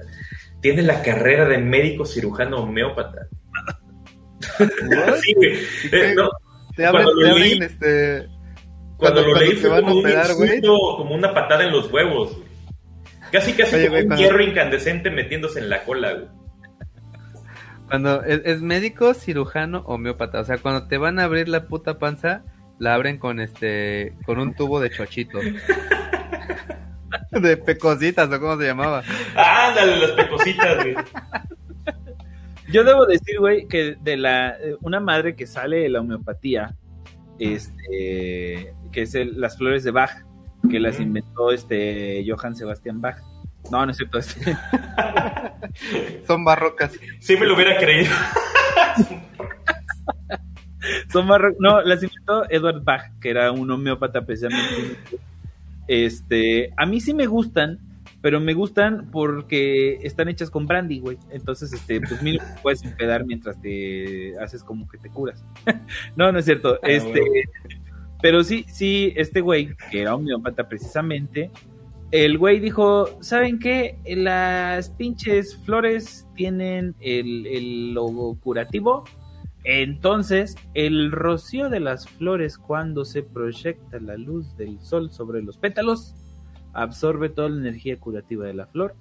Yo voy a tomar esa gota, la voy a diluir con las mismas medidas de la homeopatía, las voy a poner en brandy, ¿verdad? Porque pues, no, no las podía poner ahí en pinche este... Porque el vodka no sirve igual. No, tiene que ser algo rico. Y este, y entonces voy a tener este mi pinches este energías súper este curativas de el agua, ¿no? Obviamente, Ándate pues, este, creo que ya Momento. Que ándate Momento, empedando. momento, momento. ¿Quieres decir que los plátanos flameados son plátanos de vaca? claro. Esto Sí. te hacen sentir bien, ¿sí o no? A huevo que sí. Por cierto, este, pues imagínense, si estábamos hablando de que en la homeopatía las ilusiones son llegan a, a una pinche gota en este en todo En el mar. Imagínate la gota de rocío encima de una flor diluida. Ya se podrán este eh, imaginar. Ahora, lo más cagado era la forma en la que este, este Edward este, Bach eligió las flores que curaban qué cosas. Porque obviamente muy apegado al método científico, él agarró un día y dijo, ay, me siento como que me duele la cabeza. Y entonces se fue al jardín y empezó a pasar la mano. No estoy exagerando, esto no, no es este parte del juego, esto es, dato real. La mano por las flores y dijo, "Mm, esta me cala, como que siento, siento que me vibra, güey. Entonces, esta flor cura el dolor de cabeza. Y entonces de ahí salió la primera tintura. Y luego otro día dijo, ay, no, es como que me duele el huevo izquierdo. Y entonces, ay, esta sentía así como que me curó. Y así, así fue haciendo este, todas la- las, las tinturas este, de las flores de Bach. Entonces, este, pues si se quieren echar un shot en el trabajo y que no los vean feo, pues échenle brandy al gotero y digan que son flores de Bach, ¿sale? Oye, güey, Soy porque soy- casi soy. Todas estas medicinas alternativas me hacen pensar que somos unos pendejos por no ser ricos inventando una patraña, güey. Sí, Bueno, no, inventamos el Sí, incorrecto podcast, güey. pero todavía no somos ricos. también son puras patrañas. Pero sí son puras patrañas. Algo, algo, un punto a favor de los médicos, este, ¿qué? Homeópatas.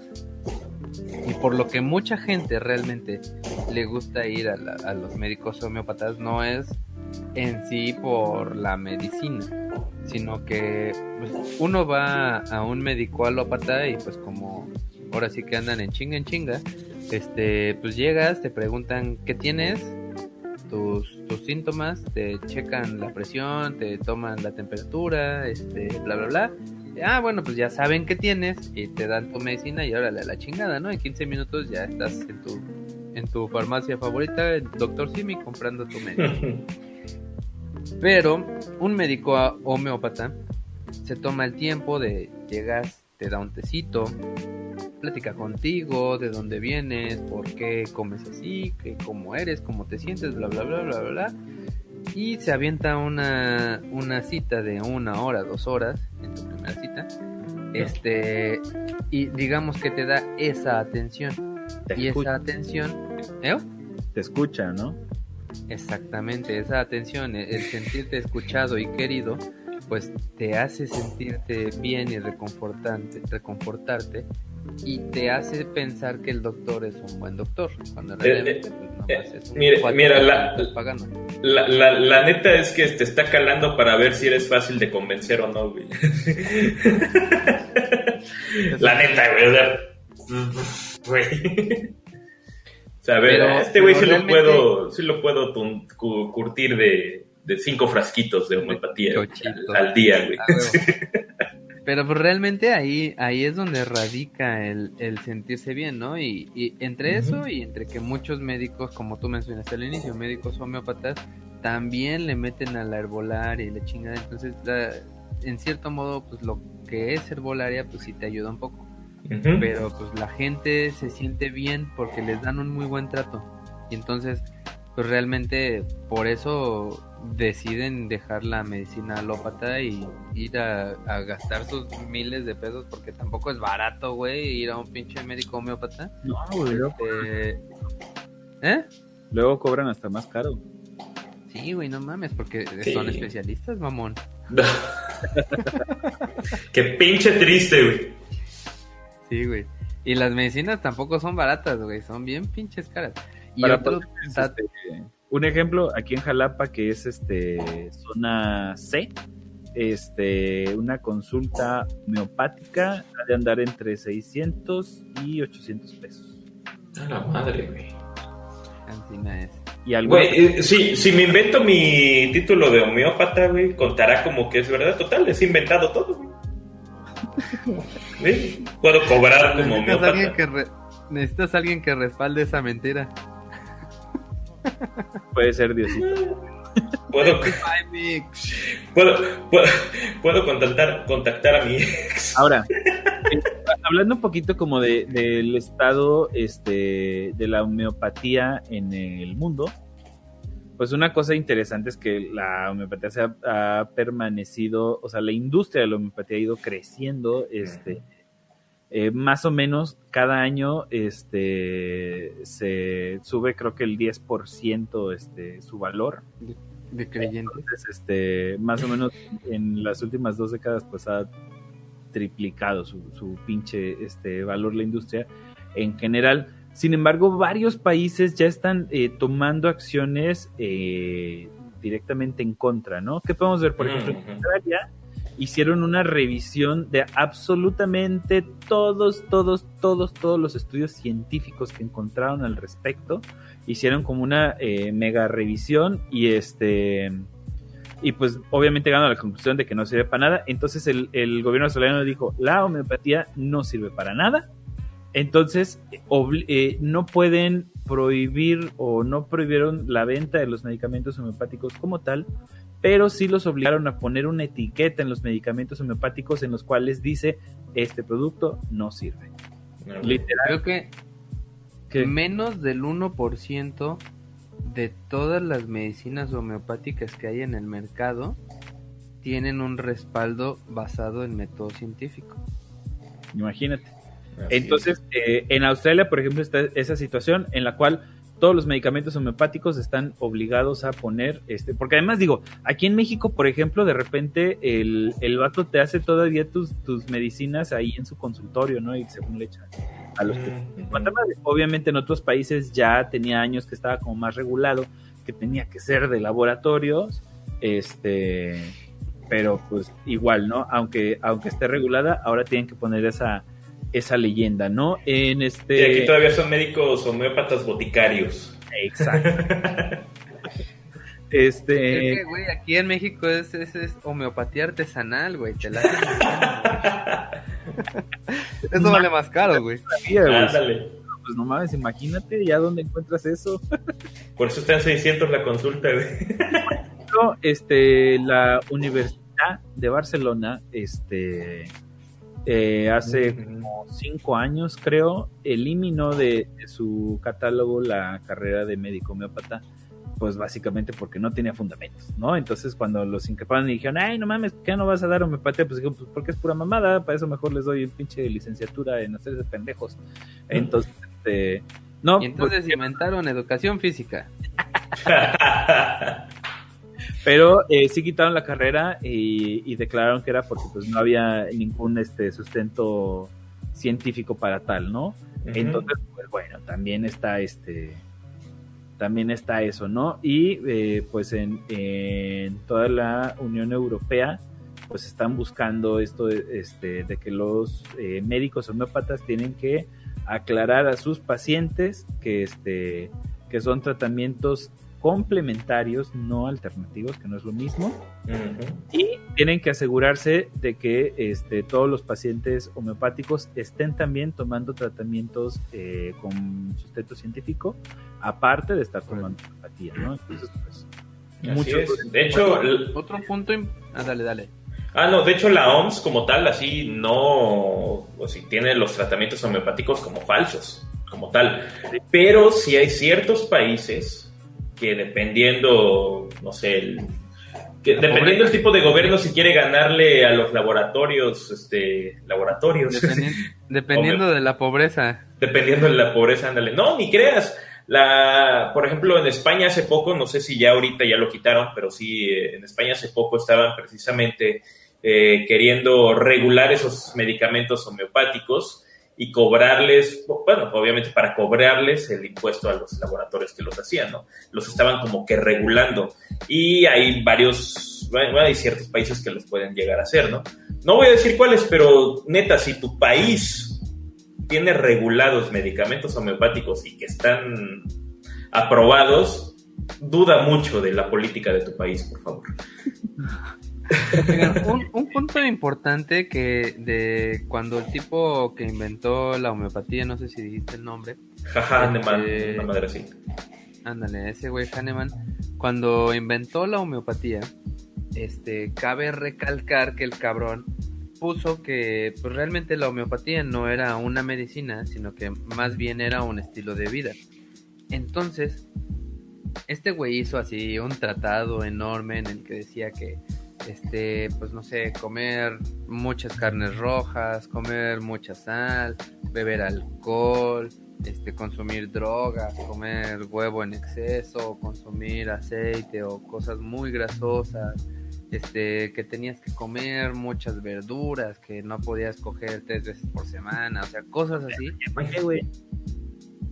Ya, así. ¿Ya para qué vivir? Cuando oí eso, me muero. Ya.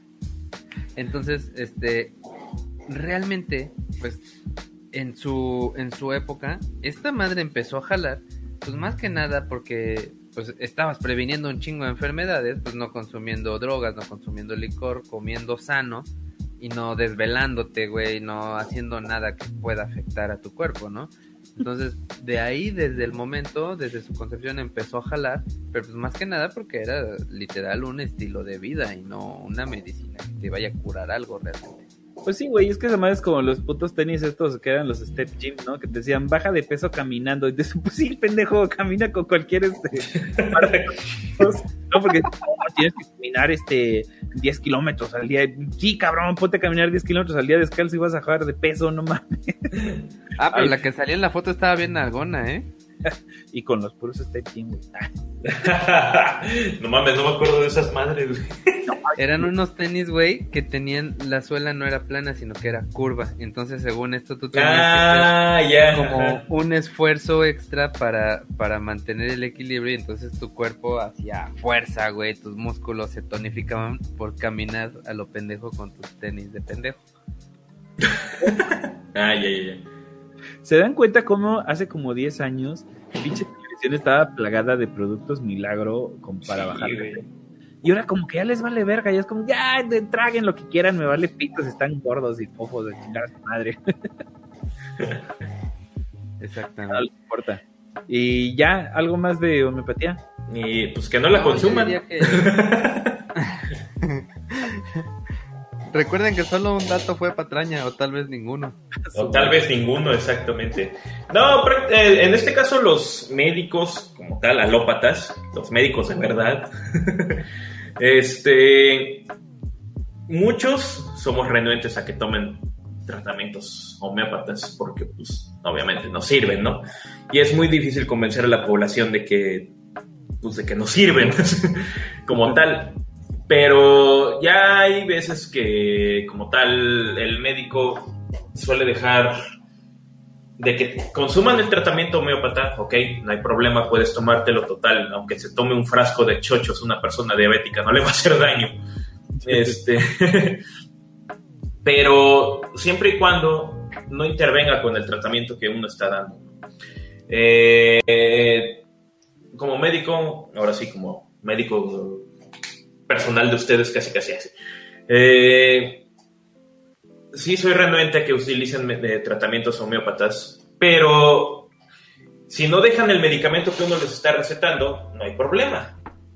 Pueden hacerlo complementario, pueden hacerse trabajos complementarios y pues ya, ¿no? Aunque, ay, aunque digan al final, ay, gracias a Dios o ay, gracias a la homeopatía, ya ni pedo, pero bueno, con que se curen no hay problema. Siempre y cuando no dejen el tratamiento verdadero, no, el, no nada más se dediquen a tomar el homeopata porque simplemente no les va a servir. Nada más eso. Es, es, lo último de esto. Ojo, que Pato está hablando de homeopatía, ¿sí?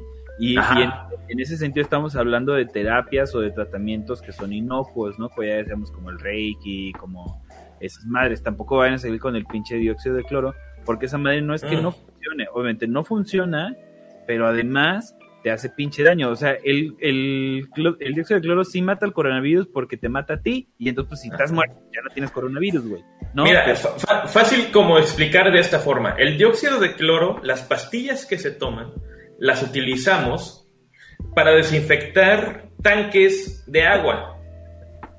¿No? O sea, tanques o cisternas de agua, cabrón. Sí, sirven para matar virus y bacterias ahí porque es una sustancia química hecha para eso, no para que te la metas en el cuerpo y te mate en específico un bicho, porque te va a matar todo. Eh, y acuérdense de esto, el dióxido de cloro, así a grandes rasgos como tal, el dióxido de cloro no te va a curar, siempre te va a provocar lo que es daño a hígado y daño a riñón. Ahorita se está viendo mucho precisamente con lo que está en el COVID, que muchos enfermos de COVID se recuperan no por el dióxido de cloro, sino por otras causas, pero cuando se recuperan y consumieron dióxido de cloro, tienen que pasar directamente a lo que es la hemodiálisis, porque sus riñones están totalmente devastados. Así que bajo su propio riesgo que consuman dióxido de cloro, yo no lo aconsejo, yo no lo recomiendo y mucho menos lo tomaría a menos de que de verdad me quisiera suicidar. para, los que, para los que no, no sepan, el dióxido del cloro es literal el cloro que uno compra para eh, limpiar el piso, para este, desinfectar la taza del baño, ¿sí? O sea, es de, aquí en México, pues el pinche Cloralex, botellas verdes, el Clorox. Estados Unidos, el Clorox, esa madre es el dióxido de cloro, eh, el cual este, pues es un gas altamente tóxico, fácilmente hidrosoluble. Eh, creo que la solución es de 28% en los productos este, de limpieza. Comerciales. Y, ajá, y básicamente esa es la madre que te venden para tomar. ¿no? Entonces, pues es chistoso porque todos nos burlamos de que Donald Trump mandó en Estados Unidos a decirle a la gente que consuman cloro para curarse unos pendejos lo consumieron y se murieron. Y aquí en México lo están vendiendo carísimo. lo están consumiendo a cuentagotas. Una puta de cloro. Trágate una puta de cloro del que tienes cuesta 10 pesos el litro, güey. Hagamos una, una, una, comparación, como ya mencionó Cale, de que es el cloralex, el cloro lo que usamos. Si para desinfectar o limpiar un litro de agua, creo que utilizamos dos, tres gotas, en una tableta o cápsula de dióxido de cloro vienen fácil unas 200 gotas de eso. Verga. Por mínimo, cabrón. Así que pues, ya sabrán. y, los que como yo y hayan lavado el patio con cloro van a saber lo bonito que se siente una pinche intoxicación por cloro. Ah, la madre, sí, güey. El idiota de Cale no sabía, nunca había lavado nada y un día lavó su baño y se intoxicó. Güey, es que es bien bonito mezclar Cloralex con Fabuloso y Pinol. Ay, su pinche madre. Ay, sí, hablo con los A huevo puedo ver los duendes de la limpieza, mocos. por eso me quedé calvo. Este, Y ya acercándonos un poquito ya al final, este, echemos No, acercándonos sin madres, ya leemos, Acercándonos, sí, no, güey, ya la chingada. leemos este uno Sí. que otro comentario, ya no hubo más superchats, culeros. Y este, pero yo creo que ya a modo de conclusión, no sé si ustedes vayan a coincidir conmigo, es que este, pues si ustedes se sienten bien consumiendo sus sus cuestiones este y tratamientos eh, pseudocientíficos, pues va, güey, cáiganle, no hay pedo. Pero la neta es que siempre deben tener como un médico de cabecera por si la cosa se empieza a poner fea. o sea, realmente, realmente, este, pues como ya mencionamos aquí, los fundamentos de cada una de estas este, pseudociencias, pues son bastante inverosímiles. Por cierto, este... Ah, de veras. ¿Cuánto- ¿Cuántos están escuchándonos ahorita, güey? Ya nadie. no, y sí, 18. la mayoría. A huevo. ¿Quién nos puede decir cuáles fueron los datos falsos que nosotros dimos?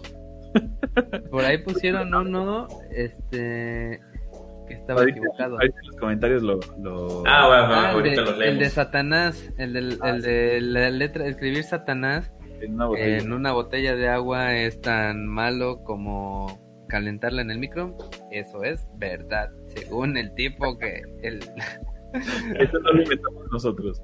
no, yo inventé el de que los niños, los niños este índigo son este, ¿cómo era? Que pueden entender a sus mascotas porque están muy acercados a la naturaleza. Güey, yo Inventé- entiendo mi perro, no mames. Es que es un niño índigo. Este, Es un perro índigo, güey. es un perro índigo. Es un perro mendigo, güey, eso sí. El del vibrador ultrasónico de 220 dólares que te ah, mejora la fertilidad y puedes hacer niño o niña. Ojo, ojo que la O jarra sea, sí. el, o sea, el de la pinche jarra que compras a ese güey y aunque no le pongas el agua de la este, estructura, era real, güey. Vete a, la, verga. verga. Estamos rodeados de pendejos. Sí. y este... Mira al presidente que eligieron. ¿Y cuál otro era? ¿Cuál otro dato era? El de- ah, ya, el de que si los mocos son yin y la nariz es yang. y si te comes- ah, la cabeza es yang. Si te comen los mocos te quita el dolor de cabeza. Ese fue inventado. Espero que ahí la hayan atinado. Ahí Este, yo, yo de mi dato de este de que en la iridología, como se dieron cuenta de comparar los, la- los iris de un vato con la pierna rota con un búho, güey, ¿qué creen que haya sido? ¿Falso o verdadero? falso, güey. No mames, güey, es verdaderísimo. Güey, neta, no me la creí hasta que lo vi, güey. Es el único dato que pude discernir a ver si se podía hacer falso o verdadero. güey. Lo demás no, güey, ya no quise inventarle más pendejadas. güey. Ya solito se implementaba. A ver, Qué este. ¿vamos a leer comentarios primero o primero terminamos Sí, sí, ya? sí. Sí, A ver, ya comentarios. Abajo para arriba. Según yo, nos quedamos aquí, este, por aquí. Eh, dice Michael Gutiérrez, eso de los niños índigo es lo falso, no hay chance de que sea real. Pues no, sí es verdad. Sí, es verdad. O sea, sí es verdad que mucha gente se la creyó. Sí, tal ¿A vez está muy joven para recordarlo. Héctor eh, Freile, que es miembro, preguntaba, ¿la religión también se puede considerar una pseudociencia? Pues creo que No. ya lo, lo habíamos contestado, este, no, la pseudociencia mínimo tiene argumentos, la religión y eso tiene. Dice Edgar Encinia, le acabo de decir a mi padre que soy niño índigo y me contestó que sería un niño imbécil si, le- si me trago eso. A huevo. A No, huevo. Dice, ¿qué pasó, don René? Léame los astros. Y te mandaron un Ubu. Uh. Y que también que quieren un segmento de Don Cale con sus horóscopos. Pero te vestimos de vuelta al mercado, güey. Huevo.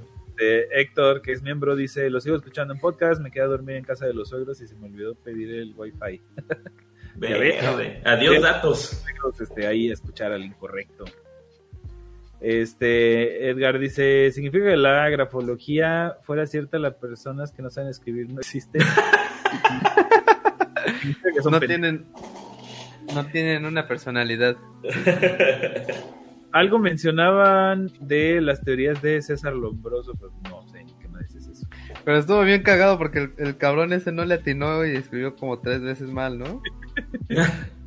y el Even dice, el pez caca nativo de mi hermoso Tabasco. Ah, pues. el Even, que en realidad se llama Eventualmente te perderás. Even para los cuates. Ojo, el pez caca no es lo mismo que el popodrilo dientes de lote. Ah, sí. Al rato nos van a hablar del pasquín, nos van a querer cobrar derechos de autor. Dice aquí, habla a título personal ya que soy un masajista y a veces la gente solo quiere silencio y olor a mentol o inciensos caros que me cuestan 10 varos la caja. Oye, no, no, de la neta, eh, no sé por qué, pero sí relajan ciertos aceites. Hubo una madre de un aceite de copal que cuando me hicieron también un masajito y que fui de vacaciones, no mames, relaja bien chido, güey. Nada que ver con la lavanda y otras mamadas. Compren aceite de copal. Y sí es como, o sea, pues una cosa de que si te gusta, ¿no? Yo tengo así como una madre que me regalaron con aceitito. Pero pues no, no es nada, o sea, pues huele rico y entonces en un momento en, el, que... siguiente episodio... Pues dices, ah, pues está chido, pero no... Ándale. Es como a unos, a algunos nos gusta el olor a gasolina y otros no. a mí me gusta el tiner. En el episodio de Pseudociencia 2 hay que hablar de la aromaterapia. Estaría chido. Luego dicen aquí, hablen sobre Matrix. Este, muchos piensan que si estamos en un mundo ficticio tipo Matrix. Ya hablamos con Ya hablamos de eso. Pinche podcast que hemos tenido. Ahí este, ahí búsquelo. Este, Adad dice, carnales, gran episodio, me encanta este tema, lo sigo escuchando en podcast. Pues saludos, Adad. Y Saint Packer dice, hola, pues hola. Hola. Eh, hola. hola. Te huele la cola. Este. Dice Edgar, con la electropuntura me puedo transformar en electro. No, te puedes transformar en el shocker, mil por ciento guapo. este, ya me perdí. Este, ah, sí. Oye, dióxido de cloro, pues ya lo explicamos. Este, más o menos. Bueno, más o menos, pero ya dijimos lo que se tenía que decir. Sí, o sea, eh, decimos lo que hace. Saludos, Salvador Yorzabal. ¿Qué opinan del cáncer de una personalidad tipo C? pues igual, las personalidades tipo A, B y C es una mamada, ¿no? No tengo idea de qué están hablando. Sí, ¿no? ¿Es psicología? Sí, pues. Ah, ajá, no sé. Se hizo, se hizo, de las personalidades y que si eres personalidad tipo A, eres este asertivo y este ambicioso y no sé qué puta madre. Tiburón, este, tiburón. Tiburón, ándale. Este. cáncer. ¿Cáncer de enfermedad o cáncer de signo zodiacal? ya no sé, puede ser este, cualquiera de las dos. Exacto. Por aquí habían dicho que un dato inventado, pero pues ya no sé cuál era. Ya no supimos cuál. Ya, él Ordaz dice: Buenas noches, muchachos. Buenas noches, ya. Buenas noches. Este, acá decían que si escribir Satanás en la botella era el inventado. No, eso era falso. Este, era real, digo. Ajá.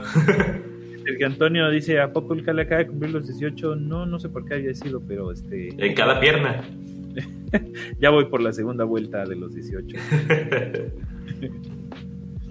Dice Doctor Juan. Ah, qué buen nombre, Doctor Juan. Ah. Este, todo lo que son energías salidas de un anime es pseudociencia. Max. A huevo. Y dice Sergio Antonio Sánchez, ¿me estás diciendo que bañarme con imanes no me convertirá en magneto? no, necesito una hija bruja. este dice, bueno, ya lo dijo el santo 2.0. este, ya me perdí. Ah, milagrosa la estafa, digo, la ciencia. si alguien vende una cura que suena energía salida, ah, sí, ya la había dicho.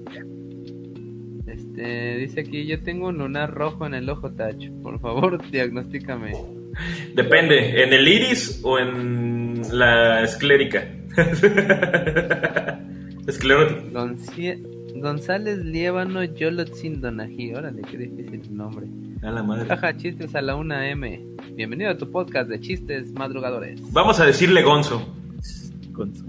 No, porque es no hay, no no es nombre de mujer. Yo creo que sí, ¿no? Porque Yolotzin es corazoncito, ¿no? Ah, no sé. No, Yolotzin es You Only Live Once in.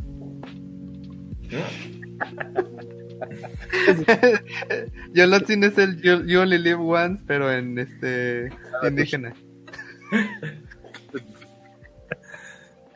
Bueno, ya. Este, no hay código de descuento para podcast, eh, de incorrecto podcast para Disney Plus. No, pero ya, ya estamos ahí luchando para subir el podcast a Disney Plus.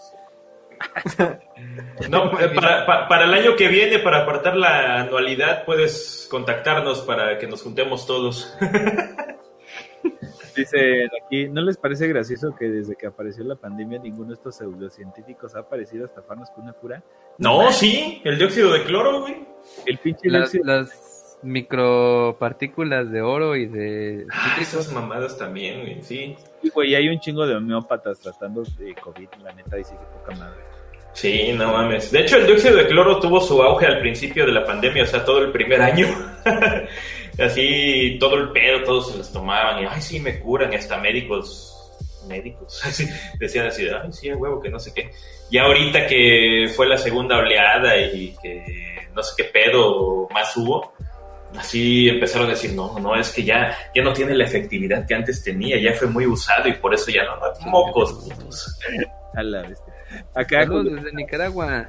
saludos. Saludos, Nicas. Fuerza, Nicas.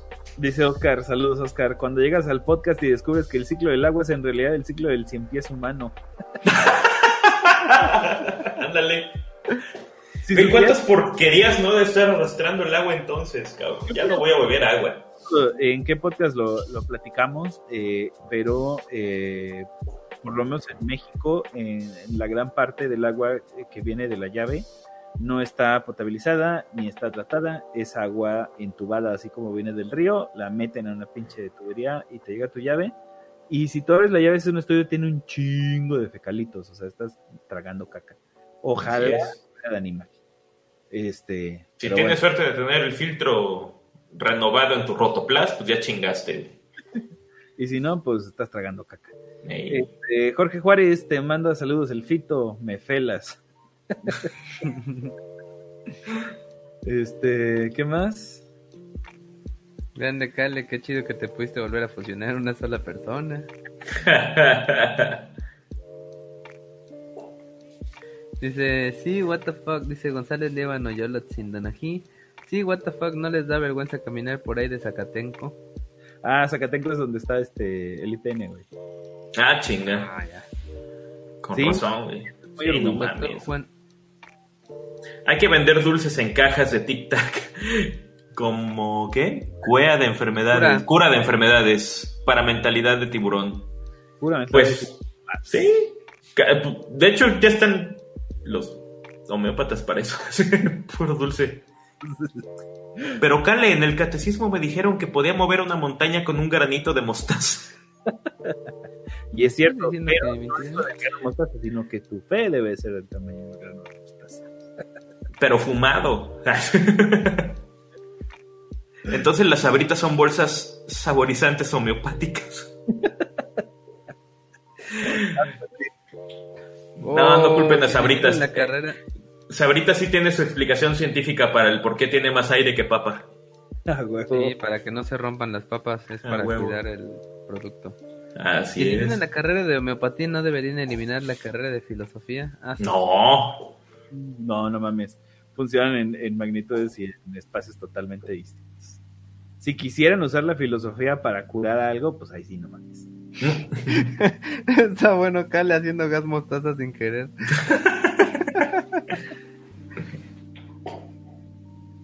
¿Qué más? Dicen ¿Qué más, aquí qué que más? no le atinó a ninguna. Dice Edgar Encinia, ¿cómo que lo del vibrador era lo falso? Entonces, ¿qué compré? Y que le dicen es un taladro. pues ya, Esclérica, no, era esclerótica el último que dice ahí.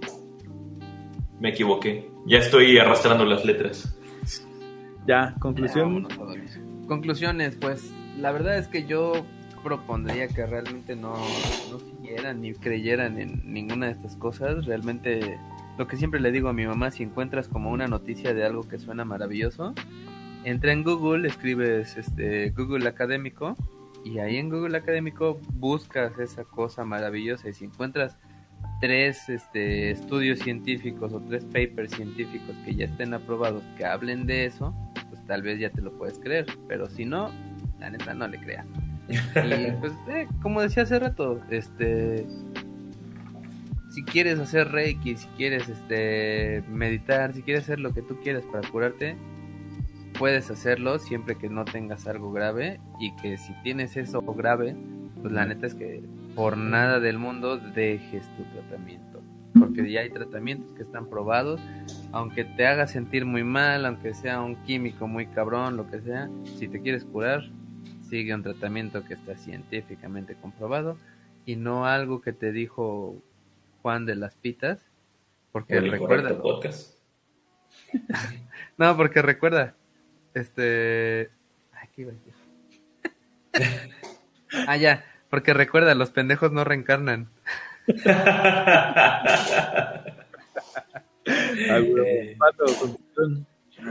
ah, pues igual como uh, trato de tratar a mi jefa como René trata la suya, pero yo sí le digo que mejor me pregunte cuando encuentre algún producto milagroso.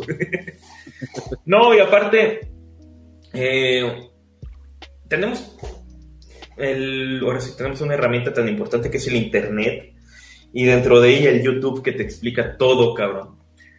Eh, si encuentras una pseudociencia que estás siguiendo y que no sabes o, que no sabes o lo que sea, búscalo en el YouTube si te parece como un documental de los 70s o, de TV más o de 11 TV, inmediatamente no, le hagas caso, cabrón.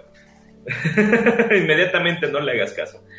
No, eh, la soledad que encierra esta palabra como tal, pseudociencia, eh, y sus derivados, eh, obviamente tanto a científicos como gente de apelo, como nosotros, que más o menos sabemos cómo funcionan las cosas, sí nos preocupa, no más que nada porque mucha gente lo utiliza, mucha gente conocida lo utiliza, mucha gente que estudiada, eh, que es estudiada lo utiliza y es lo que precisamente provoca esta discrepancia, esta, este fluir de información tan diverso que ver, entiendo a la gente que puede pensar que no, bueno, no se ponen de acuerdo como tal para, para, para ayudarles a, a, no utilizar o utilizar ciertas terapias o no que, que les pueden servir, ¿no?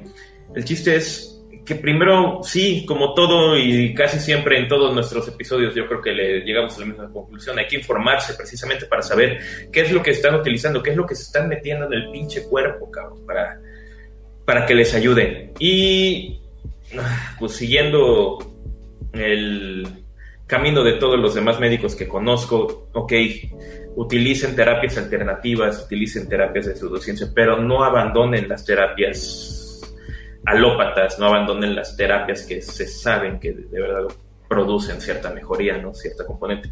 No se basen solo en terapias milagro porque una por si, si, una terapia suena muy buena para ser verdad, es que no lo es. Tan simple y sencillo como eso. Así, esa es mi conclusión como tal. Y, y es que la neta es que estuvieras jugando con cualquier cosa, estás jugando con tu vida, güey. Ándale. O, ponle, si eres, un, si eres un adulto responsable de otra persona, como tal sería tu hijo o un familiar que no puede ayudarse por sí mismo, eh, pues ya no es ya no eres tú el que te pone en peligro. Digo, si fueras tú y eres tú como tal consciente de que, ah, sí, pues no hay pedo, pues vas, ¿no? Pero hay veces que, que de otras vidas dependen de esa persona y no, mejor estudien. Recuerda, los pendejos no reencarnan. Eso hay que hacerle de sticker, A huevo. Sí, güey, hay que hacer un sticker para el próximo cumpleaños que llegue de regalo un año después. Ah, huevo. Lo único que agregaría eh, sería que en cierto nivel y para ciertas afecciones, el efecto placebo sí puede ser muy efectivo. Ojo, no estoy diciendo que lo sean las terapias per se, sino que estoy diciendo que es el efecto placebo. Pero en ese sentido, para ciertas afecciones menores, siempre y cuando, como ya dijeron estos dos cabrones, sea como complemento de una terapia efectiva. Sí, pero para cuestiones que son tratamiento del dolor, eh, este, eh, afecciones menores y eso, si ustedes quieren hacerlo, háganlo sabiendo que no es tanto el tratamiento, sino la creencia que ustedes tengan en el tratamiento porque les va a generar este efecto placebo. ¿Sí? Esta es una madre, o sea, va en la, en la misma magnitud que las estampitas de, de, los santitos, que el detente de, de los escapularios, este, eh, las oraciones, las meditaciones, todas esas madres, ¿no? O sea, la neta es que eh, si tú crees en ello, o sea, e, estas madres se llaman tótems, ¿sí? Y es un tótem eh, no como los de... Inception. Sí, gracias, los de Inception, sino eh, más bien es una madrecita que cada vez que tú la veas te vas a acordar de eso que, que es como cuando el hilito rojo de esas madres, ¿no? Este el ojo de no sé qué, el Hansa, la mano de Fátima, etcétera. Si tú lo ves y tú estás enfocando tu energía mental y te estás recordando de eso y recordando de eso y recordando de eso, vas a generar un efecto placebo, ¿no? Hay gente que lo logra, como digo, a través de imágenes, hay gente que lo logra a través de afirmaciones y hay gente que lo logra a través de tomar o de consumir cosas no es el tratamiento lo que sirve, no es el producto, ni la imagen, ni la eh, oración lo que sirve, ni la afirmación, es tu creencia en ese producto. Entonces, ok, si no estás tomando veneno con el dióxido de cloro, si no estás afectando a nadie más ni a tu salud, y pues preferentemente si no estás afectando tu bolsillo, como con consultas de 800 pesos una vez a la semana. O sea, eh, si, si en general es inocuo, y te funciona para cuestiones menores, tómalo, sabiendo que lo que te está curando es tu creencia y no el tratamiento, ¿no?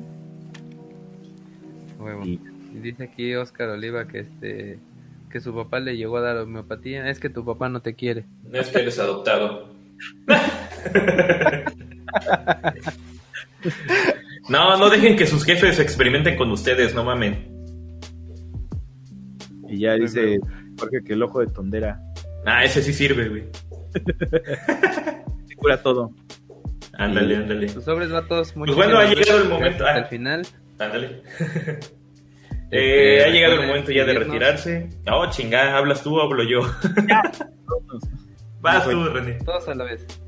Este, recuerden seguirnos en redes sociales, estamos como Incorrecto Podcast MX, en todos lados, menos en este, Twitter que estamos como arroba incorrectos-mx. Recuerden seguirnos también en nuestras redes sociales premium, que sería este, ¿qué? Patreon, que ya tenemos ahí este cosas divertidas para ustedes, para quien se quiera meter ahí desde un, un dolarito. A ver, Cale, recuérdanos qué es Patreon.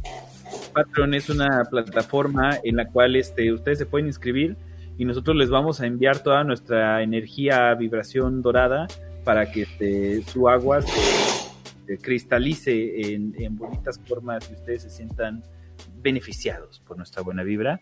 Y pues, su ADN se modifique. Su ADN se una tercera cola y este y van a tener mejores orgasmos. Entonces, este entren a www.patreon.com diagonal incorrecto podcast si quieren apoyar este proyecto que sigamos diciendo pendejadas este igual les vamos a seguir diciendo pero pues nos ayudan a, a echarle más ganitas y a motivarnos y pues como decía René pueden apoyar desde un dolarito al mes que a ustedes no les cuesta y a nosotros nos ayuda mucho eso es todo, Edgar. Muchas gracias. Ojalá y sí. Vamos a ver. Si no, el, el próximo episodio te vamos a ventanear. Este... También recuerden compartir este video con cualquier persona que sepa que practique alguna de estas u otras pseudociencias para que nos odien. Ha de ser bonito. Búrlense de sus amigos, este, que, que, sigan una pseudociencia. También acuérdense que aquí en YouTube se pueden hacer miembros, este, van a tener los mismos eh, beneficios que tienen los Patreon.